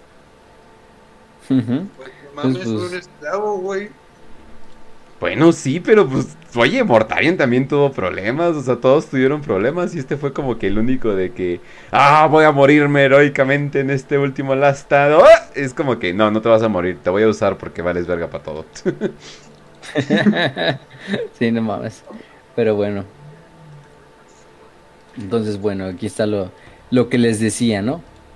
Eh, a ver, pero no, déjame ver. Aquí está, ¿no? La luz de la mancera era palpable tanto en la armadura de Ra como en su piel. Era una presión, una presencia con un físico abrasador. Las hordas enemigas lo sentían como ácido en su piel. Las criaturas, los demonios, sin importar las verdades seculares que se mantuvieran fuertes, perdieron el poco orden que alguna vez habían poseído, ¿no? Y en un reino sin sol, el sol salió por fin. ¡El anatema! Ra escuchó su agonía frenética como un rosa enfermo en los bordes de su mente. ¡La anatema viene! Sale el sol. Dicen los demonios, ¿no? Este. Sus rasgos eran los de uno nacido en las tierras salvajes de la antigua Eurasia. Su piel era una mezcla terrana de bronce y ámbar quemado. Sus ojos son más oscuros y su cabello más oscuro. La larga caída negra de su cabello estaba sostenida por una simple corona circular de hojas de metal que le quitaban la melena de la cara para poder luchar. Se movía como se movió un hombre, atravesando las tiendas filas de sus guardianes a pie, empujando a través de la presión de los cuerpos en los raros casos en los que instintivamente no se apartaron para él, llevaba oro como todos sus guardianes usaban oro. Entonces, bueno. Eh, de los no nacidos. no hay que recalcarlo tanto. Entonces, bueno. Había saludado a sus guerreros con una sutil telepatía, pronunciando sus nombres cuando les pasó antes de una batalla. De los no nacidos, algunos rompieron filas y huyeron. Estos fragmentos cobardes de sus viles maestros sabían que, habían llegado, que había llegado la destrucción. Algunos se desgarraron unos a otros, canibalizando a sus parientes para obtener fuerza frente a la destrucción. Algunos perdieron la poca comprensión que tenían de la corporalidad, sus formas se derritieron y disolvieron antes de que el monarca que empuñaba la espada flamígera llegara incluso a las líneas del frente. El más fuerte se enfureció por el pecado de su existencia. Con una gestal debajo, lo suficientemente fuerte como para sacudir el aire sin viento en esta realidad alternativa, lucharon para alcanzar a su, a su archienemigo, ¿no? No te digo, o sea, pinches demonios que hasta. No mames, ahí está el Ahí querían su sol, culeros, ¿eh? Y cuando llegue el sol, no mames, vámonos en chinga. Había demonios que simplemente se disolvieron a la verga, nada más con la presencia de la luz del emperador, o sea. Y otros que hasta se tuvieron que comer a sus demás demonios para crecer en tamaño y poder, con algunas esperanzas, enfrentarse al anatema, ¿no? O sea, así desesperados los pinches demonios. Vato, Ahorita hay que decir cómo se llegó a esto. Les tocó los coleros. ¿Te acuerdas? de ese pinche video, güey, en el que están, ay, ¿cuándo viene el ejército? ¿Que quién sabe qué? Y, y terminan tarrados, güey. Sí, no mames. Cada pinches demonios. Es por jugar la alberga. Y aparte no venía, o sea, pues el emperador sabes que va con su espada, ¿no? Y su espada tiene la habilidad de mandar a los demonios, pero a, a, a morirse por la eternidad, ¿no? Y hay que decir cómo llegó el emperador a esto. Durante el libro te van contando desde el punto de vista de una niña, de un planeta como salvaje, de un planeta como feudal recién conquistado por el imperio, como a su pueblo, que es un pueblo totalmente tribal todavía, llega una nave negra. La nave negra de, de nuestro dios, hasta lo manejan, de nuestro señor. Y empiezan a subir a esta niña y a toda la gente de este, o a la mayor parte de esta gente, a lo que es a la nave. Los llevan a través de este, del espacio, los encierran, de hecho, como unos ataúdes negros, y finalmente los llevan a Tierra. Y desde el punto de vista de la niña, que es una niña chiquita, con una adolescente, como dos años, no me acuerdo, que este, no me acuerdo el nombre, em, te lo cuentan. Y finalmente te cuentan cómo ella es la primer niña, el primer grito que le da vida al trono y el primer grito de entre millones que le darán por los 10.000 años siguientes vida al trono dorado. Y es a través del sacrificio de todo este pinche pueblo, de todo este planeta prácticamente, de, gente tribal y de psíquicos, que empiezan a darle fuerza al, al, trono y es con lo que el emperador le da tiempo para por lo menos por unas horas, levantarse, acudir con sus hijos, luchar en la batalla y regresar. El sacrificio de estos pinches, todos estos seres, de estos gente, así que literalmente los encierran con unos cofres negros mientras se van escuchando los gritos, los rezos de otros, mientras se van quemando literalmente psíquica y físicamente, o sea, consumidos por el trono dorado como si fuera un pinche reactor que los absorbe. Entonces, pues ahí está, desde el, desde el, desde el pop de, de esta niña, ¿no? Entonces, No, no, no, pedo, ah, huevo, pinche rico. Yo, yo, yo me estoy imaginando. ¿Alguna vez viste eso? La, la que sacaron de Shrek, la última. en la que Shrek por empieza a asustar a la gente después de quién sabe cuántos años. Y se siente todo feliz, todo contento, asustando, este, como, como pillando un pueblo entero. Así me lo estoy imaginando el emperador, güey, así todo feliz y contento, blandiendo su espada, madreándose con los demonios. Y ya luego cuando termina, ah, qué bien se siente. Bueno, de vuelta al trabajo. Así me lo estoy imaginando, güey. Algo así. No, y luego lo que se viene es nomás.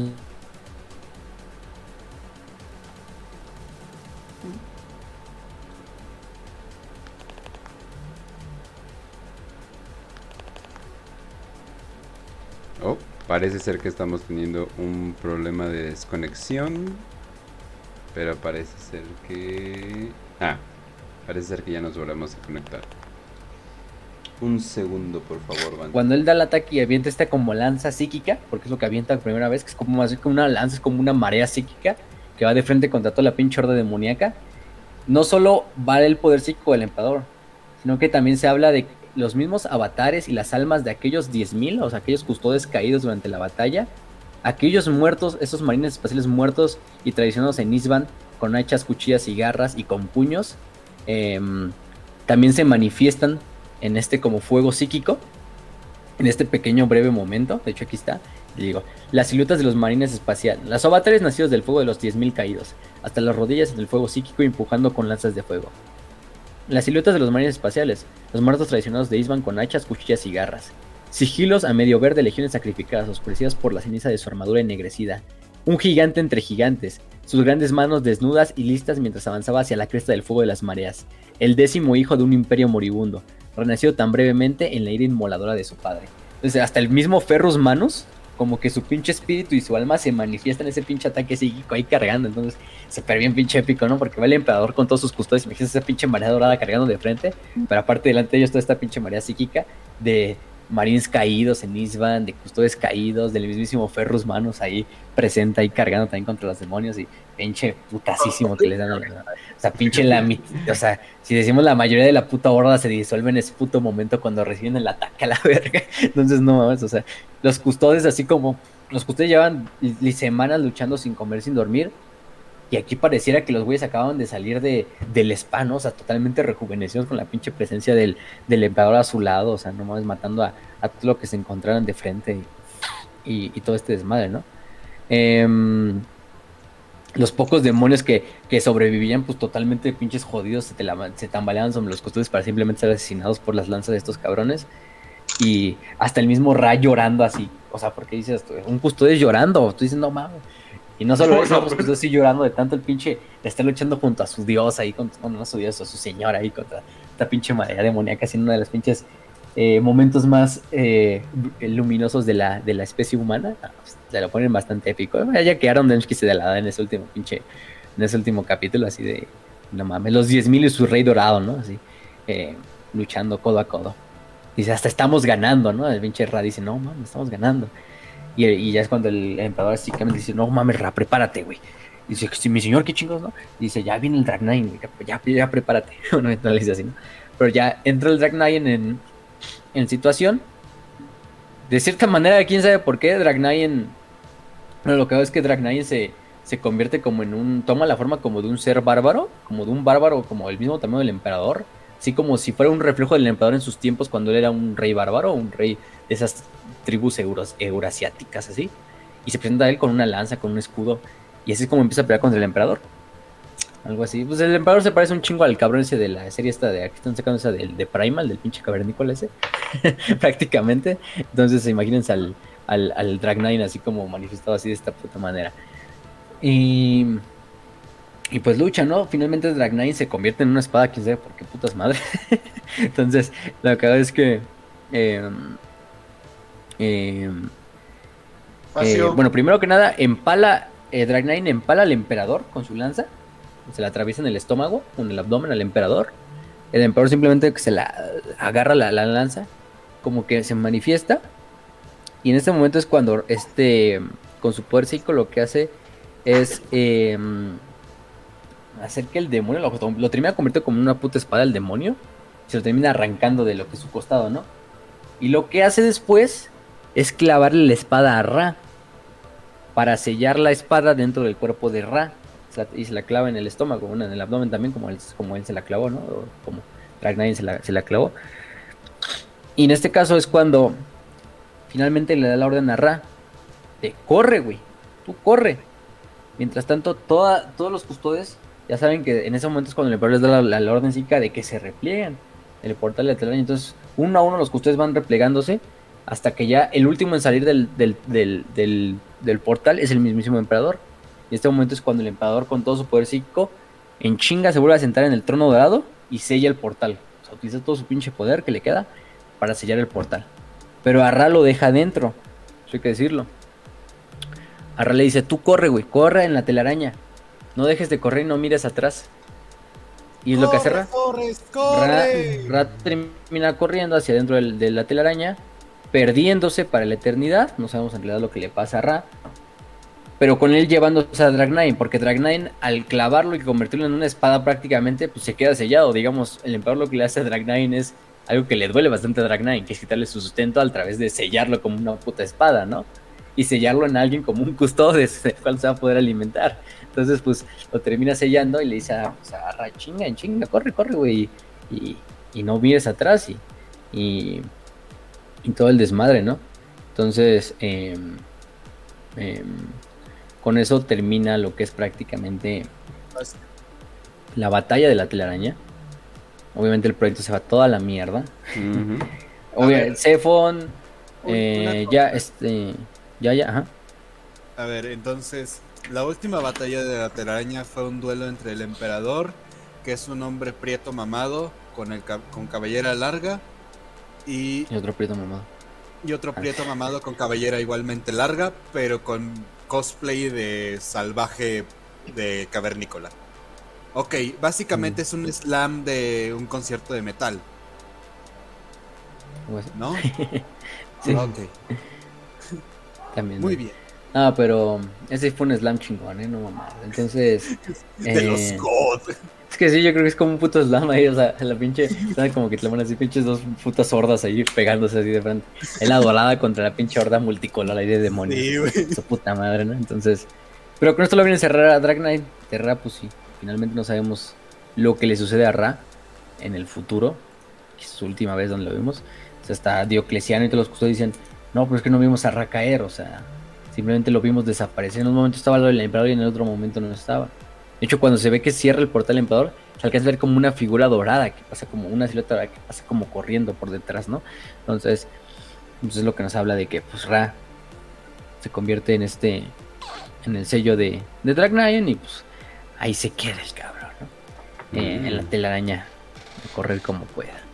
Pero también mm. se implanta lo que es por primera vez el edicto silencioso, lo de traer psíquicos para darlos en sacrificio al tan dorado y de esta manera mantenerlo eh, para darle el tiempo al emperador de salir. Pero pues oye, o sea, le fue... Lamentablemente la batalla acaba. Bueno, Land, Zephon, Yaya sobreviven, también Diocleciano, salen del, del, portal, eso hay que decirlo. Yaya luego no sabemos qué pasa de con ella. Este Land, Land luego tiene otras, otras tareas durante la herejía. Si les adelantamos qué pasa con Land, Land se supone que es una segunda expedición cuando acaba la, la, la herejía de Horus. En esta segunda eh, expedición va hacia Librarios OVNIs. Eh, prácticamente dos siglos después de su expedición se declara perdido y se encuentra por última vez uno de sus diarios Vox, en el cual habla de cómo él y su equipo fue tomado por una entidad desconocida y algún tipo de virus sentiente o mutante. Pero bueno, con eso termina la historia también de Land.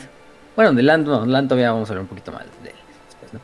Pero, eh, de hecho, luego se va a hacer muy amigo de Dominion Zephon y le va a ayudar a, a, repararse con la ayuda de una inteligencia artificial que implanta en los, en los, en los implantes biónicos de, de, de Zephon.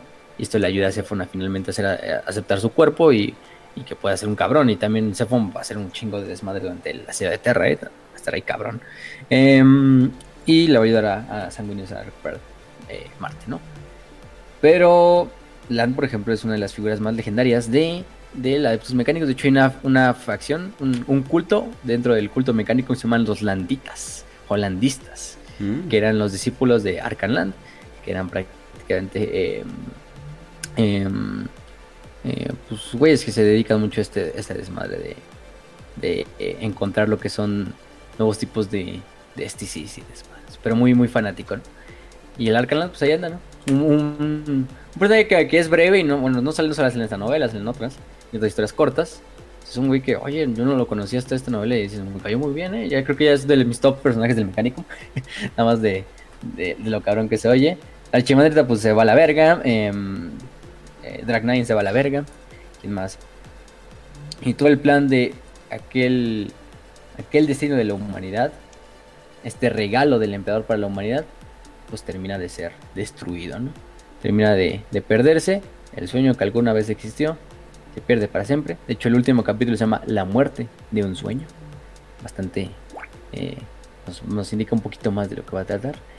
Y pues lamentablemente se acaba con la batalla y la guerra de la alteraña. Que duró 5 años, en la cual vimos perder a 10.000, a más de eh, casi casi al 90% de, de todos los, de los custodes, eh, a gran parte del hermano del silencio, a grandes hombres como, como los tribunos, como Ryan Dimion, em, como, como, como, la chimandrita, entre otros, y pues le da unos puntos. Pero yo creo que es una novela que aunque corta y en el final se va un poquito acelerada, es bastante disfrutable.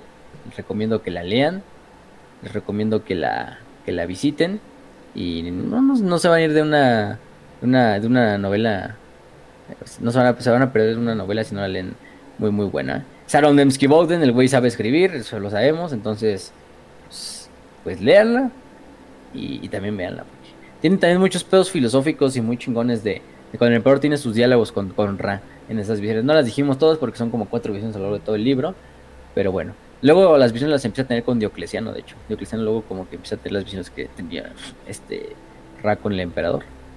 Pero bueno. Con eso podemos terminar. ¿Y qué más? Em, ¿Ya? ¿Algo que quieran decir antes de pasar a la siguiente a la siguiente parte? Claro que sí. Eh, de hecho, sí, quiero agradecerles a nuestros Patreons que cada mes nos están apoyando y a cambio tienen ahí ciertos beneficios. Que por cierto, también les repito que me pueden, me pueden mandar un mensaje en Patreon y les vamos a dar las preguntas con gusto. Eh, pero creo que les tenemos que recordar. Tenemos Patreons que como que nada más nos quieren apoyar, entonces los agradecemos. Muchas gracias a Israel, muchas gracias, muchas gracias a Jaito, muchas gracias a Rafael. Eh, Pineda, muchas gracias a Osmos, muchas gracias a, José Martínez, muchas gracias a El Mariscal, Mesor 300, Lucas Daniveil, eh, Loe, a Brandon Puga, eh, a César, a Rolando, a Miguel Yaguegos, a Fergos, a Kilemol, eh, a Manuel Villa, a Oscar. Es que ponen sus nombres verdaderos, manda. ¿Quién hace eso? Entonces nada más los estoy cortando lo suficiente. A Oscar, a Techama, a Dante, Alfredo y Alberto Parra. Muchas, muchas, muchas gracias por, muchas gracias por apoyarnos y pronto, inclusive ahí les estaremos diciendo de, de algo extra que, que les estaremos, que les estaremos dando, eh, ya que pues eh, vienen, vienen las memberships de, de YouTube, vienen iconos, iconos y todo eso, y tú como eh, dueño de canal le puedes dar beneficios a personas eh, simplemente por eh, porque porque quieres no entonces los haríamos miembros automáticos si nos apoyan por eh, de YouTube bueno van a tener los beneficios obviamente pero sin tener que pagar pero pues bueno entonces eh, ¿Saben algo de, de la nueva novela de Garro? No, todavía no sé nada. Pero sí estoy emocionado. ¿Se muere Garro? Ah, cierto. No, bueno, suponemos. Bueno, Garro de Grey Knight, un pedo así, ¿no? Vamos Ajá. Garro. Yo creo que le va- sí vamos a hacerle spoilers. De hecho, bueno, debería de Ah. estar debería de estar hablando de esto fuera de fuera de aire, pero vamos a hacer un episodio de los spoilers de esto y pero y nunca vamos a volver a hacer un episodio de, de Games Workshop. Esos episodios, los clubs de lectura tienen más views, no ni madres, nunca vuelvo a perder mi tiempo Sí, haciendo no. un episodio de eso. Entonces, no, o ya sea, no. Hammer Ball tenía un pinche episodio de, de, de Sigmar que no entendí ni puta madre. O sea, Pues no te preocupes, ya no vas a tener que hablar de eso porque pinches Huevo. episodios están desolados a más no dar, como Warhammer Plus. Pero bueno, entonces vamos a... ya, último comentario de Warhammer Plus. Pero bueno. Muy- por rellenar contenido, gente. eh, porque no podemos grabar, pero ustedes tranquilos, ya se viene la cápsula chingona. Este sábado Sí. grabamos unas muy buenas, ¿eh? Como la de cómo roen el hobby. O sea, que Ah, si son sí. Patreons, atentos. Y, Y si quieren escucharlas antes, pues háganse Patreons. Desde 20 dólares. Digo, desde 20 pesos, perdón. 40 pesos, perdón.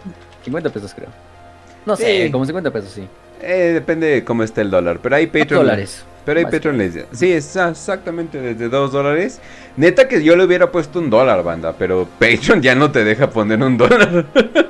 Así de, seguro que quieres poner un dólar, nomás vas a ganar 2 centavos porque... Ya sé, bueno, ya 2 dólares pues. Entonces, pero sí, banda. Entonces, vamos a irnos co- a- con Gravelord. Eh, el Lord de las Góticas dice 5 de 5. Aparte de los juegos actuales de Warhammer, ¿qué otros géneros de videojuegos creen que deberían de tener algún juego de Warhammer? Voy a decir la obvia, ahora sí que ustedes digan el que sea.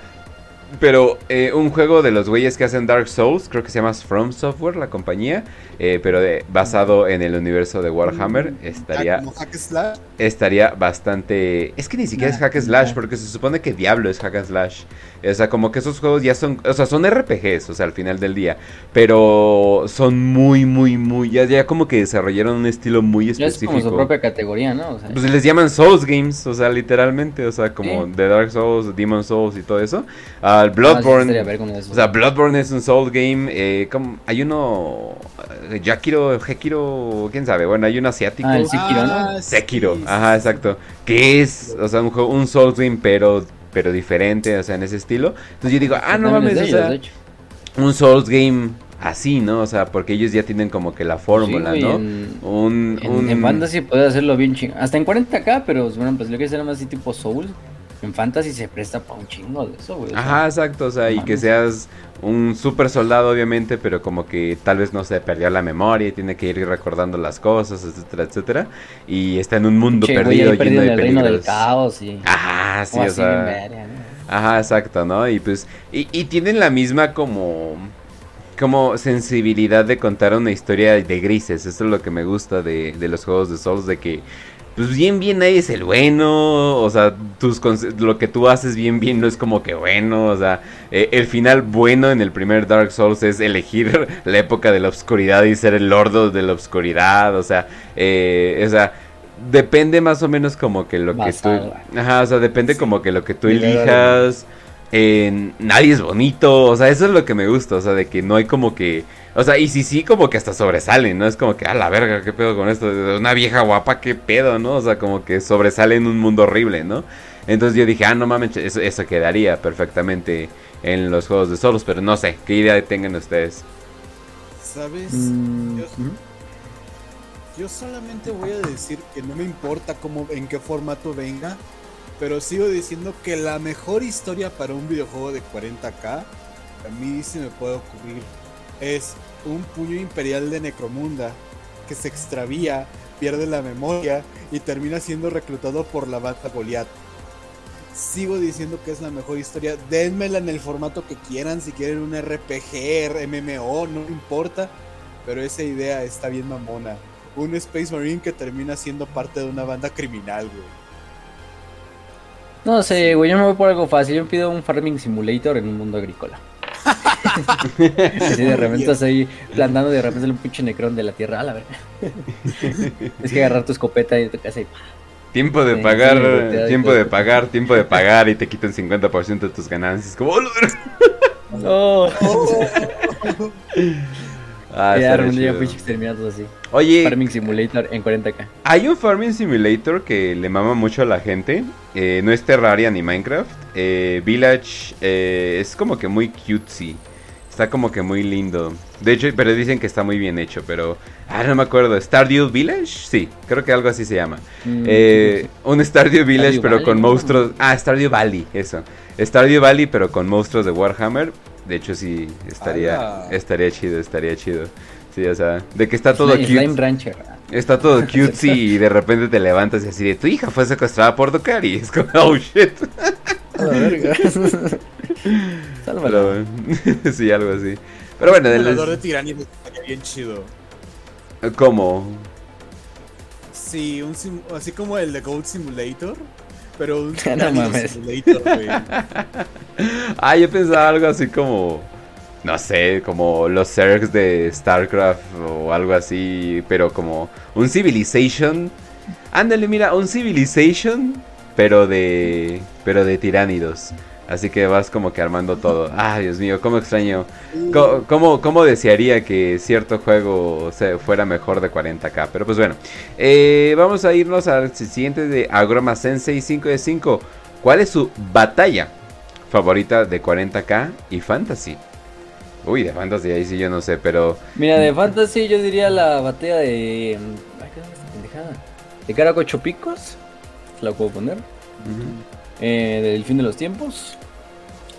Y de 40k. Y de 40k, pues yo digo que. El estilo de Brax, por cómo está escrito. O sea, está muy bien escrito desde el punto de vista así como que sí le metieron galleta ahí para, para Bastante. con lo perrón, o sea, de que. Sí, o sea, como que vieron todo el pedo así de, o sea, cada detalle de qué puto regimiento, de qué movimiento, de qué ataque, de qué unidad, etcétera. Por, por mi parte, sí. ¿Sabes? De Fantasy, mi favorita es este. Y sé que es un poco eh, como, ah, me lo esperaba. Pero la. La como fundación de Bretonia. Ahí las, nueve batallas, ¿no? ¿Cómo se llaman? Las, Las de. Sí, sí, sí. no me acuerdo, son como de 12 cada- batallas. Ajá, de cada Ujú. ducado. Entonces, sí, eso, porque tiene todo. Tiene básicamente orcos, elfos, silvanos. Tiene, tiene todo. Entonces está. A mí me gusta mucho.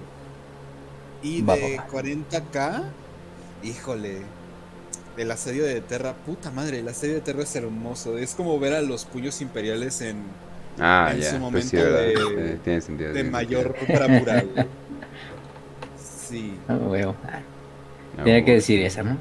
Ah, huevo, no iba a decir el. el- no, o no ibas a decir la, la, ca- la caja de hierro, ¿no? No, no, no, no, no, no. no. ¿Eh? Eh, Es, yo no conozco eso, ¿eh? No sé qué pasó ahí. No sé qué pasó ahí. La jaula de hierro. Eh, Ah, no, es sé si ¿Y tú, hemos, y tú, Kench? no sé si hemos hablado eh, de ello, pero bueno, también quiero aprender más y también quiero aprender más de ello. Pero la, ¿cómo se llama? La batalla de Lucius, eh, que es en el planeta del Mechanicus Lucius, eh, ¿cómo se- que es contra los tiránidos. Es como que ese tipo de lo orgánico contra lo no orgánico para así, pero completos opuestos a más no dar. Eso sí como que me mama y sí quiero como que así. No, no tiene que ver con Lucius el, el güey inmortal, no, no, no, nada, nada que ver. Sí. el planeta. Sí, sí, sí, li- literalmente. Se repiten nombres. Es un planeta forja del mecánico, gente. Sí, se repiten No, no, nombres. Se repiten nombres, pero sí, eso sería como que, ah, no más, eso, eso, eso sí me mama.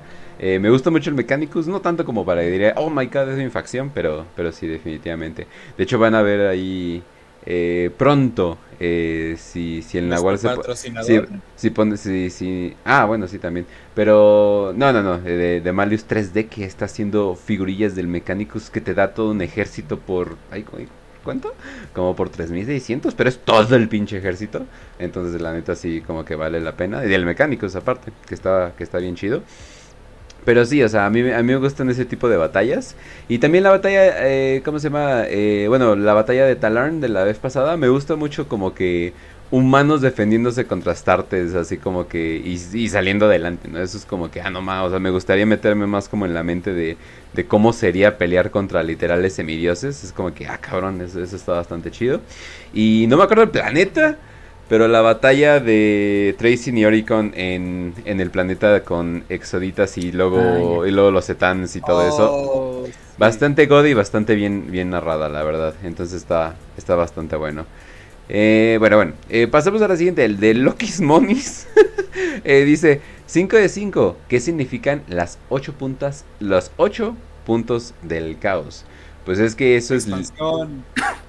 Ah, ok, bueno, sí. ¿Lo quieren sencillo?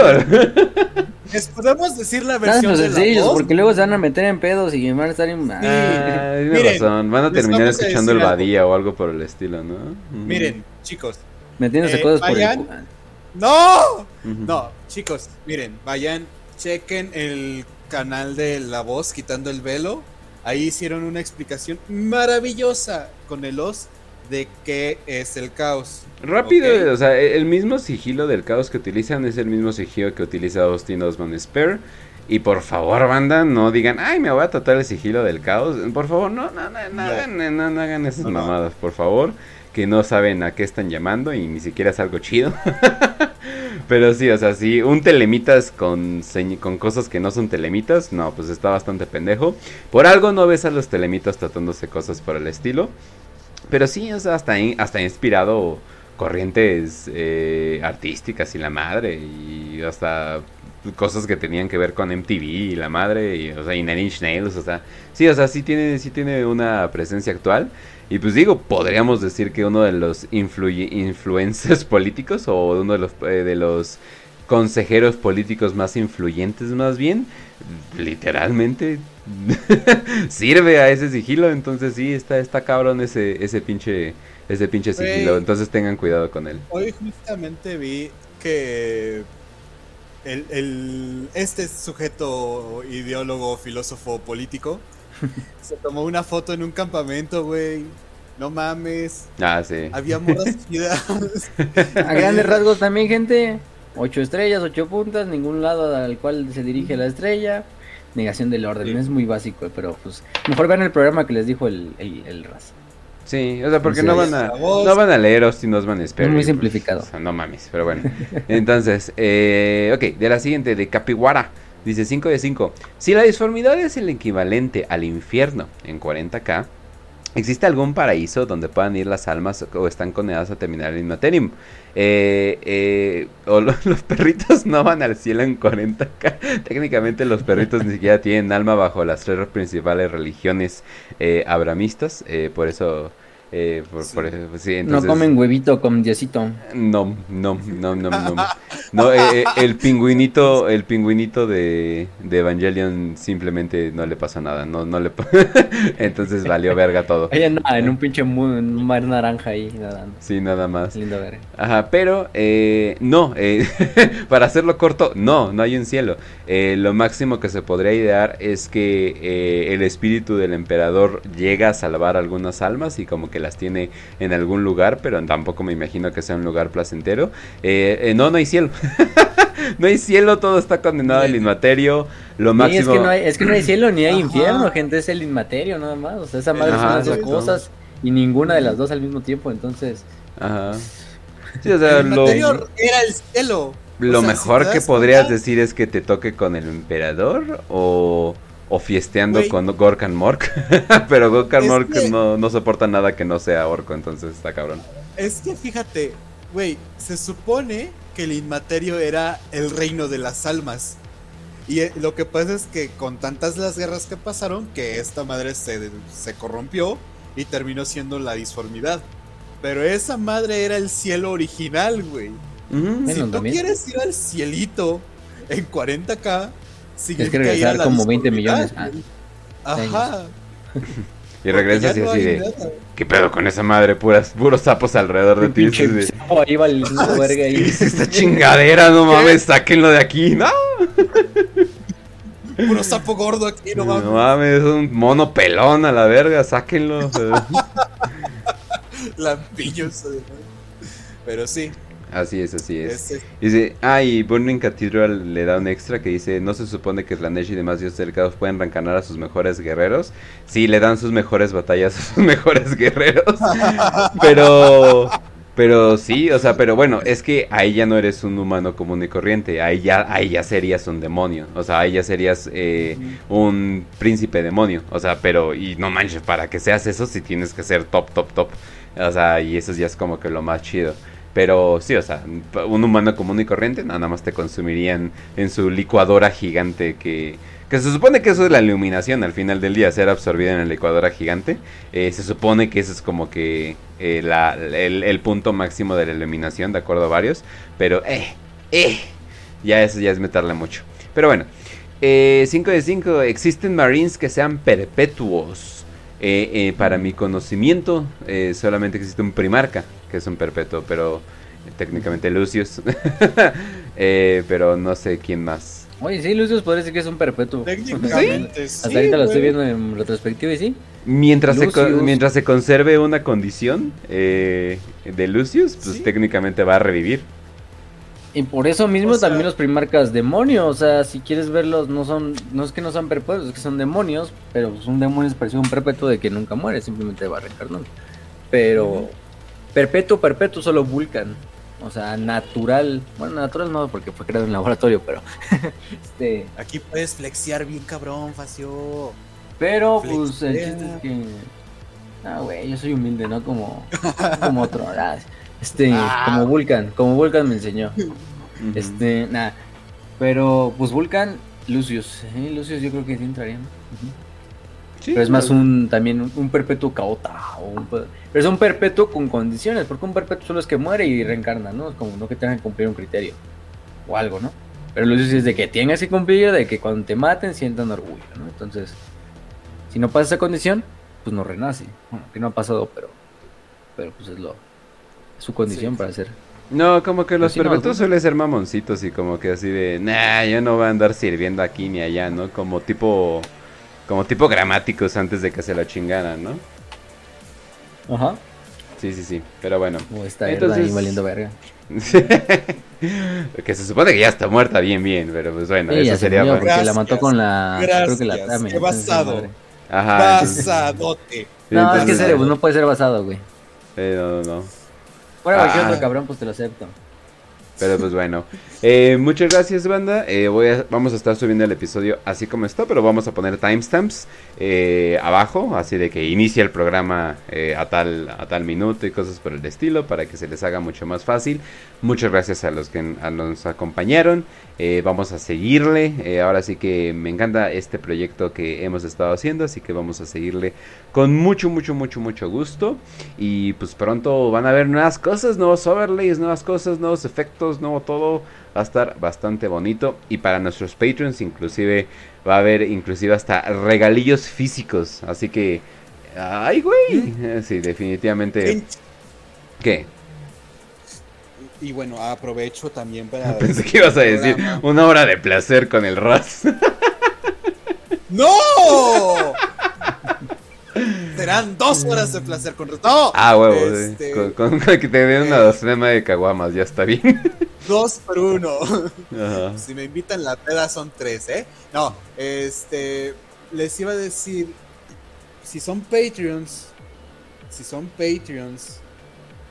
mm, Quisiera saber si tienen oportunidad de mandar audios. Porque eh, ya está a casi nada de acabarse lo de Prieto Munda.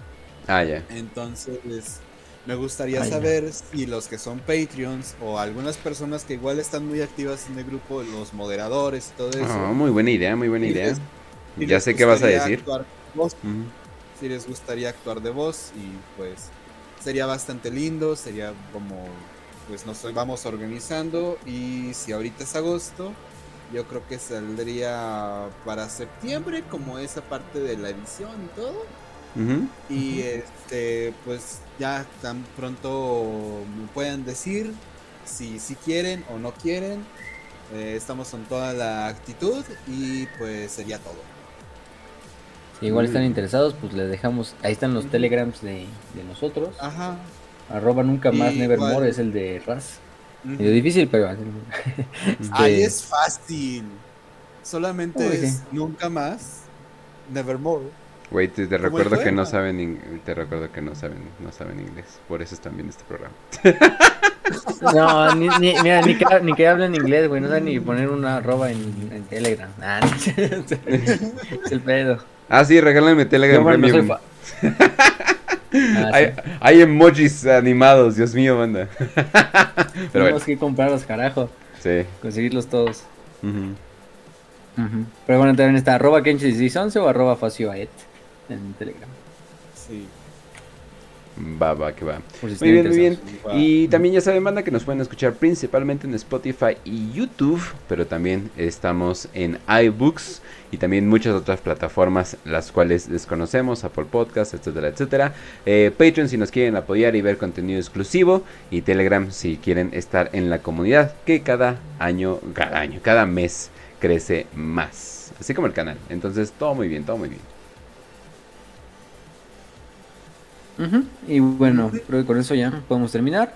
Eh, la siguiente semana yo creo que vamos a hablar de una novela más de la heregia de Horus y con eso pasamos ya siguiente a los capítulos normales, ¿no? Eh, vamos a hablar yo creo que de la de los muertos exiliados, la de Outcast Dead, aprovechando que hablamos un poquito de ellos y de Zephon. Mm. Eh, vamos a hablar de esa novela principalmente y de cómo estos eh, traidores lograron encontrarse con él y con uno de los sobrevivientes de los guerreros trueno, quién será, quién será, lo verán a ver la siguiente semana. Entonces, esta novela es la que vamos a estar hablando la siguiente semana y luego de eso pues vamos a continuar con los programas más normalinos, ¿no? De Warhammer 40k o de Fantasy. Entonces, pues, esténse atentos, es donde nos pueden encontrar en Telegram, en Spotify, en YouTube, Evox, etcétera, etcétera, Apple Podcast, Anchor, eh, y Telegram es nuestro lugar principal, ¿eh, gente? Ahí estamos en el grupo. El club de lectura ya es para pues, dentro de dos semanas, yo creo. Más o menos. Para el 28 o el 27 de agosto, que estamos leyendo la de Fulgrim, que es la cuarta novela de la, de la, de la herejía de Horus. Bueno, la quinta novela de la herejía de Horus. Pero es la de Fulgrim de la herejía de Horus, no la de Fulgrim Fénix Palatino. ¿eh? La de Fulgrim Mm. Fénix Palatino es de la serie de los primarcas. La que vamos a leer nosotros es la de la Horus. Eh, Fulgrim, simplemente se llama Fulgrim, ¿eh? Así encuentran. Está en el grupo de todos modos y en la biblioteca. Entonces, pues esa vamos a estar leyendo, leanla, todavía tienen dos semanas y pues vamos a ver la siguiente semana, ¿no? Eh, eh, los Patreons estén atentos por las nuevas cápsulas que salen este fin de semana, la nueva cápsula. Y pues, ¿qué más podemos decir? Creo que sería todo por esta parte. Les agradecemos que hayan esperado este lunes, también yo les agradezco que me hayan esperado un poquito más, aunque se vio que estuvo bueno el, el- pre-show. Entonces, pues, nada más aquí, aquí lo vamos a dejar por eso mismo. Ahí van a estar las timestamps para que le adelanten al pre- al pre-show si quieren escuchar directamente el episodio de, de la guerra en la telaraña o pues quieren aventárselo todo, ¿no? Entonces, pues ya, creo que con eso es suficiente. Nos vemos la siguiente semana. Les deseamos salud y victoria y que el Señor de la humanidad los acompañe.